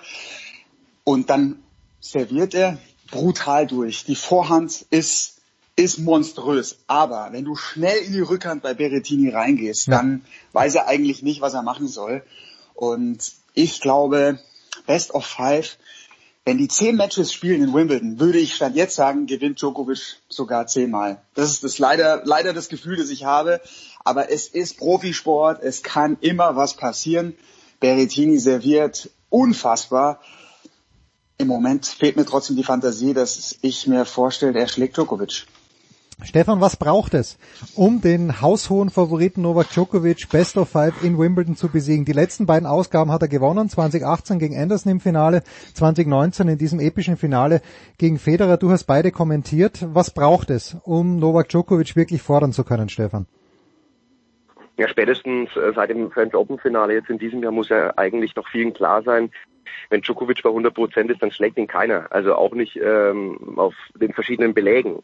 Ähm, auch kein Nadal, wie wir gesehen haben. Da wird die Luft jetzt auch dünner, klar. Also wenn die Tagesform mal entsprechend ist, aber ich glaube, dass Djokovic ein Spiel hat, das eigentlich ähm, an einem äh, herausragenden Tag unbesiegbar ist. Hm. Äh, das muss man jetzt eigentlich den letzten Jahren irgendwo ablesen. Aber das hat er nicht immer, ne? Das muss man auch dazu sagen. Also der spielt ja nicht immer bei 100 Prozent. Im Gegenteil. Also ähm, klar, finde ich, setzt er die Highlights und die setzt er gut. Also wenn es darauf ankommt, dann ist er in der Regel dann auch ähm, bei, bei seiner Topform. Ähm, aber es ist nicht immer der Fall und deswegen gibt es natürlich schon die Möglichkeit, ihn zu besiegen. Aber nochmal, wenn er bei 100 Prozent ist oder so, sehe ich eigentlich niemand, der ihn schlagen kann. Gerade auf Rasen, ähm, wo sein Spiel ja auch nochmal eine besondere Komponente hat, äh, ist es dann eigentlich unmachbar. Aber zwei Wochen sind lange Zeit ähm, und ähm, im, im Vergleich zu Nadal ist Djokovic schon einer, der, ähm, sagen wir mal, emotional dann auch mal was anbieten kann. Ja? Nadal ist ja sehr fokussiert und sehr zuverlässig. Jetzt in Wimbledon zuverlässig nicht dabei, aber ähm, ich sag, Djokovic ähm, hat natürlich auch, ich sag mal, lebt mehr auf dem Platz noch, ja. Also da kann dann auch mal das ein oder andere passieren. Er kann sich mal mit, mit irgendwelchen Dingen auseinandersetzen, die ihn vom Match wegbringen. Das ist die Chance eigentlich der Gegner. Ja, ja Paul. Und man muss vielleicht noch dazu sagen, Djokovic ist jetzt auf einer Mission. Also spätestens seit dem French Open, es ist alles jetzt möglich und ich glaube schon, dass der Golden Slam auch in seinen Gedanken ganz, ganz, ganz präsent ist. Ich weiß noch damals, wie er gegen Sam Querrey verloren hat. Das war danach, nach seinem ersten French Open Sieg, damals noch unter, unter Becker als Coach. Ja, Aber da hatte er auch die ja. Ellenbogenprobleme. Also da wäre auch eigentlich von der Form her, die er vorher hatte, wäre so ein Grand Slam in einem Jahr möglich gewesen. Jetzt dieses Jahr Wimbledon, US Open, dann noch Tokio. Es, es riecht schon sehr nach Golden Slam, finde ich. Stefan, du bist ja auch immer äh, ein kritischer Begleiter von Alexander Zverev, aber ich glaube, also Zverev hat ja aus dieser Niederlage bei den US Open, da hat er Kraft gezogen irgendwie. Also ich finde, er ist besser. Ich, ich glaube, ihm passieren nicht mehr diese, diese frühen Aus gegen Jiří Vesely oder gegen Ernest Gulbis. Das passiert, sowas passiert ihm nicht mehr. Wo siehst du denn Zverev im Moment? Also in Halle ist er ausgestiegen gegen einen wie, äh, also wirklich grandios aufspielenden Hugo Humbert. Es kommt immer darauf an, was man will, ne? was man hat und was man daraus macht.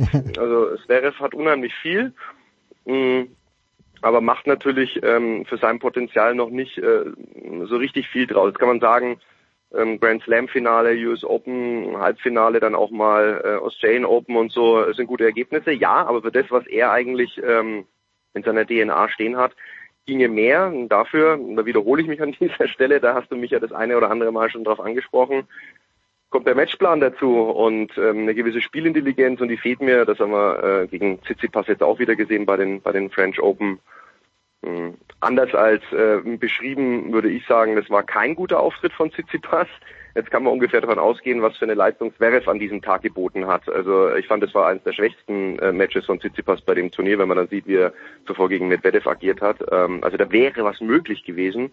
Und trotzdem ist da nichts möglich, wobei es dann im fünften Satz natürlich am Anfang schon auch ähm, an Kleinigkeiten hing. Aber ich würde mir wünschen, dass er sich mehr mit dem mit dem Platz auseinandersetzt, wann mache ich was äh, und sich nicht nur auf sein Talent verlässt. Aber nochmal, das habe ich schon das eine oder andere Mal erzählt. Das hat sich auch nicht geändert, ähm, wenngleich er äh, vom Kopf mit Sicherheit auch stärker wird, wenn er entsprechende Ergebnisse dann auch ähm, auf die Anzeige bringt. Das ist keine Frage. Und ähm, der große Unterschied ist halt, ich traue ihm ähm, bei Tausender-Events und äh, Best of Three ähm, alles zu, weil du servierst halt einfach mal hm. äh, zwei, Schrägstrich, drei Sätze ähm, eher solide durch als beim Grand Slam, ähm, weil da hast du mit Sicherheit die ein oder andere Lücke und da freut sich dann der Gegner, wenn es diese Lücke gibt und äh, wenn es dann entsprechend ein Gegner ist mit Qualität, der nutzt die dann auch.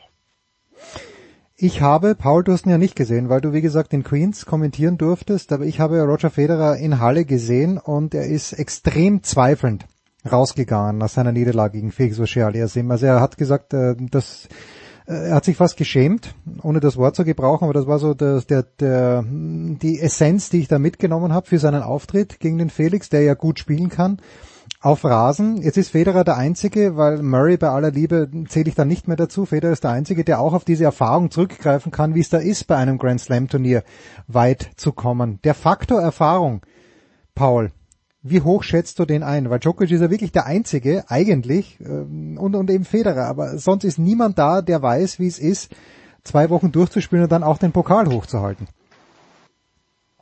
Faktor Erfahrung ist ganz wichtig, vor allem auf Rasen. Die Saison ist so kurz und ja, man braucht dieses spezielle Gefühl und das, was Federer eigentlich vor dem Turnier in Halle gesagt hat, das, das klang wirklich sehr, sehr gut, dass er eine halbe Stunde braucht, um sich, um sich einzugrooven auf diesem Untergrund und dann spürt das eigentlich schon. Was mir einfach große Sorgen macht, ist, ist die Geschichte in Halle, die zwei Matches, Iwaschka Runde 1 und dann gegen Auger Aliassim, wie chancenlos er am Schluss war, wie viel er bei der Beinarbeit eingebüßt hat, das konnte man gut erkennen. Und dann würde mich auch äh, eure Einschätzung interessieren. Jens, du warst ja auch in der PK dann drin. Er hat zwei Stunden erstmal gewartet. Und dann sind da so viele Schweizer Journalisten und so viele deutsche Journalisten mit dabei. Und es sind nur Fragen auf Englisch zugelassen. Wie deutest du das? Und ja, er wirkte auf mich, ich habe es mir jetzt extra nochmal angehört, er wirkte auf mich wirklich sehr angefasst.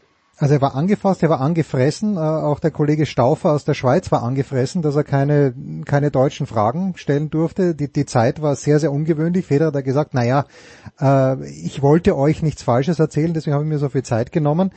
Was natürlich Blödsinn ist, ja, weil jemand wie Federer, der seit über 20 Jahren nach jedem Match im Grunde genommen eine Pressekonferenz gibt, der hätte auch da was Sinnvolles sagen können er hat komplett gezweifelt. Er ist halt rausgegangen aus dem Court, fand ich, genau wie er nach der Niederlage gegen Anducha in Genf vom Court gegangen ist, nämlich ähm, so ein bisschen mit sich selbst hadern, was mache ich eigentlich hier? Das ist nicht das, was, wie ich es mir vorgestellt habe. Und deshalb fehlt mir komplett die Fantasie, dass Federer außer die Auslosung ist überragend. Aber ich habe auch mit, äh, mit Jan de Witt gesprochen, der mir gesagt hat, er hat sich jede Trainingseinheit von Federer angeschaut Und Federer hat extrem vorsichtig trainiert. Federer hat äh, also auch gegen Kohlschreiber, gegen wen auch immer er trainiert hat, das, ist äh, das ist eine Unsicherheit da, die mich als als großen Federer Freund ich habe eh nicht mehr damit, ich habe gut ganz kurz habe ich damit gerechnet. Wie er drei Matches gewinnt bei den French Open, habe mir gedacht, okay, wenn er es auf Sand schafft, vielleicht geht auch in Wimbledon was, aber ich glaube nicht mehr dran. Stefan, ich weiß nicht, wie du die die augenblickliche Verfassung des Maestro interpretierst. Hm, Ich finde, er verliert ein bisschen. Ein ganz großer Kritiker seiner, äh, seines Rausziehens bei den French Open, muss man ganz klar sagen. Das, mit, ähm, also das, das kann ich einfach nicht machen. Also das, das geht nicht. Ähm, vor allem so ein Botschafter des Sports, wie er es ist. Und ähm, jetzt äh, diese Geschichte spricht auch ein bisschen Unsicherheit. Also es ist ihm extrem wichtig, das ist das Positive. Also er er, er verliert diese Gelassenheit, diese Souveränität im Moment und ähm, weil es ihm extrem wichtig ist, nochmal ein Zeichen zu setzen oder nochmal ein Highlight zu setzen. Das finde ich ist ehrenwert, aber es wird hoch kompliziert. Also ich kann, also müsste Weihnachten, der Namenstag und äh, der Schweizer Nationalfeiertag auf einen Tag fallen, damit er äh, den Titel an der Church Road holt. Anders kann ich mir eher nicht erklären, dass da eine Möglichkeit gibt. Ja, Stefan Hempel steigt gerade in den Zug ein. Äh, Paul. Richtig. Ja, Paul. Äh, pünktlich übrigens. ja, das ist schön, das ist schön. Paul, ein Wort äh, noch, bevor wir natürlich äh, ganz kurz auch über die Frauen sprechen müssen. Nicht, weil wir die Frauen nicht schätzen, aber einfach, weil bei den Frauen alles unübersichtlich ist. Aber Dominik Thiem, wir nehmen am Donnerstag in der Früh auf. Dominik Thiem ist beim Turnier auf Mallorca nicht ausgerutscht, aber er hat bei einem Vorhandschlag, den er hochzwirbeln wollte, ein Knacksen verspürt in seinem rechten Schlagarm. Äh, am heutigen Donnerstag soll die Diagnose kommen, ob er den spielen wird können in Wimbledon. Äh, er wäre so oder so nicht wahnsinnig weit gekommen, glaube ich, aber äh, dein Bauchgefühl, Paul, sagt dir in Bezug auf Dominik, der wirklich eine schwierige Saison hat, was? Also ich würde, ich, ich, ich lege gleich mal vor und würde sagen, okay, in Wimbledon ist es eh nicht dein Belag, schon dich lieber für Hamburg, für Gstaad und vielleicht für Kitzbühel. Kann ich mir auch gut vorstellen. Ja, schade. Ähm, ich habe ein bisschen was gesehen vom Start gegen Mandarino. Das War sah gut, richtig oder? gut aus. Ja, Ja, ja. das war, das war echt äh, sehr gut. Und ja, es braucht Zeit. Ich glaube, Team ist einer, der braucht viele Matches. Der braucht das Zutrauen. Der braucht dann wieder diese gewisse Stabilität in seinem Spiel. French Open sehr unglücklich natürlich gelaufen, harte erste Runde und dann das, das bittere aus. Aber er kommt wieder und ich, insgesamt bin ich eigentlich sehr, sehr positiv gestimmt. Das war jetzt gegen Manarino, das hat sich nicht gut angehört und das sind alles keine guten Signale für Wimbledon, aber ich glaube, der Sommer, der kann dann schon noch was werden. Und er muss weiter nach vorne schauen, ansonsten hat er ja neben dem Court sich, sich neu sortiert, hat jetzt Galo Blanco als Manager und bin gespannt. Er stellt sich internationaler auf. Was? Ich, ich kann mir gut vorstellen, dass ähm, Team auch so ein bisschen eigentlich schon ja Richtung 2022 blickt. So, was, Insgesamt. was übrigens ein großer Fehler ist, ähm, die, diese internationale Aufstellung, weil dort, wo du einen Manager brauchst, äh, in Sachen Rechtsberatung, vielleicht in Sachen Steuerberatung, äh, bist du immer mit jemandem besser bedient, der die äh, örtlichen Gegebenheiten kennt. Ja, also wenn, wenn ich äh, Alexander Zverev bin und meinen Wohnsitz in Deutschland hätte, was er nicht hat, aber dann würde ich mir natürlich äh, einen deutschen Anwalt suchen, einen deutschen Steueranwalt suchen und das nicht jetzt ich, ich unterstelle einfach mal, weil ich das auch im Interview von Galo Blanco gelesen habe, dass man ihm auch mit diesen Dingen hilft. Äh, das ist mir nicht ganz einsichtig, ja, das, weil ähm, und, und diese Sponsoren, die er hat, die hat ihm ja alle noch Günter Presnik gebracht, mit einer Ausnahme, glaube ich. Bin auch gespannt, wie das funktioniert, ja, international, was er sich davon erhofft. Aber er wird, er wird hoffentlich wissen, was er tut. Und äh, ich, ich hoffe natürlich auch, dass er Wimbledon ist mir eigentlich Wurst, ob er spielt. Mir wäre es dann wichtiger, dass er in Hamburg wieder fit ist, weil er braucht Punkte, weil die 2000 Punkte von, äh, von den US Open und die 500, die er immer noch mitschleppt von Indian Wells, die füttern ihn im, Moment noch durch. Aber das könnte ein kleines bisschen knapp werden. Stefan, bist du noch da oder haben wir dich schon verloren? Ich bin noch da, ja, ja. Ja, so Stefan, jetzt, jetzt hast du den, den, den edelsten Auftrag oder hast du auch dazu eine Meinung, wo, wo der Manager herkommen Ähm, sollte? Ja, ich bin da eher bei dir. Ähm, ich möchte aber vielleicht ein bisschen globaler auf, äh, auf Team gucken. Ähm, ich finde, er verlässt ein bisschen so seine seine Wurzeln, ja, wenn man bedenkt, wie lang er in einem Team gearbeitet hat ähm, zuvor, was Konstanz angeht und eineinhalb Jahre auf verschiedenen Positionen tut. Ähm, ich weiß nicht, ob das dem Dominik Team zugutekommt, äh, so als Mensch, ne? so als Typ. Mhm. Ich glaube, dass er einer ist, ähm, der unheimlich viel Verlässlichkeit braucht und äh, Vertrauen und äh, und, und ein gewohntes Umfeld, so schätze ich ihn ein, so habe ich ihn kennengelernt. Und wenn es unruhig wird und ähm, er sich mit anderen Dingen auseinandersetzen muss, was er jetzt ja auch getan hat, egal wie man es bewerten will, ähm, das wird seinem Spiel nicht zuträglich sein. Und dann kommt natürlich noch die eine oder andere Komponente mit dazu, ähm, Müdigkeit, äh, mal im Kopf ähm, Gedanken gemacht über ähm, die große weite Welt ähm, und jetzt auch noch Verletzungssorgen. Ähm, das hört sich im Moment nicht so gut an. Ja. Paul, dann obliegt es dir. Ähm, hast du Julia Görges nach ihrem todsicheren Tipp für die Wimbledon-Siegerin 2021 gefragt und was war Julias Antwort auf diese sicherlich von dir gestellte Frage? Ja, natürlich habe ich es versucht. sie sagt schon ganz klar Ashley Barty, wenn sie fit ist. Dann hat sie die gute Ash Barty ganz oben auf der Liste. Ja, Serena gibt es nach wie vor Fragezeichen. Bei Serena habe ich das Gefühl, ist es vielleicht sogar die letzte große Chance, weil natürlich auch Osaka jetzt nicht dabei ist, weil das Feld wieder komplett offen ist, weil es so viele Fragezeichen ist, wenn Serena ein gutes Draw erwischt. Warum denn nicht? Warum denn nicht? Und bei Bardi wissen wir ja einfach auch nicht, äh, ja. kann sie überhaupt spielen. Ja, Corey Goff. Corey Goff habe ich auch noch angesprochen. Die hat mir richtig gut gefallen bei den French Open dann am Ende. Ja, bitteres Aus, da, da hat dann auch noch ein gewiss, eine gewisse Reife gefehlt. Aber bei Goff habe ich das Gefühl, wenn dann der Slice von Barkley zum Beispiel kommen würde, da ist sie auch noch nicht bereit dafür. Aber was sie in den letzten Monaten geschafft hat, wir erinnern uns vor, vor zwei Jahren war dieser ganz große Sensationslauf von, von Goff bis ins Achtelfinale gegen Halep aber die hat sich nochmal enorm weiterentwickelt. Die ist jetzt in der Weltspitze auf dem Weg Richtung Top 20. Also, wenn da die Auslosung passt, äh, warum denn nicht? Warum kann, soll die nicht in Wimbledon richtig weit gehen? Und natürlich müssen wir auch die French Open Siegerin nennen, denn die hat ein ganz, ganz neues Selbstbewusstsein. Die weiß jetzt, ich kann Grand Slam Titel im Einzel gewinnen. Bisher war das für sie nur im Doppel möglich, Barbara Krejcikova. Also, sie hat auch das Spiel für den Rasen, ganz sicher. Und Iga Swiatek möchte ich auch noch nennen. Na, Moment, Aber Moment. Wir, wir beruhig dich erstmal. Pa. Paul, beruhig dich erstmal. Iga Swiatek hat gestern gegen Daria Kasatkina den ersten Satz 6-4 gewonnen und dann 1 und 0 verloren. Also und äh, und Corey Goff hat wieder mal gegen hat, hat wieder mal gegen Sevastova verloren. Okay, gegen die mag und kann sie nicht spielen, weil Sevastova sie dann halt auch niedersliced, aber das ist ja genau das, was du gesagt hast. Na gut, wir freuen uns auf jeden Fall auf äh, das äh, Turnier in Wimbledon. Am Montag geht's los. Wie gesagt, 11.45 Uhr startet Sky. Paul und Stefan werden am Start sein. Äh, Stefan, dein Tipp, das müssen wir schon haben, äh, bei den Männern und bei den Frauen. Ja, bei den, ähm, bei den Frauen ähm, sortiere ich mich gerade noch ein bisschen. Ähm, vielleicht ähm, also ich meine, an Barty kommt man irgendwie nicht so vorbei. Der ESP gefällt mir auf Rasen schon auch am besten.